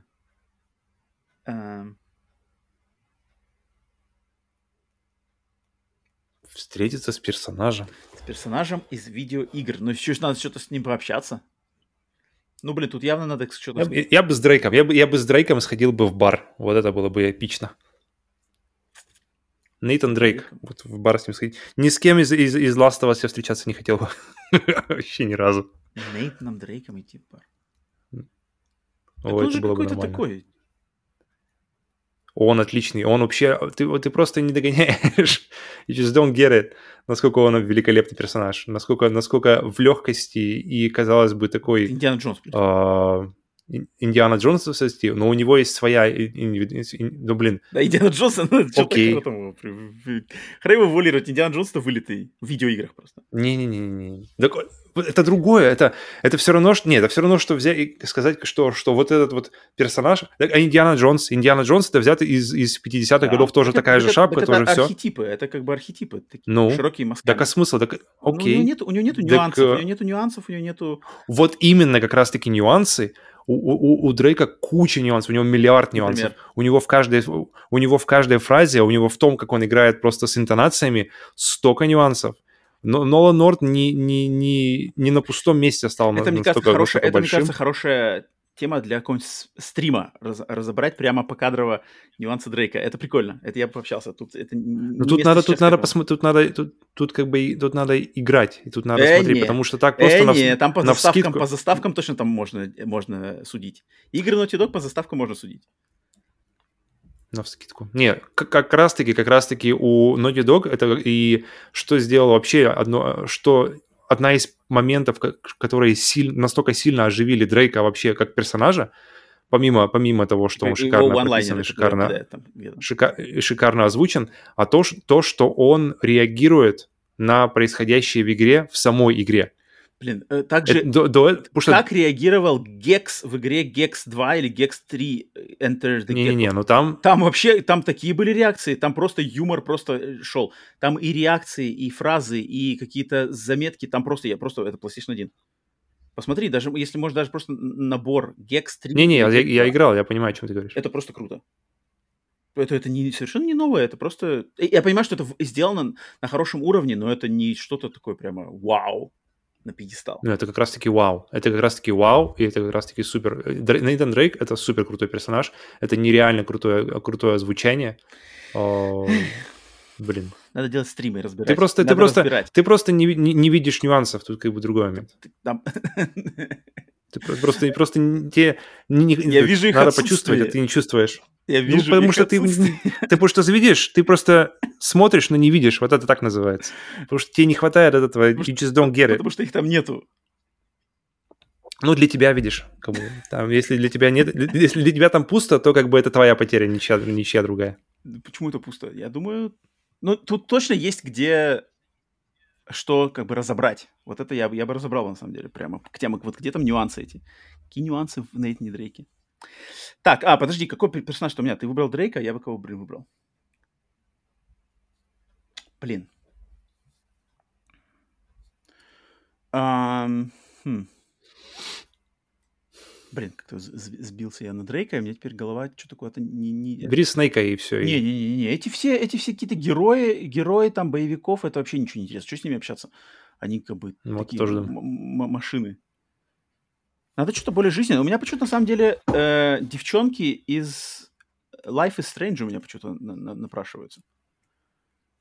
Из первой Life is Strange какой-нибудь Макс, главная героиня. А что с ними делать? Пубертанные. Ну да, они, они, они молодые. Если вот, вот, вот, вот с ними, но по- повзрослее. То есть, там, когда она стала там в конце игры уже э, фотографом, знаешь, у нее там свои выставки, все такое, вот там пообщаться человек искусства и с, с- интересной еще суперспособностью.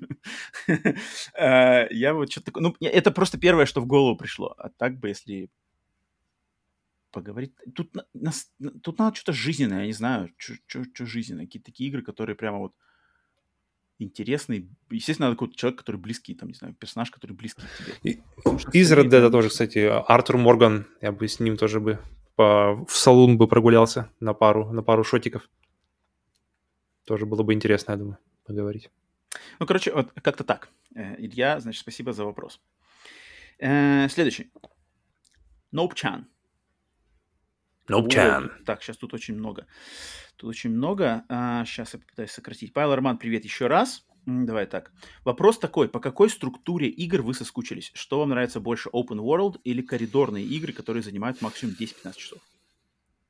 Я соскучился, мы как раз-таки вот о том, что мы недавно говорили, я соскучился по линейным гонкам. Я, я, я соскучился по гонкам типа э, Need, for Speed, Need for Speed Hot Pursuit, по гонкам э, типа Horizon Chase, где ты можешь взять игру и кайфануть от геймплея, взять игру на 15 минут и, пол, и все 15 минут просто кайфовать. Мгм, А потом закончить игру и пойти дальше по своим делам. мгм, мгм. Вообще, вот, вот по такому я скучился, потому что мне хочет, мне хочется, чтобы какие-то крутые experience ы были, и чтобы они были как-то более сжаты во времени. То есть это не, чтобы не были как Red Dead Redemption, который там 100 часов, и ты Ну, кстати, по гонкам... там на 15 минут вообще если, ничего если делать. по гонкам, то мы же не смотрели... Я тут, когда как раз-таки отталкиваюсь от Forza, когда Forza меня отбросила, я пошел Мгм. искать как раз-таки сам тоже, что еще есть. А, во-первых, Hot Wheels Unleashed. Надо точно будет ее взять.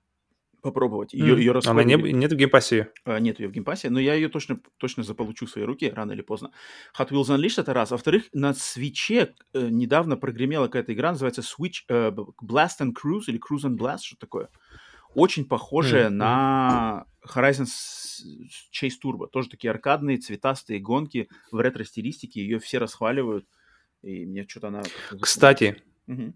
Очень рекомендую попробовать э, DLC Сенна для Да? Ну, я... э, Horizon Chase Turbo. я, конечно, Там интересный experience, я, я- потому я что, слышал, потому да, что, а, интересно, да, я слышал, что там хорошее. там, там меняется как- как-то даже подход к гонке, потому что, то есть, Мгм. э, даже, даже сами, э, просто геймплей, он чуть-чуть изменен, но благодаря этим даже каким-то каким стратегическим изменениям он ощущается по-другому, поэтому если тебе зашел Horizon, то рекомендую. А, а, но возвращаясь к вопросу Наупчана, я, я, конечно, от себя скажу, что я только за сокращение всего, за, кращ- за сокращение а, продолжительности игр. То есть мне, мне намного лучше, чтобы короче, но сочнее, насыщеннее и вот качественнее, чем растянутое вот это все. вот, кстати, э, Наупчан упоминал, что типа Павел обязательно скажет про Зельду Ботву, типа это его это. А вот Мгм. я наоборот, я не хочу такого, я не хочу Зельды Ботвы, э, особенно в М. франшизах, которые, подожди, подожди, особенно в франшизах, которые исконно, значит, э, у них были свои формулы, и, и когда они, значит, идут какие-то другие моменты, я понимаю, зачем это делается, я понимаю, что кому это нравится, но лично мне, лично мне, вот мне хочется, чтобы Зельда была камерная. Но ты сначала набором должен поиграть. Да, Сначала и- должен поиграть. Это не то совсем. Не-не-не. Не-не-не. Я же не Сначала должен критикую- поиграть, прежде я чем же не понять. критикую качество. Это, я понимаю, что там все супер сделано качественно, это крутая игра. Я просто говорю, что, что бы мне хотелось от серии Zelda, с которой я знаком, и это. Так же, как God of War. Я, например, то, что God of War двинулся в какие-то движки Dark Souls больше, а там т- т- вот это, это, это- это немножко не то. И я как бы все... Но, но тут даже не то, что мне... э, Не знаю, насколько раздут God of War, но а, мне нравится, чтобы вот эти заигрывания, что надо куча-куча контента, куча-куча там часов, каких-то локаций, каких-то сайд-квестов, DLC, не надо, все лучше сделайте максимально вот что надо. Просто, да, не, не не каждая игра должна быть Да, open world. Да, как-то слишком много. Просто open world это очень крутой формат. Это я бы сказал, что это один из самых вообще крутейших вообще форматов построения игр, которые мне больше для меня лично заходят. Но просто теперь, когда каждый считает себя, что мы должны сделать open world, э, накопилось столько средних, как бы проходных открытых миров, столько каких-то ниже среднего, что и, и эти игры, они как-то весь, в принципе, весь, весь этот вот э, формат построения игр в открытом мире, он, они как-то тянут на дно. Но, но игры как раз-таки, раз уж мы говорим, раз уж я должен сказать про Зельду, то э, игры, которые Breath of the Wild, это, они, это, это как раз-таки игры, которые должны быть. И как раз-таки эти игры двигают э, формат открытого мира вперед. Эти игры... Вот, вот, вот если открытый мир, то как Breath of the Wild. Или, по крайней мере, э, игры, которые подходят к, от- от- ответственно к, ко всей, к тому, что ко времени людей, которые в них играют.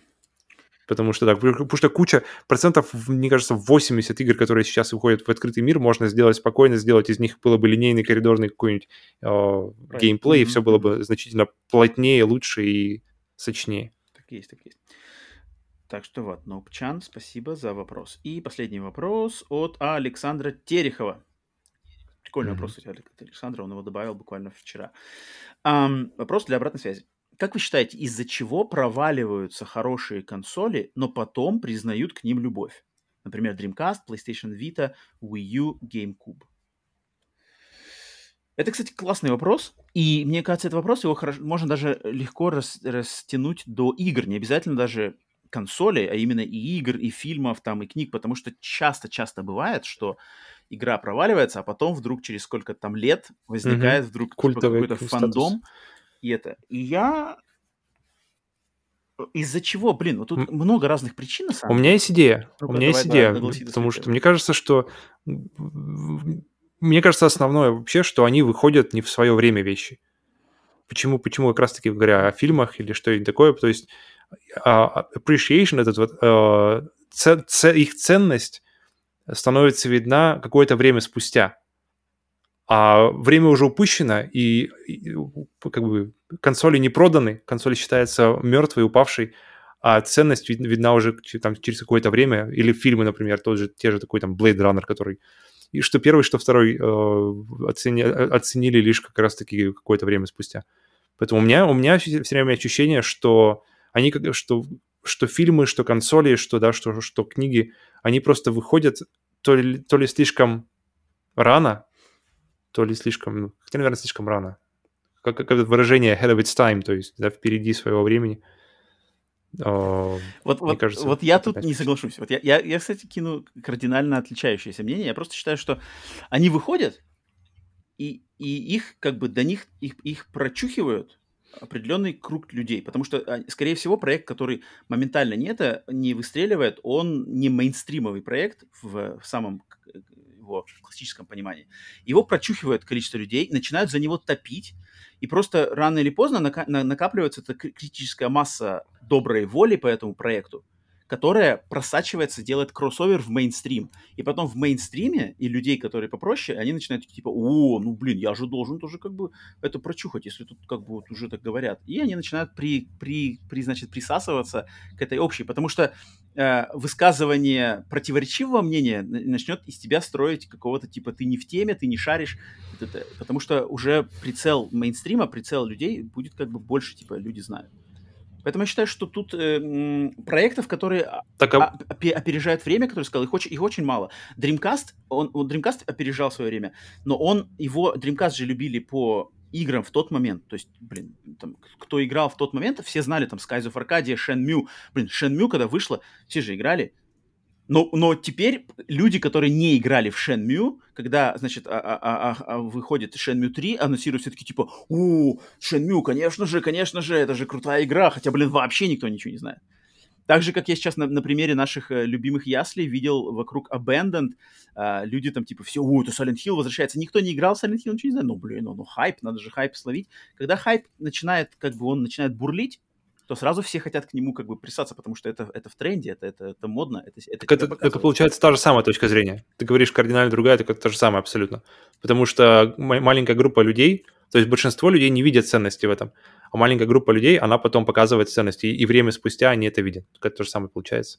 Нет, подожди, время, а, опережать время, это значит, когда мир как бы не готов принять какие-то там, не знаю, ну, не знаю, устои того времени. Но э, когда, то, знаешь, какой пример известный, это этот, кто-то там делал таб, эти планшеты, изначально, я, блин, я забываю, изначально Microsoft, что ли, придумала вообще планшет чуть ли там не в конце 90-х, систему планшета, вот этот таблет, но она провалилась вообще полностью, либо Apple, не, может не Apple, наверное, Microsoft, и она провалилась полностью а затем там через сколько-то там 10 лет Apple сделали эти планшеты, они стали везде теперь эти планшеты. Вот это, я считаю, вот это вот опереж, опередили время. То есть мир не был готов к этой идее, к этому продукту в то самое время. Но когда продукт, он качественный, но он, он качественный, что, ну, ну, он как бы, он, к нему надо присматриваться, и к нему надо уделить достаточное время самому, чтобы туда погрузиться и прочухать его в тот момент, потому что он как-то делает тебе челлендж какой-то в тот момент, что большинство людей просто отсеиваются, но потом возвращаются, когда этот продукт не пропадает из общего значит, инфополя. О нем продолжают говорить, он продолжает собирать какие-нибудь награды, он продолжает собирать вокруг себя шумиху. Потом как бы люди такие типа, о-о-о, надо, надо, надо, что-то я тут упустил. Поэтому я считаю, что они... Мы об одном и том же говорим, на самом деле, об одном и том же совершенно. Э, эм, смотри, вот если у Александра, он, он спрашивал про консоли, да? Если взять консоли, Dreamcast, PS Vita, Wii U, GameCube – GameCube, вот GameCube же, он, у него, он вышел, у него была куча крутых игр. Люди играли в эти игры. Он любимый. А сейчас он типа культовый. И как бы и, и он, типа сейчас хороший тон, это хорошо отзываться о GameCube. Хотя в то время, когда он вышел, всем было пофиг. Угу. Ты это видишь, что GameCube опередил свое время. То есть, если бы сейчас вышел типа GameCube, все бы его любили? Нет, значит, что не обязательно все фишки должны быть. То есть какие-то вещи, которые были не поняты тогда, ценятся теперь по-другому. То есть какие-то принципы, какие-то вещи, что что-то, что оценило либо, либо, то есть чтобы была культовость, действительно нужно, чтобы какая-то, не, чтобы не, не, не с того, ни с, ни с сего, а действительно какая-то небольшая группа людей сначала зацепилась, и потом просто разнос, разносила инфу, этот госпел свой, евангели, Евангелие свои от э, Dreamcast разносили или от GameCube. И потом люди просто прониклись к этому, и, и, и как бы до них дошло, в чем было дело. Тогда до них не дошло, а теперь дошло. Но, но чаще от, от тех людей, до которых дошло там через это, от них толку-то не будет. Они как бы, они просто подсели, так сказать, на, на Не-не-не, общий... почему? Это. Почему? Может, может быть, если, если они могут также... До них может так зайти, как, как тогда не заходило, что они, о, блин... Но если прова... все уже провалилось, как бы провалилась консоль, ее же не вернуть, ты же никак не вернешь, сейчас никто не вернет PlayStation. Ну так она, они все должны провалиться, потому что мы и говорим о том, что проваливается изначально, а потом уже, то есть, никто не вернет тогда. Никто не сможет помочь. Хм. Короче, мне кажется, мы уже плюс-минус ответили, что, что думали. Надеюсь, надеюсь, что Александр будет доволен нашим ответом. Так, все, Александр, спасибо за последний вопрос в этой обратной связи. Что там у нас по хронометражу? Три с половиной опять. Пять с половиной. Эх, ну, рекорда вроде не побили еще. Ну ладно.